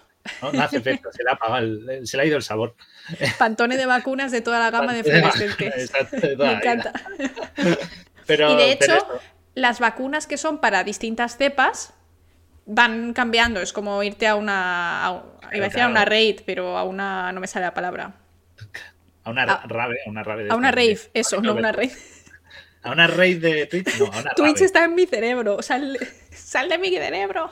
Lo, que me hace gracia es que esta vacuna te la sintetizas eh, muy fácilmente. En plan, hoy amigos, vamos a hacer la vacuna. En cierto momento del juego te tienes que hacer la vacuna. Como tú y yo extrayendo ADN de, saliva, ¿no? Y dice, Hoy, amigos, haremos una vacuna. Necesitaremos un bote, de antígeno, un bote de coayudante, lo metes en la maquinita y ya está. un ojo de Tyrant. en plan, o sea, mm, el coayudante está bien, en plan, menciona un término científico. Vale, sí, guay. Pero en plan, mezcla antígeno esto y ya está la vacuna.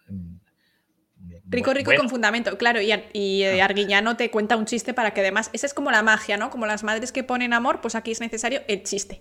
Además, me hace gracia porque dices, bueno, una vacuna puede ser el, que sería una vacuna muy básica, porque es la vacuna de toda la vida, o sea, el antígeno, el coayudante y a correr. No hablamos de una vacuna de ARN de las modernas, no, no, de las clásicas. Claro, es como si fuese, o sea, en realidad el tema de la vacuna, en principio, no suele funcionar todas las veces, ¿vale? Pero si tú coges el virus cochino y le dejas medio morido o morido y te lo inyectas. Claro, aquí te dicen que tienes los antígenos ya separados. Estén ahí en un bote, en una neverita, vas a por ellos, los coges. Claro, y te los inyectas. Entonces, se supone que si ya tienes eso hecho, tu cuerpo eh, dice, ah, ah, que esto es lo que hay que luchar. Pues ala, eh, tiramos por ahí, ¿no?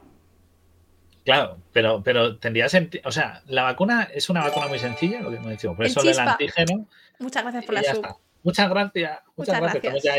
Estamos, ahorrando para nuevos micros, ¿verdad, Guille? Dentro de dos añitos. Pues lo vamos viendo. Cuando toque, no pasa nada. Entonces, la vacuna sí se podía hacer con antígeno y coayudante, una vacuna súper rústica, súper básica, súper vete tú a ver, saber si esto funciona. Pero hay una parte del juego que me hace gracia porque dice, no, la han infectado, vamos a ponerle la vacuna y se cura. Y tú, no. hay que ponerle es el antisuero. O sea, cuando tú tienes la enfermedad, la vacuna llega tarde. En este caso, en vacunas de este tipo. No necesariamente. Si el problema es que tu cuerpo no lo ha luchado nunca, esto pasa, por ejemplo, en el cáncer. Las vacunas que están haciendo nuevas, eh, que las están haciendo en Moderna contra el cáncer de piel, lo que ocurre es que eh, te, te, secuencian el cáncer y dicen, vale, estas son las proteínas que están mutadas. Vamos a hacer una vacuna de estas proteínas y vamos a poner mucho para que tu cuerpo, en vez de ignorarlo, diga, ah, coño, que esto es lo malo. Lo que pasa es que no me había dado cuenta. Es como que lo despiertas de alguna manera. Entonces, si tú tienes un virus que por alguna razón ha pasado desapercibido y te ha cambiado, podrías de alguna manera hacer una vacuna que también cure. O sea, a día de hoy tenemos vacunas que curan, que son estas vacunas contra el cáncer. Son súper modernas y, y, están hechas por Moderna, pero están todavía en fase clínica. ¿Vale? O sea, no, es, no existen a la venta pero están en ello y es súper guay y es el, es el, presente futuro, o sea, es el futuro de, de los tratamientos con, de cáncer. si ya estás infectado y ya estás sufriendo la enfermedad, como es en este caso, ¿no? Que te pongas una vacuna así de esta de antígeno en crudo, mm, como que, como que no. O sea, no, no, no, no, te va a curar. Entonces, tú que necesitas el antisuero, que tiene un Claro, además hay que, hay que tener en cuenta que si tú ya estás hecho un bicho raro, es decir, ya te han crecido. No, no, la chica la, pica algo, ¿vale? La, porque con el Nemesio se enfrenta y la infecta y empieza a estar como, ay, estoy mareadilla, está dando algo de fiebre, me está dando una pájara, pero no está mutando en zombie. No, entonces yo no lo veo, no lo veo tanta locura, ¿eh, Guille? Podría ser posible. Yo creo que de todas las locuras que hemos visto hoy, de, todas, que no son pocas, ¿eh? que una vacuna puesta un pelín tarde si haga algo de efecto. A ver. Ah, algo, la chica se levanta como a los 10 minutos, pero bueno. Claro, a ver, eso sí, es un, videojuego, tienes que darle un poco de pero no me parece tanta locura, ¿eh? Lo que pasa que lo que me has dicho, lo que me has dicho que tenía fiebre, eso quiere decir que su cuerpo ya estaba luchando contra ello. Lo que pasa que esta vacuna a lo mejor seguramente le haya como cuando a ti te infectan, de repente ese virus tiene un montón de proteínas distintas o hace un nucleico distinto, es como el cuerpo hace lucha contra todos esos elementos. Una vacuna normalmente te, dicta el camino más efectivo, que es pues, las proteínas que están en la membrana de este virus o en la cubierta, etc. Entonces, a lo mejor sí que podría ser. Podría es que yo, te digo que no, me parece de lo. O sea, vamos, me parece de hecho casi factible. Retroviral, ¿no? Un antiviral podría ser. Es que tampoco es un antiviral. Es que tampoco es un antiviral. Es que sería un poco estimular tu, tu defensa, ¿no? Para que siguieran luchando. Es como Lo llaman. Es como inmunoterapia. Claro, sería más de ese tipo. De tu, sistema inmune, estimularlo más para que se defienda más todavía. Claro, lo de las hierbas, que no lo he mencionado, que es verdad que a lo largo de toda la saga, curarte con hierbas verdes es como, es como el botiquín que utilizas para curarte las hierbas, en este caso, en el juego siempre salen como machacadas, hacen como así como politos y la, aparecen en un papel, como si fuera un antiguo tratamiento de, farmacia antigua, de estos de fórmula esencial. las hierbas verdes no es que sean, no curan el virus, lo único que parece, y por cómo pintan y por el efecto que tiene, es que son antisépticas. O sea, este machacado de hierbas y ese papel parece más una cataplasma que te pones de manera de que estas plantas sean antisépticas. Y eso es totalmente coherente porque hay muchas plantas que son antisépticas y se usan para curar, no curan, pero sí que pueden evitar que se te infecte una herida. O sea, esto es bastante conocido desde hace mucho tiempo y la idea de una cataplasma tampoco es, tan difícil. O sea, es un cacho de tela o de papel, lo que tengas, humedecido con el compuesto activo. Con el compuesto activo que sería en este caso la planta machacada. Sí, sí, sí. Las plantas sí que son lógicas. Las plantas de Resident Evil hasta cierto punto tienen sentido. Te podían curar pues heridas de un arañazo, un corte o eso, una quemadura. Eso sí te lo podían curar. Claro, nos dice, ¿podrían existir tipo como los anticoagulantes, algo que lo evite pero sí mantenga raya el virus? Más que anticoagulantes serían antivíricos, ¿no? Eh, las personas que tienen VIH toman anti, en este caso, antirretrovirales, porque el virus del VIH es un retrovirus, ¿vale? Pero bueno, serían un antiviral que evitase que se despertase, porque sí que hemos dicho que puede ser que este virus se inserte en nuestro genoma, ¿no? Porque si está cogiendo genes de un lado para otro y demás, pues entendemos que de alguna manera sí que tiene esa capacidad. Podría mantenerse a raya, pero bueno, no, tampoco sería fácil. Quizás lo que, lo que hace el, con el Nemesis o con Lisa Trevor, lo que hace ese parásito es segregar eh, algún tipo de antiviral o de inmunoglobulina o de algo que mantenga a raya el virus T para que no te termine de degenerar del todo, sino que te conserve un poco, o sea, se te pudre la carne, eh, tienes deformidades, tienes mutaciones, pero mm, a nivel neuronal, como el, parásito se hospeda en el cerebro, el cerebro te lo toca poco o no mucho. Con lo cual, mm, por eso mantienen cierta inteligencia o ciertas capacidades, que son los únicos ejemplos de zombies con inteligencia, estos dos. O sea que, que, eso podía ser, pero vamos, que mm, todo muy pilla por los pelos. Así te está preguntando el chat plantas rojas, verdes y azules. No sé si. Sí, las plantas rojas y verdes serían como el antiséptico. Y el, la verde, el azul era contra el veneno, era como un antídoto. Pues bueno, de nuevo, hay plantas que sí que es verdad que pueden ser. O sea, no, no es tan descabellado, es coherente. Otra cosa es que tenga un efecto instantáneo, eso no. Claro, eso es complicado. Es como lo del virus, nada infecta en 10 minutos ni una vacuna te hace efecto en media hora. Pero bueno, eso es por cuestión de decir, no vas a durar 15 días o sea, la historia no se va a ambientar en 15 días de sucesos o en un mes. Tiene que ser todo en una noche para que sea más precipitado.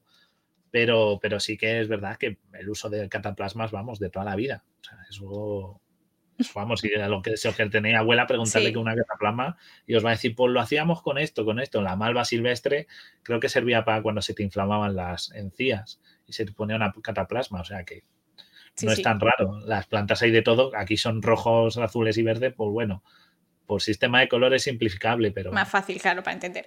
Nos dice J, por cierto, que acaba de entrar y se le había olvidado que estábamos hablando de zombies. dice, pero, pero ¿qué está pasando? ¿Otro COVID? No, no. ¿De, qué virus estamos hablando? Es, Umbrella, es Umbrella. Solo, solo cosas de Umbrella aquí. bueno, y aquí acabaría, y el, y el Resident Evil 3 acaba porque no, la, no consiguen la vacuna y el gobierno de Estados Unidos decía que tenía una bomba atómica sobre, sobre Raccoon City. Se acabó. explosión. Recordad, siempre que acabamos Resident Evil, explosión, siempre. Si no explota, algo está pasando. ¿Vale? Si no hay una cuenta entera y una explosión, es que no, no estáis jugando. Pero esto es como, como cuando e-, eres un, yo qué sé, un, alumno y tienes que hacer unos deberes y es como, pues mira, eh, pongo la alarma de incendios y aquí salimos todos escopetados y yo escurro el bulto.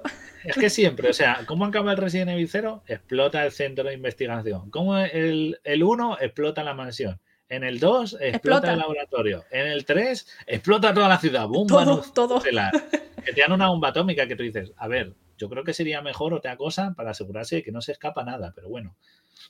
Yo qué sé, aquí la gente no presta mucha atención porque en Umbrella te dice que infectan cuervos y murciélagos, animales que vuelan. Lo más ideal para que no se te escape, ¿sabes? O sea, pero bueno. Esto es como lo de Jurassic Park, ¿no? Que en plan, sí, sí, necesitan este nutriente esencial. y, que, y que vuelen. Sobre todo que vuelen, que así los controlamos mejor y tú. Te van a escapar, que no, que no, hazme caso. me encanta lo que dice, me encanta lo que dice Mala Suerte. Y recordad, niños, si no explota, no está muerto. Si no explota, está muerto, exactamente. Eso, eso y que todos los Tyrants siempre se les mata con un disparo de lanzamisiles. Es como, es como algo que tiene establecido. Es, es alérgico. Es el antiviral contra los Tyrants, es un lanzamisil en el pecho. O sea, es que es así. Pero bueno, que la meba come cerebros. Ah, sí, sí, eso, pero esa la hablaremos porque la, quiero para el siguiente capítulo, que como vamos a tocar Resident Evil 4 en adelante y vamos a hablar de parásitos y eso, me quedo con lo de la meba. Lo tengo, lo tengo en el... no bañarse en lagos, en piscinas que estén un poco para allá. Sí. Pero bueno, como ya hemos acabado, repaso súper rápido, porque luego estos son de los spin-off, no vamos a perder mucho tiempo, hace cinco minutillos, ¿vale? Que son virus. Este, por ejemplo, es del Death Aim, un juego que salió en la Wii U, que es el virus T más G. ¿Por qué? Porque se puede mezclar. ¿Por qué no? Porque patata. Y esto, lo hizo un mago porque da poderes eléctricos y te genera un campo magnético para desviar balas. Por eso al bicho este no le puedes disparar esto es una fumada, esto, esto lo hizo un mago y no me voy a parar a explicarlo científicamente. Locuras. No, no, no, hemos podido. O sea, generar un campo magnético para desviar bala, imposible. Y sale en el Resident Evil Death Time, que es un juego así en primera persona. Ahí está, puedes aumentar un poco. Así, que no tiene sentido. Luego está el virus T Verónica, que sale en el Resident Evil Code Verónica, y es esta señora que se inyecta el virus. Es curioso porque te dice que se inyecta el virus, una variación del virus T, que es el T Verónica, y lo que es curioso es que para incubarlo tienes que estar como en una especie de criogenia para que tu uh. metabolismo lo vaya digiriendo como poco a poco. Uh, para que las mutaciones no ocurran de golpe. Entonces la tía esta está como en una cámara criogénica y poquito a poco metabolizando. A ver, la criogenia no tiene sentido, ya lo hemos hablado aquí, pero tiene sentido. O estar en frío. muy frío, muy Bañadito, bañadito en el polo. Eso tiene sentido porque todo lo que de manera normal crece bien a 37 grados, que serían los grados de los humanos, cuando bajas la temperatura, ralentizas. Claro, porque ralentizas todas las proteínas que hacen la copia de los ácidos nucleicos del virus, todo lo va ralentizando. Entonces, sí, lo que no sé es hasta qué punto eso puede frenar las mutaciones. O sea, las mutaciones pasaban, pero más lentas. Pero el virus, o sea, la expresión de los genes del virus siempre van a ocurrir en la célula. Con lo cual. Y eso si sobrevives a más de 5 minutos en la bañera con hielo. Claro, o sea, imagínate que la tienen a 15 grados. Ponerte. ¿Cuánto tiempo? Aquí te dicen que está medio congelada, ¿eh? Aquí en el juego dicen que está medio congelada, pero sí. En temperatura muy fría duras como 10 minutos, como muchísimos, antes de que te Esto lo hacen en medicina, ¿no? Sí, para algunas pruebas, para angiogramas creo que lo he visto que se hace. Te enfrían mucho. te enfrían mucho, pero son pruebas que duran unos minutos porque te mueres, te da un shock. Entonces, estar congelado, aunque el virus va a expresar, seguir expresando sus genes. O sea, más lentamente porque tu metabolismo va a ir más lento, pero los va a expresar igualmente. No tiene mucho sentido congelarse. Mm. Y aparte que luego a la chica, a la tía le, la sangre se le convierte en un fluido químico que entra en combustión espontánea con el aire y tú... Magia, magia, otro mago. Eso sí que no, no me vale. Otro mago, ¿vale? El té Verónica, nada. Luego sacan una variación del virus T, que es el T avis, que es virus T con peces de... Eh, Madre mía. Con, una criatura marina, un pez avisal, y que se mezcla el gen y que cuando a la gente le infecta, pues las mutaciones son súper random. ¿Vale? Ese sale, sale aquí, en el Revelations 1. Y no tiene mucho sentido, porque además no es que muten en un solo pez. O sea, en plan, tiene genes de este pez y es virus T y lo mezcla y me sale el T avis. La las personas afectadas le salen características de, de crustáceo, de lamprea, que la lamprea no es un pez, así que de lamprea. Va después, claro. De, tiburón, o sea, les salen, hay un montón. a ver, aquí hay que analizar, claro, aquí hay que analizar la, evolución. Cuando tú, cuando tú coges un genoma de un animal, por ejemplo, de los mamíferos, puedes encontrar como vestigios en el ADN de todo lo que hemos sido antes. Es decir, tenemos genes bacterianos que han ido cambiando, genes de peces, genes de tal, de tal. Todo lo que hemos pasado está ahí. Pero si tú coges eh, virus, o sea, virus ADN de un pez, no puedes encontrar, depende del pez que sea, pero si es abisal, no creo que sea tipo cartilaginoso, por lo tanto va a ser muy complicado encontrar ahí restos de, tiburones. Eh, ahí eso está muy poco científicamente sustentado. Claro, es que no, no da, no da. es más, te dicen que este virus infecta a algunos, algunos hunters, los hombres lagartos, esos que hemos dicho antes, y les da como camuflaje óptico. Y tú, ¿cómo? Qué guay, ¿no? Les da melano. Cromóforos, como los pulpos. Claro, o sea, tú dices, pero vamos a ver. En plan, relájense. O sea, y luego que les da eso, características, por ejemplo, a los, a los Oz, el que está arriba a la izquierda, cuando abren la boca le sale como un apéndice que tiene unos dientes de lamprea. La lamprea, pez pez, no es. Ya. Pues eso.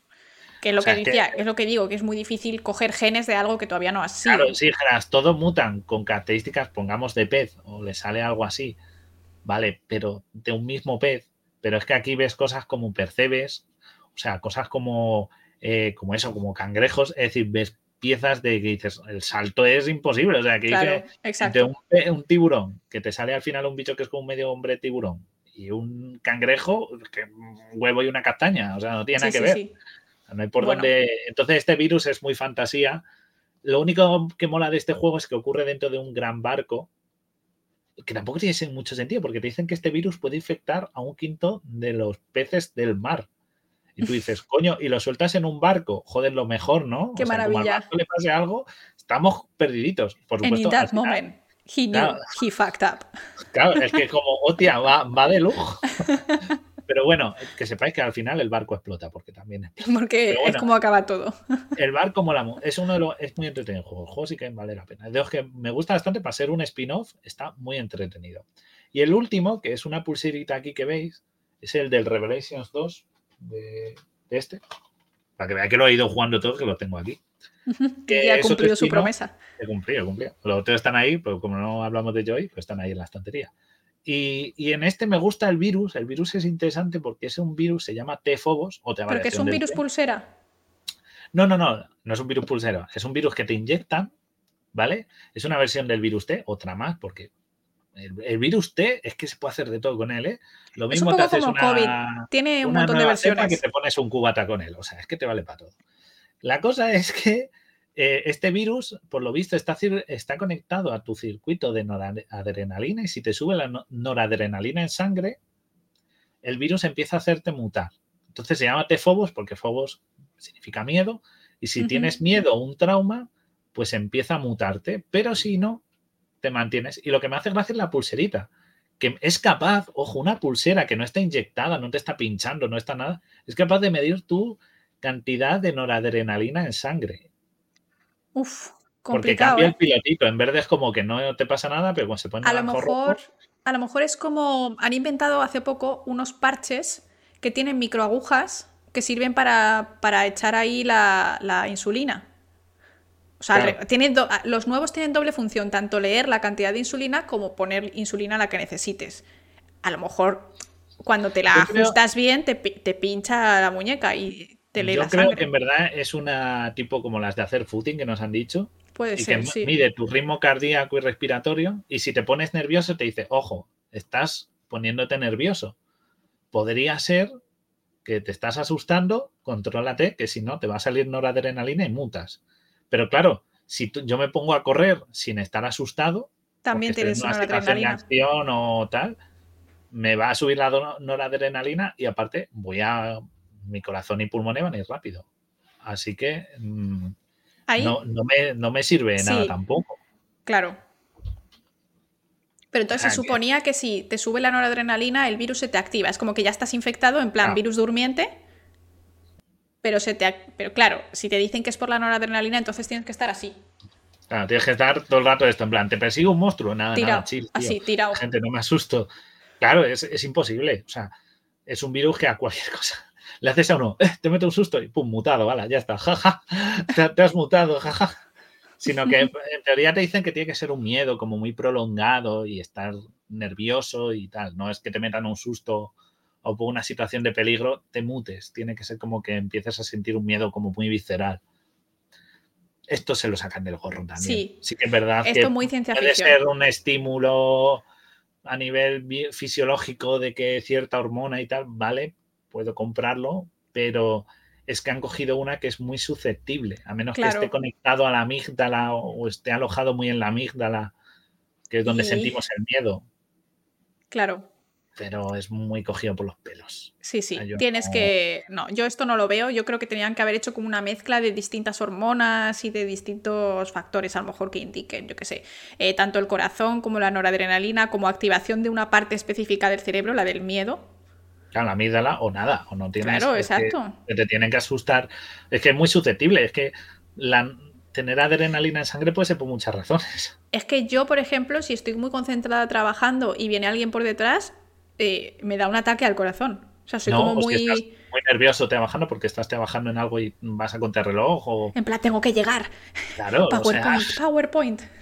Claro, eh, como no, me persigue un monstruo gigante que me quiere devorar, nada, nada, pero tranquila, gente, no, o sea, te va a dar, te estás a tope. o sea, el virus se va a activar sí o sí. Sí, sí, sí. No tiene mucho sentido estos virus de los spin-off, pero bueno, el virus T sí que tiene sentido en los zombies, pero lo de usarlo con animales a lo loco ya hemos visto que no tiene mucho sentido. Y los Tyrant son la mayor champuza del mundo, no hay por dónde cogerlos. Pero el lore mola mucho de todo la Umbrella. Sí, mola muchísimo, nos encanta. Sí, Porque, así que bueno. Aunque sea un poco científico, cogido por los pelos. Me gusta, pierdes el eh, autobús y mutas. Hola, aquí con un ojo, con un ojo extra en la cabeza. Perdón, es que he perdido el autobús. Lo siento, he mutado sin querer. Pero bueno, eh, súper guay, la verdad. Vamos a tener una segunda parte donde vamos a hablar del resto de, bichos que no están hechos con virus, sino con parásitos y hongos. Claro, hablaremos de 4, 5 y 6, que son parásito todo el rato, y un poco del virus este uroboros que habéis mencionado. Y luego el 7 y el 8, que es un mo.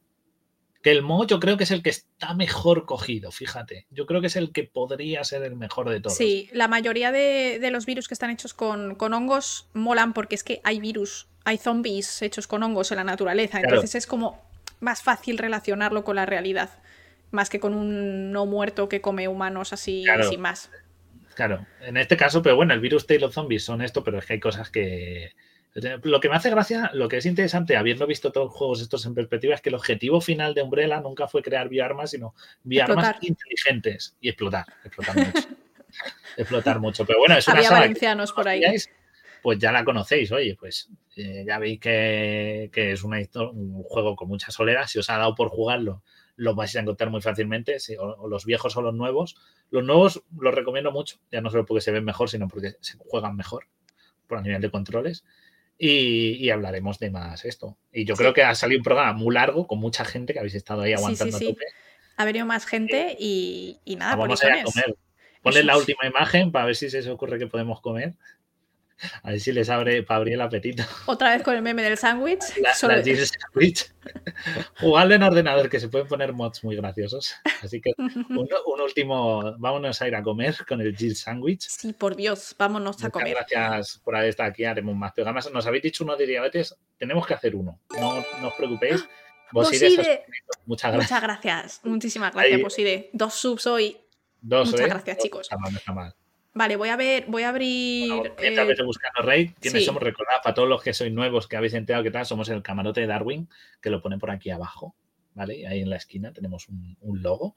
Es el camarote de Darwin, vuestra emisora clandestina a bordo del Beagle. Nos podéis encontrar, mira, en iBox, que, va a salir. Y hacemos podcast, Spotify, en Spotify en otras partes. Pero no solo en Twitch, en Twitch hacemos los charlando y Laura las notis y largos, pero en Spotify tenemos muchos más programas más cortitos de temas más concretos. Pues si también queréis alguno para ir en bus y eso, lo podéis escuchar ahí. Y muchas gracias por estar ahí, darnos un buen follow, likes o lo que tengáis a mano. no sé. Según esto. No sé. Ay, mira, esta, esta francuesta. No, francuesta no. no. Eh, pues mándalos a, a Piravisión. ¿Qué es eso? Un canal nostálgico, que ponen siempre cine y series de los 80. Que esa gente no se curra nada el contenido, no, está, le dan al play y se piran. Yo paso. Eso no me gusta nada. Pues a ver quién tenemos, a ver quién Espera, espera, no, no. Voy a. Estoy buscando.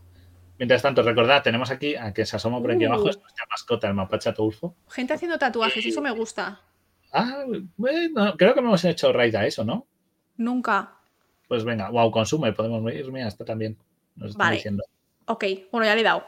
Que nos vamos a comer, gente. Muchísimas gracias por todos, por todo. El martes, si no tengo un COVID de la muerte, que ya sabéis que cabe la posibilidad, eh, porque ya me pica bastante la garganta, haremos noticiencias y después vamos a tener un invitado muy especial que vamos a estar hablando de eh, setas alucinógenas, ¿vale?